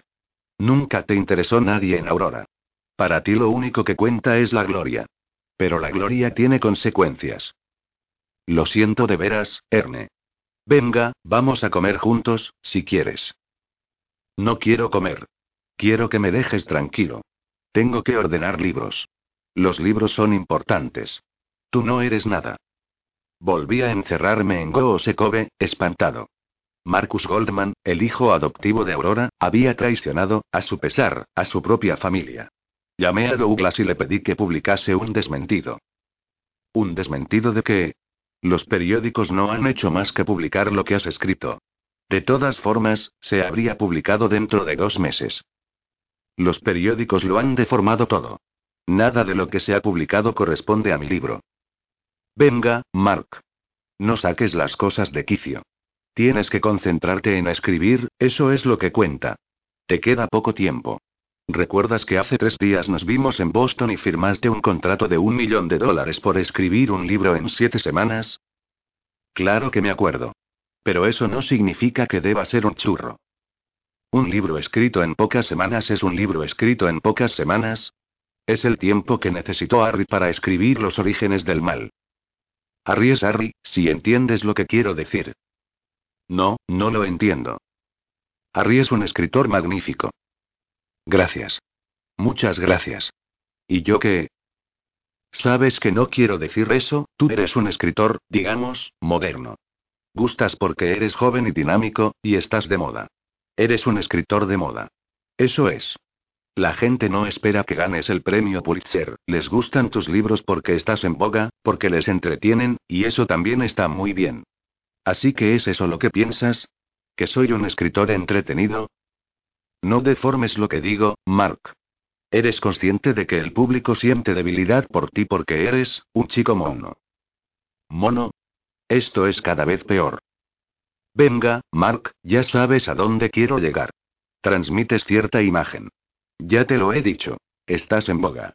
Todo el mundo te quiere. Eres a la vez el buen amigo, el amante misterioso, el yerno ideal, por eso el caso Harry tendrá un éxito inmenso. ¡Qué locura! Tu libro no existe y ya es un bombazo. No he visto nada igual en toda mi carrera. El caso Harry es el título del libro. ¿Cómo que el título del libro? Fuiste tú el que lo escribió en el texto. Era un título provisional. Lo precisaba en la portada. Provisional. Ya sabes, es un adjetivo que significa que algo no es definitivo. ¿Barnaski no te lo ha dicho? El departamento de marketing ha considerado que era el título perfecto. Lo decidieron ayer por la tarde. Hubo una reunión urgente por lo de la filtración. Consideraron que era mejor utilizarla como herramienta de marketing y lanzaron la campaña del libro esta mañana. Creí que lo sabías. Míralo en internet. ¿Creías que lo sabía? Joder, Toad. Eres mi agente. Tu trabajo no es creer, tu trabajo es actuar. Tienes que asegurarte de que estoy al corriente de todo lo que pasa con mi libro, joder. Colgué, furioso, y fui corriendo a mi ordenador. La portada de la página web de Smithsonian estaba dedicada al libro. Había una foto mía en color e imágenes de Aurora en blanco y negro, ilustrando el texto siguiente. El caso Harry El relato de Marcus Goldman sobre la desaparición. De Nola Kellergan. A la venta en otoño. Ya puede hacer su pedido. A la una de la tarde de ese mismo día debía celebrarse la audiencia convocada por la oficina del fiscal para valorar los resultados de los análisis grafológicos. Los periodistas habían tomado al asalto las escaleras del Palacio de Justicia de Concord, mientras en los canales de televisión, que cubrían el acontecimiento en directo, los comentaristas repetían las revelaciones publicadas en la prensa. En ese momento se hablaba de una posible retirada de los cargos. Un escándalo mayúsculo. Una hora antes de la audiencia llamé por teléfono a Rob para decirle que no iría al tribunal. ¿Se esconde usted, Marcus? Me espetó. Vamos, no juegue a hacerse el tímido. Ese libro es una bendición para todos. Hará que declaren inocente a Harry, relanzará su carrera y dará un buen empujón a la mía. Dejaré de ser el Rob de Concord, seré el Rob del que se habla en su bestseller. Ese libro cae como agua de mayo. Sobre todo para usted, en realidad. ¿Cuánto hacía que no escribía nada? ¿Dos años? Cierre el pico, Roth. No sabe de lo que está usted hablando. Y usted, Goldman, déjese de historias. Su libro va a ser un exitazo y lo sabe muy bien. Va a revelar a todo el país por qué Harry es un pervertido. Le faltaba inspiración, no sabía qué escribir, y ahora está escribiendo un libro con el éxito asegurado. Esas páginas nunca debieron llegar a la prensa. Pero usted escribió esas páginas. No se preocupe, espero sacar a Harry de prisión hoy mismo. Gracias a usted, sin duda. Me imagino que el juez lee el periódico, así que no me costará convencerle de que no la era una especie de zorra facilancia. Exclamé. No haga eso, Roth. ¿Por qué no? Porque ella no era así. Y él la amaba. La amaba. Pero ya había colgado. Lo vi poco después en la pantalla de televisión, triunfante, subiendo las escaleras del Palacio de Justicia con una gran sonrisa. Los periodistas le tendían los micrófonos, preguntándole si lo que decía la prensa era verdad. ¿Había tenido Nola que yergan aventuras con todos los hombres de la ciudad? ¿Volvería a empezar el caso desde cero? Y él respondía alegre y afirmativamente a todas las preguntas que se le hacían. Esa audiencia fue la de la liberación de Harry. Duró apenas 20 minutos, durante los cuales, a medida que el juez hablaba, todo el caso se iba desinflando como un soufflé. La principal prueba de la acusación, el manuscrito, perdió toda credibilidad en cuanto se demostró que el mensaje a Dios, mi querida Nola, no había sido escrito por Harry. Los otros elementos fueron barridos como paja seca. Las acusaciones de Tamara King no se apoyaban en ninguna prueba material, el Chevrolet Monte Carlo negro ni siquiera había sido considerado como prueba de cargo en la época de los hechos. La investigación parecía desbaratada por completo, y el juez decidió, en vista de las nuevas pruebas que habían llegado a su conocimiento, proceder a la liberación de Harry Quebert bajo fianza de medio millón de dólares. Se abrían las puertas a la retirada total de los cargos. Este giro espectacular provocó la histeria de los periodistas. Empezaron a preguntarse si el fiscal no habría querido dar un monumental golpe publicitario deteniendo a Harry y lanzándolo como carnaza a la opinión pública. Ambas partes desfilaron delante del Palacio de Justicia. Primero Roth, exultante, que informó de que al día siguiente, el tiempo de reunir la fianza, Harry sería un hombre libre. Después apareció el fiscal, que intentó, sin convencer, explicar la lógica de sus investigaciones. Cuando me harté del gran ballet de la justicia en la pequeña pantalla, me marché a correr. Necesitaba ir lejos, poner a prueba mi cuerpo. Necesitaba sentirme vivo. Corrí hasta el pequeño lago de Monburry, infestado de niños y familias. Por el camino de regreso, cuando ya casi había llegado a Goosekobe, me adelantó un camión de bomberos, inmediatamente seguido por otro y por un coche de policía. Fue entonces cuando vi la humareda acre y espesa que brotaba por encima de los pinos, y lo comprendí de inmediato. La casa estaba ardiendo. El incendiario había ejecutado sus amenazas. Corrí como nunca había corrido, me precipité para salvar esa casa de escritor que tanto había amado. Los bomberos estaban ya manos a la obra, pero las llamas, inmensas, devoraban la fachada. Todo se estaba quemando. A unas decenas de metros del incendio, un policía observaba de cerca la carrocería de mi coche, sobre la que habían escrito en pintura roja. Arde, Goldman. Arde. A las 10 de la mañana del día siguiente, las brasas seguían humeando. La casa había quedado casi destruida. Los expertos de la policía trabajaban entre las ruinas mientras un equipo de bomberos se aseguraba de que las llamas no brotasen de nuevo. La intensidad del fuego daba pie a pensar que habían vertido gasolina o un producto inflamable similar en el porche. El incendio se había propagado inmediatamente. La terraza y el salón habían quedado devastados, al igual que la cocina. El primer piso se había salvado relativamente, pero el humo y sobre todo el agua utilizada por los bomberos habían causado daños irreversibles. Me movía como un fantasma, todavía con la ropa de deporte, sentado en la hierba contemplando las ruinas. Había pasado la noche allí. A mis pies, un bolso intacto que los bomberos habían sacado de mi habitación. En su interior había algo de ropa y mi ordenador. Oí llegar un coche y un rumor brotó entre los curiosos a mi espalda. Era Harry. Acababa de ser puesto en libertad. Yo había avisado a Roth y sabía que él le había informado del drama. Dio algunos pasos hasta mí, en silencio, después se sentó en la hierba y me dijo simplemente. ¿En qué estaba pensando, Marcus? No sé qué decirle, Harry. No diga nada. Mire lo que ha hecho. No se necesitan palabras. Harry, yo. Se fijó en la inscripción sobre el capó de mi Range Rover. ¿Su coche no tiene nada? No. Mejor. Porque ahora mismo se mete dentro y se larga de aquí.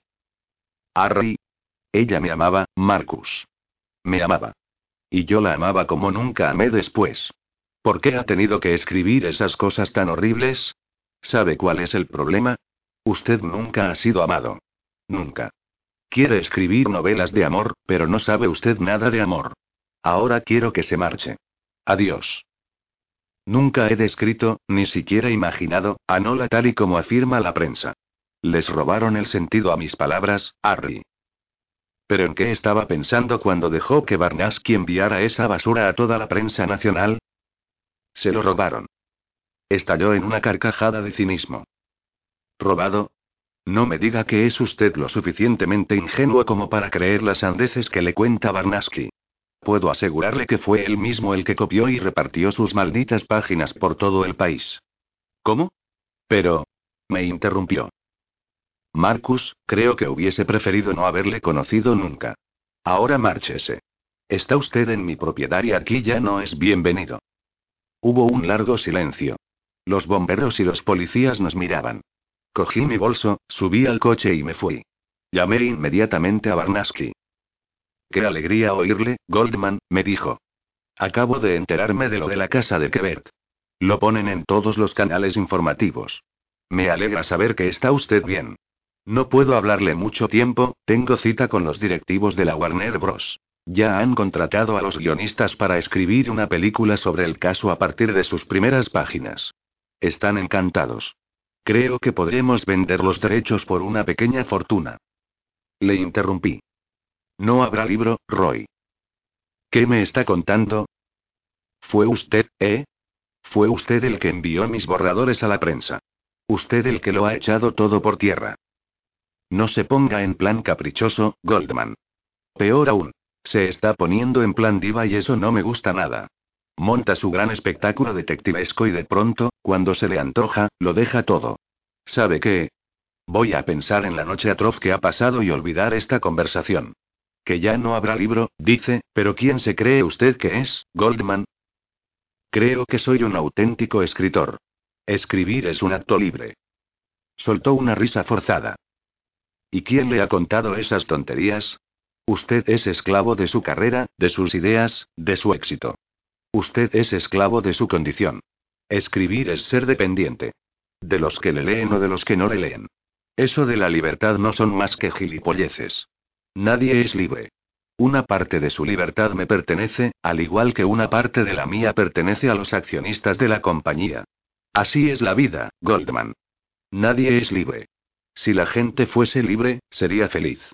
¿Conoce usted a alguien verdaderamente feliz? Como no respondí, prosiguió. ¿Sabe? La libertad es un concepto interesante. Yo conocí a un tipo que trabajaba como trader en Wall Street, el típico Golden Boy forrado y a quien la vida le sonríe. Un día, quiso convertirse en un hombre libre. Vio un reportaje en televisión sobre Alaska que le impresionó mucho. Entonces decidió convertirse en cazador, se marchó al sur de Alaska, al Wrangler. Pues bien, figúrese que ese tipo, que siempre había salido ganador, ganó también esa apuesta. Se convirtió en un auténtico hombre libre. Sin lazos, sin familia, sin casa. Solo algunos perros y una tienda de campaña. Fue el único hombre libre que he conocido. Fue. Fue. El muy imbécil fue libre durante tres meses, de junio a octubre. Después acabó muriendo de frío en cuanto llegó el invierno, tras haberse comido a todos sus perros por desesperación. Nadie es libre, Goldman, ni siquiera los cazadores de Alaska. Y sobre todo en América, donde los buenos americanos dependen del sistema, los inuits dependen de la ayuda del gobierno y del alcohol, y los indios son libres pero están hacinados en unos zoos para humanos llamados reservas y condenados a repetir su lamentable y sempiterna danza de la lluvia ante un grupo de turistas.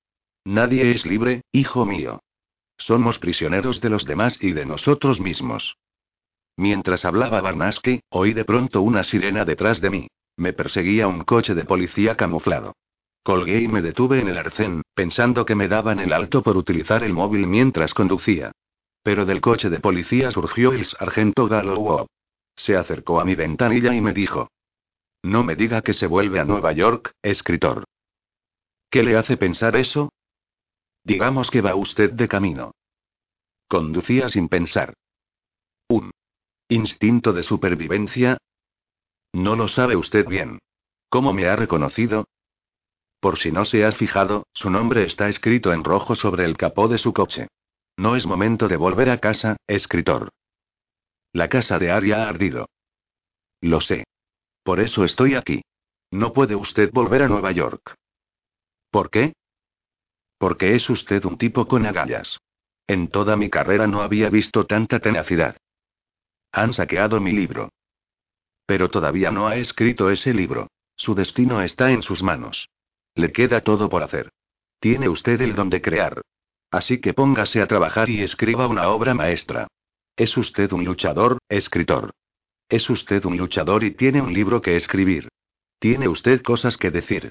Y además, si me lo permite, me ha puesto usted de mierda hasta el cuello. El fiscal está en la cuerda floja, y yo con él.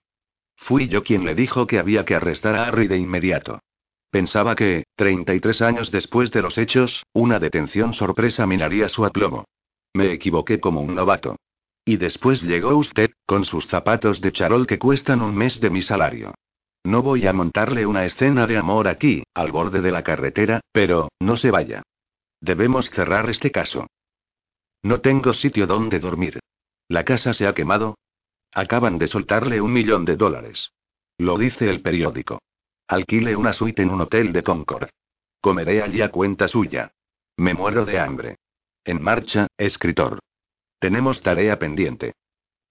Durante toda la semana siguiente, no volví a poner un pie en Aurora. Me instalé en una suite del Regens, en el centro de Concord, donde me pasaba el día inmerso tanto en el caso como en mi libro.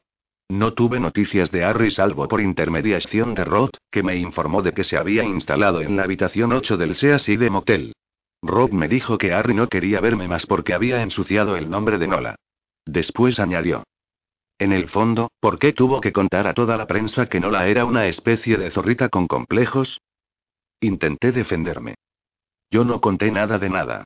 Había escrito algunos borradores que entregué a esa rata de Roy Barnaski, que quería asegurarse de que mi trabajo progresaba. Luego se las arregló para difundirlos a la prensa haciendo creer que se los habían robado. Si usted lo dice, pero si es la verdad, joder. En todo caso, enhorabuena. Yo no habría podido hacerlo mejor. ¿Qué quiere decir? No hay nada como convertir a la víctima en culpable para desmontar una acusación. Harry ha sido liberado gracias al informe grafológico. Lo sabe usted mejor que yo. Va, como ya le dije, Marcus, los jueces no son más que seres humanos.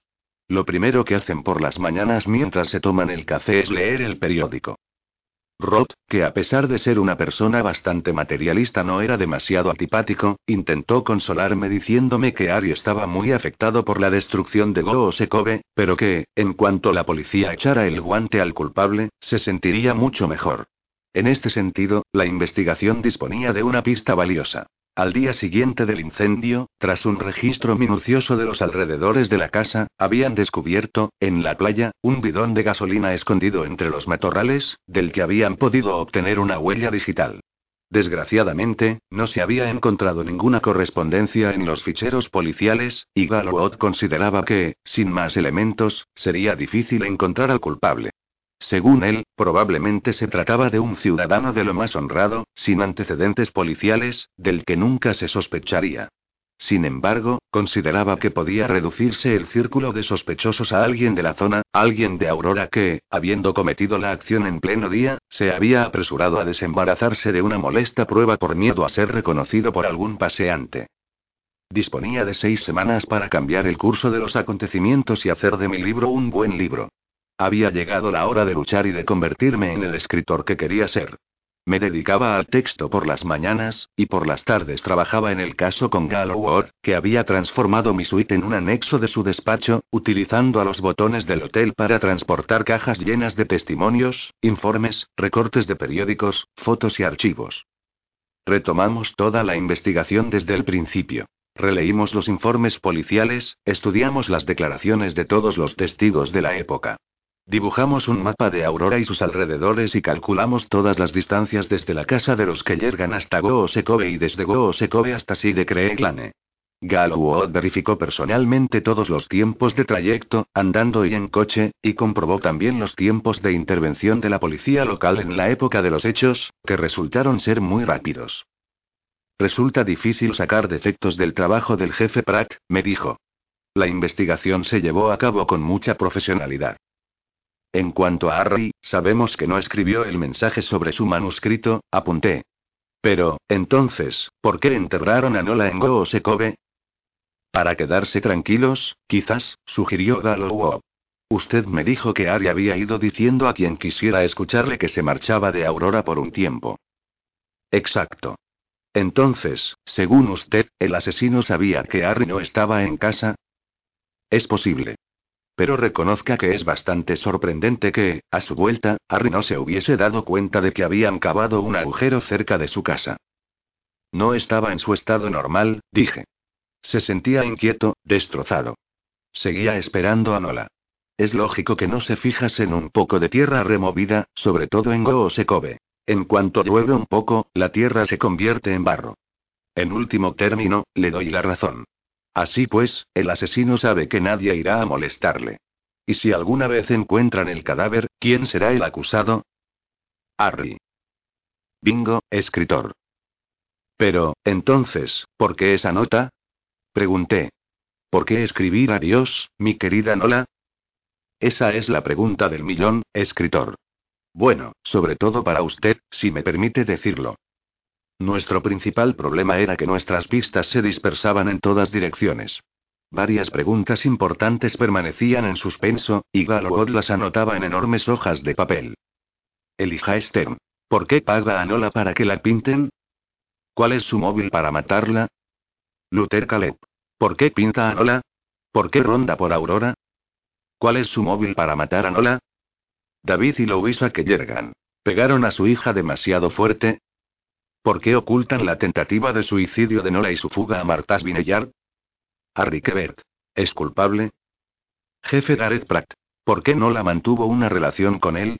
Móvil. ¿Amenazó Nola con contarlo?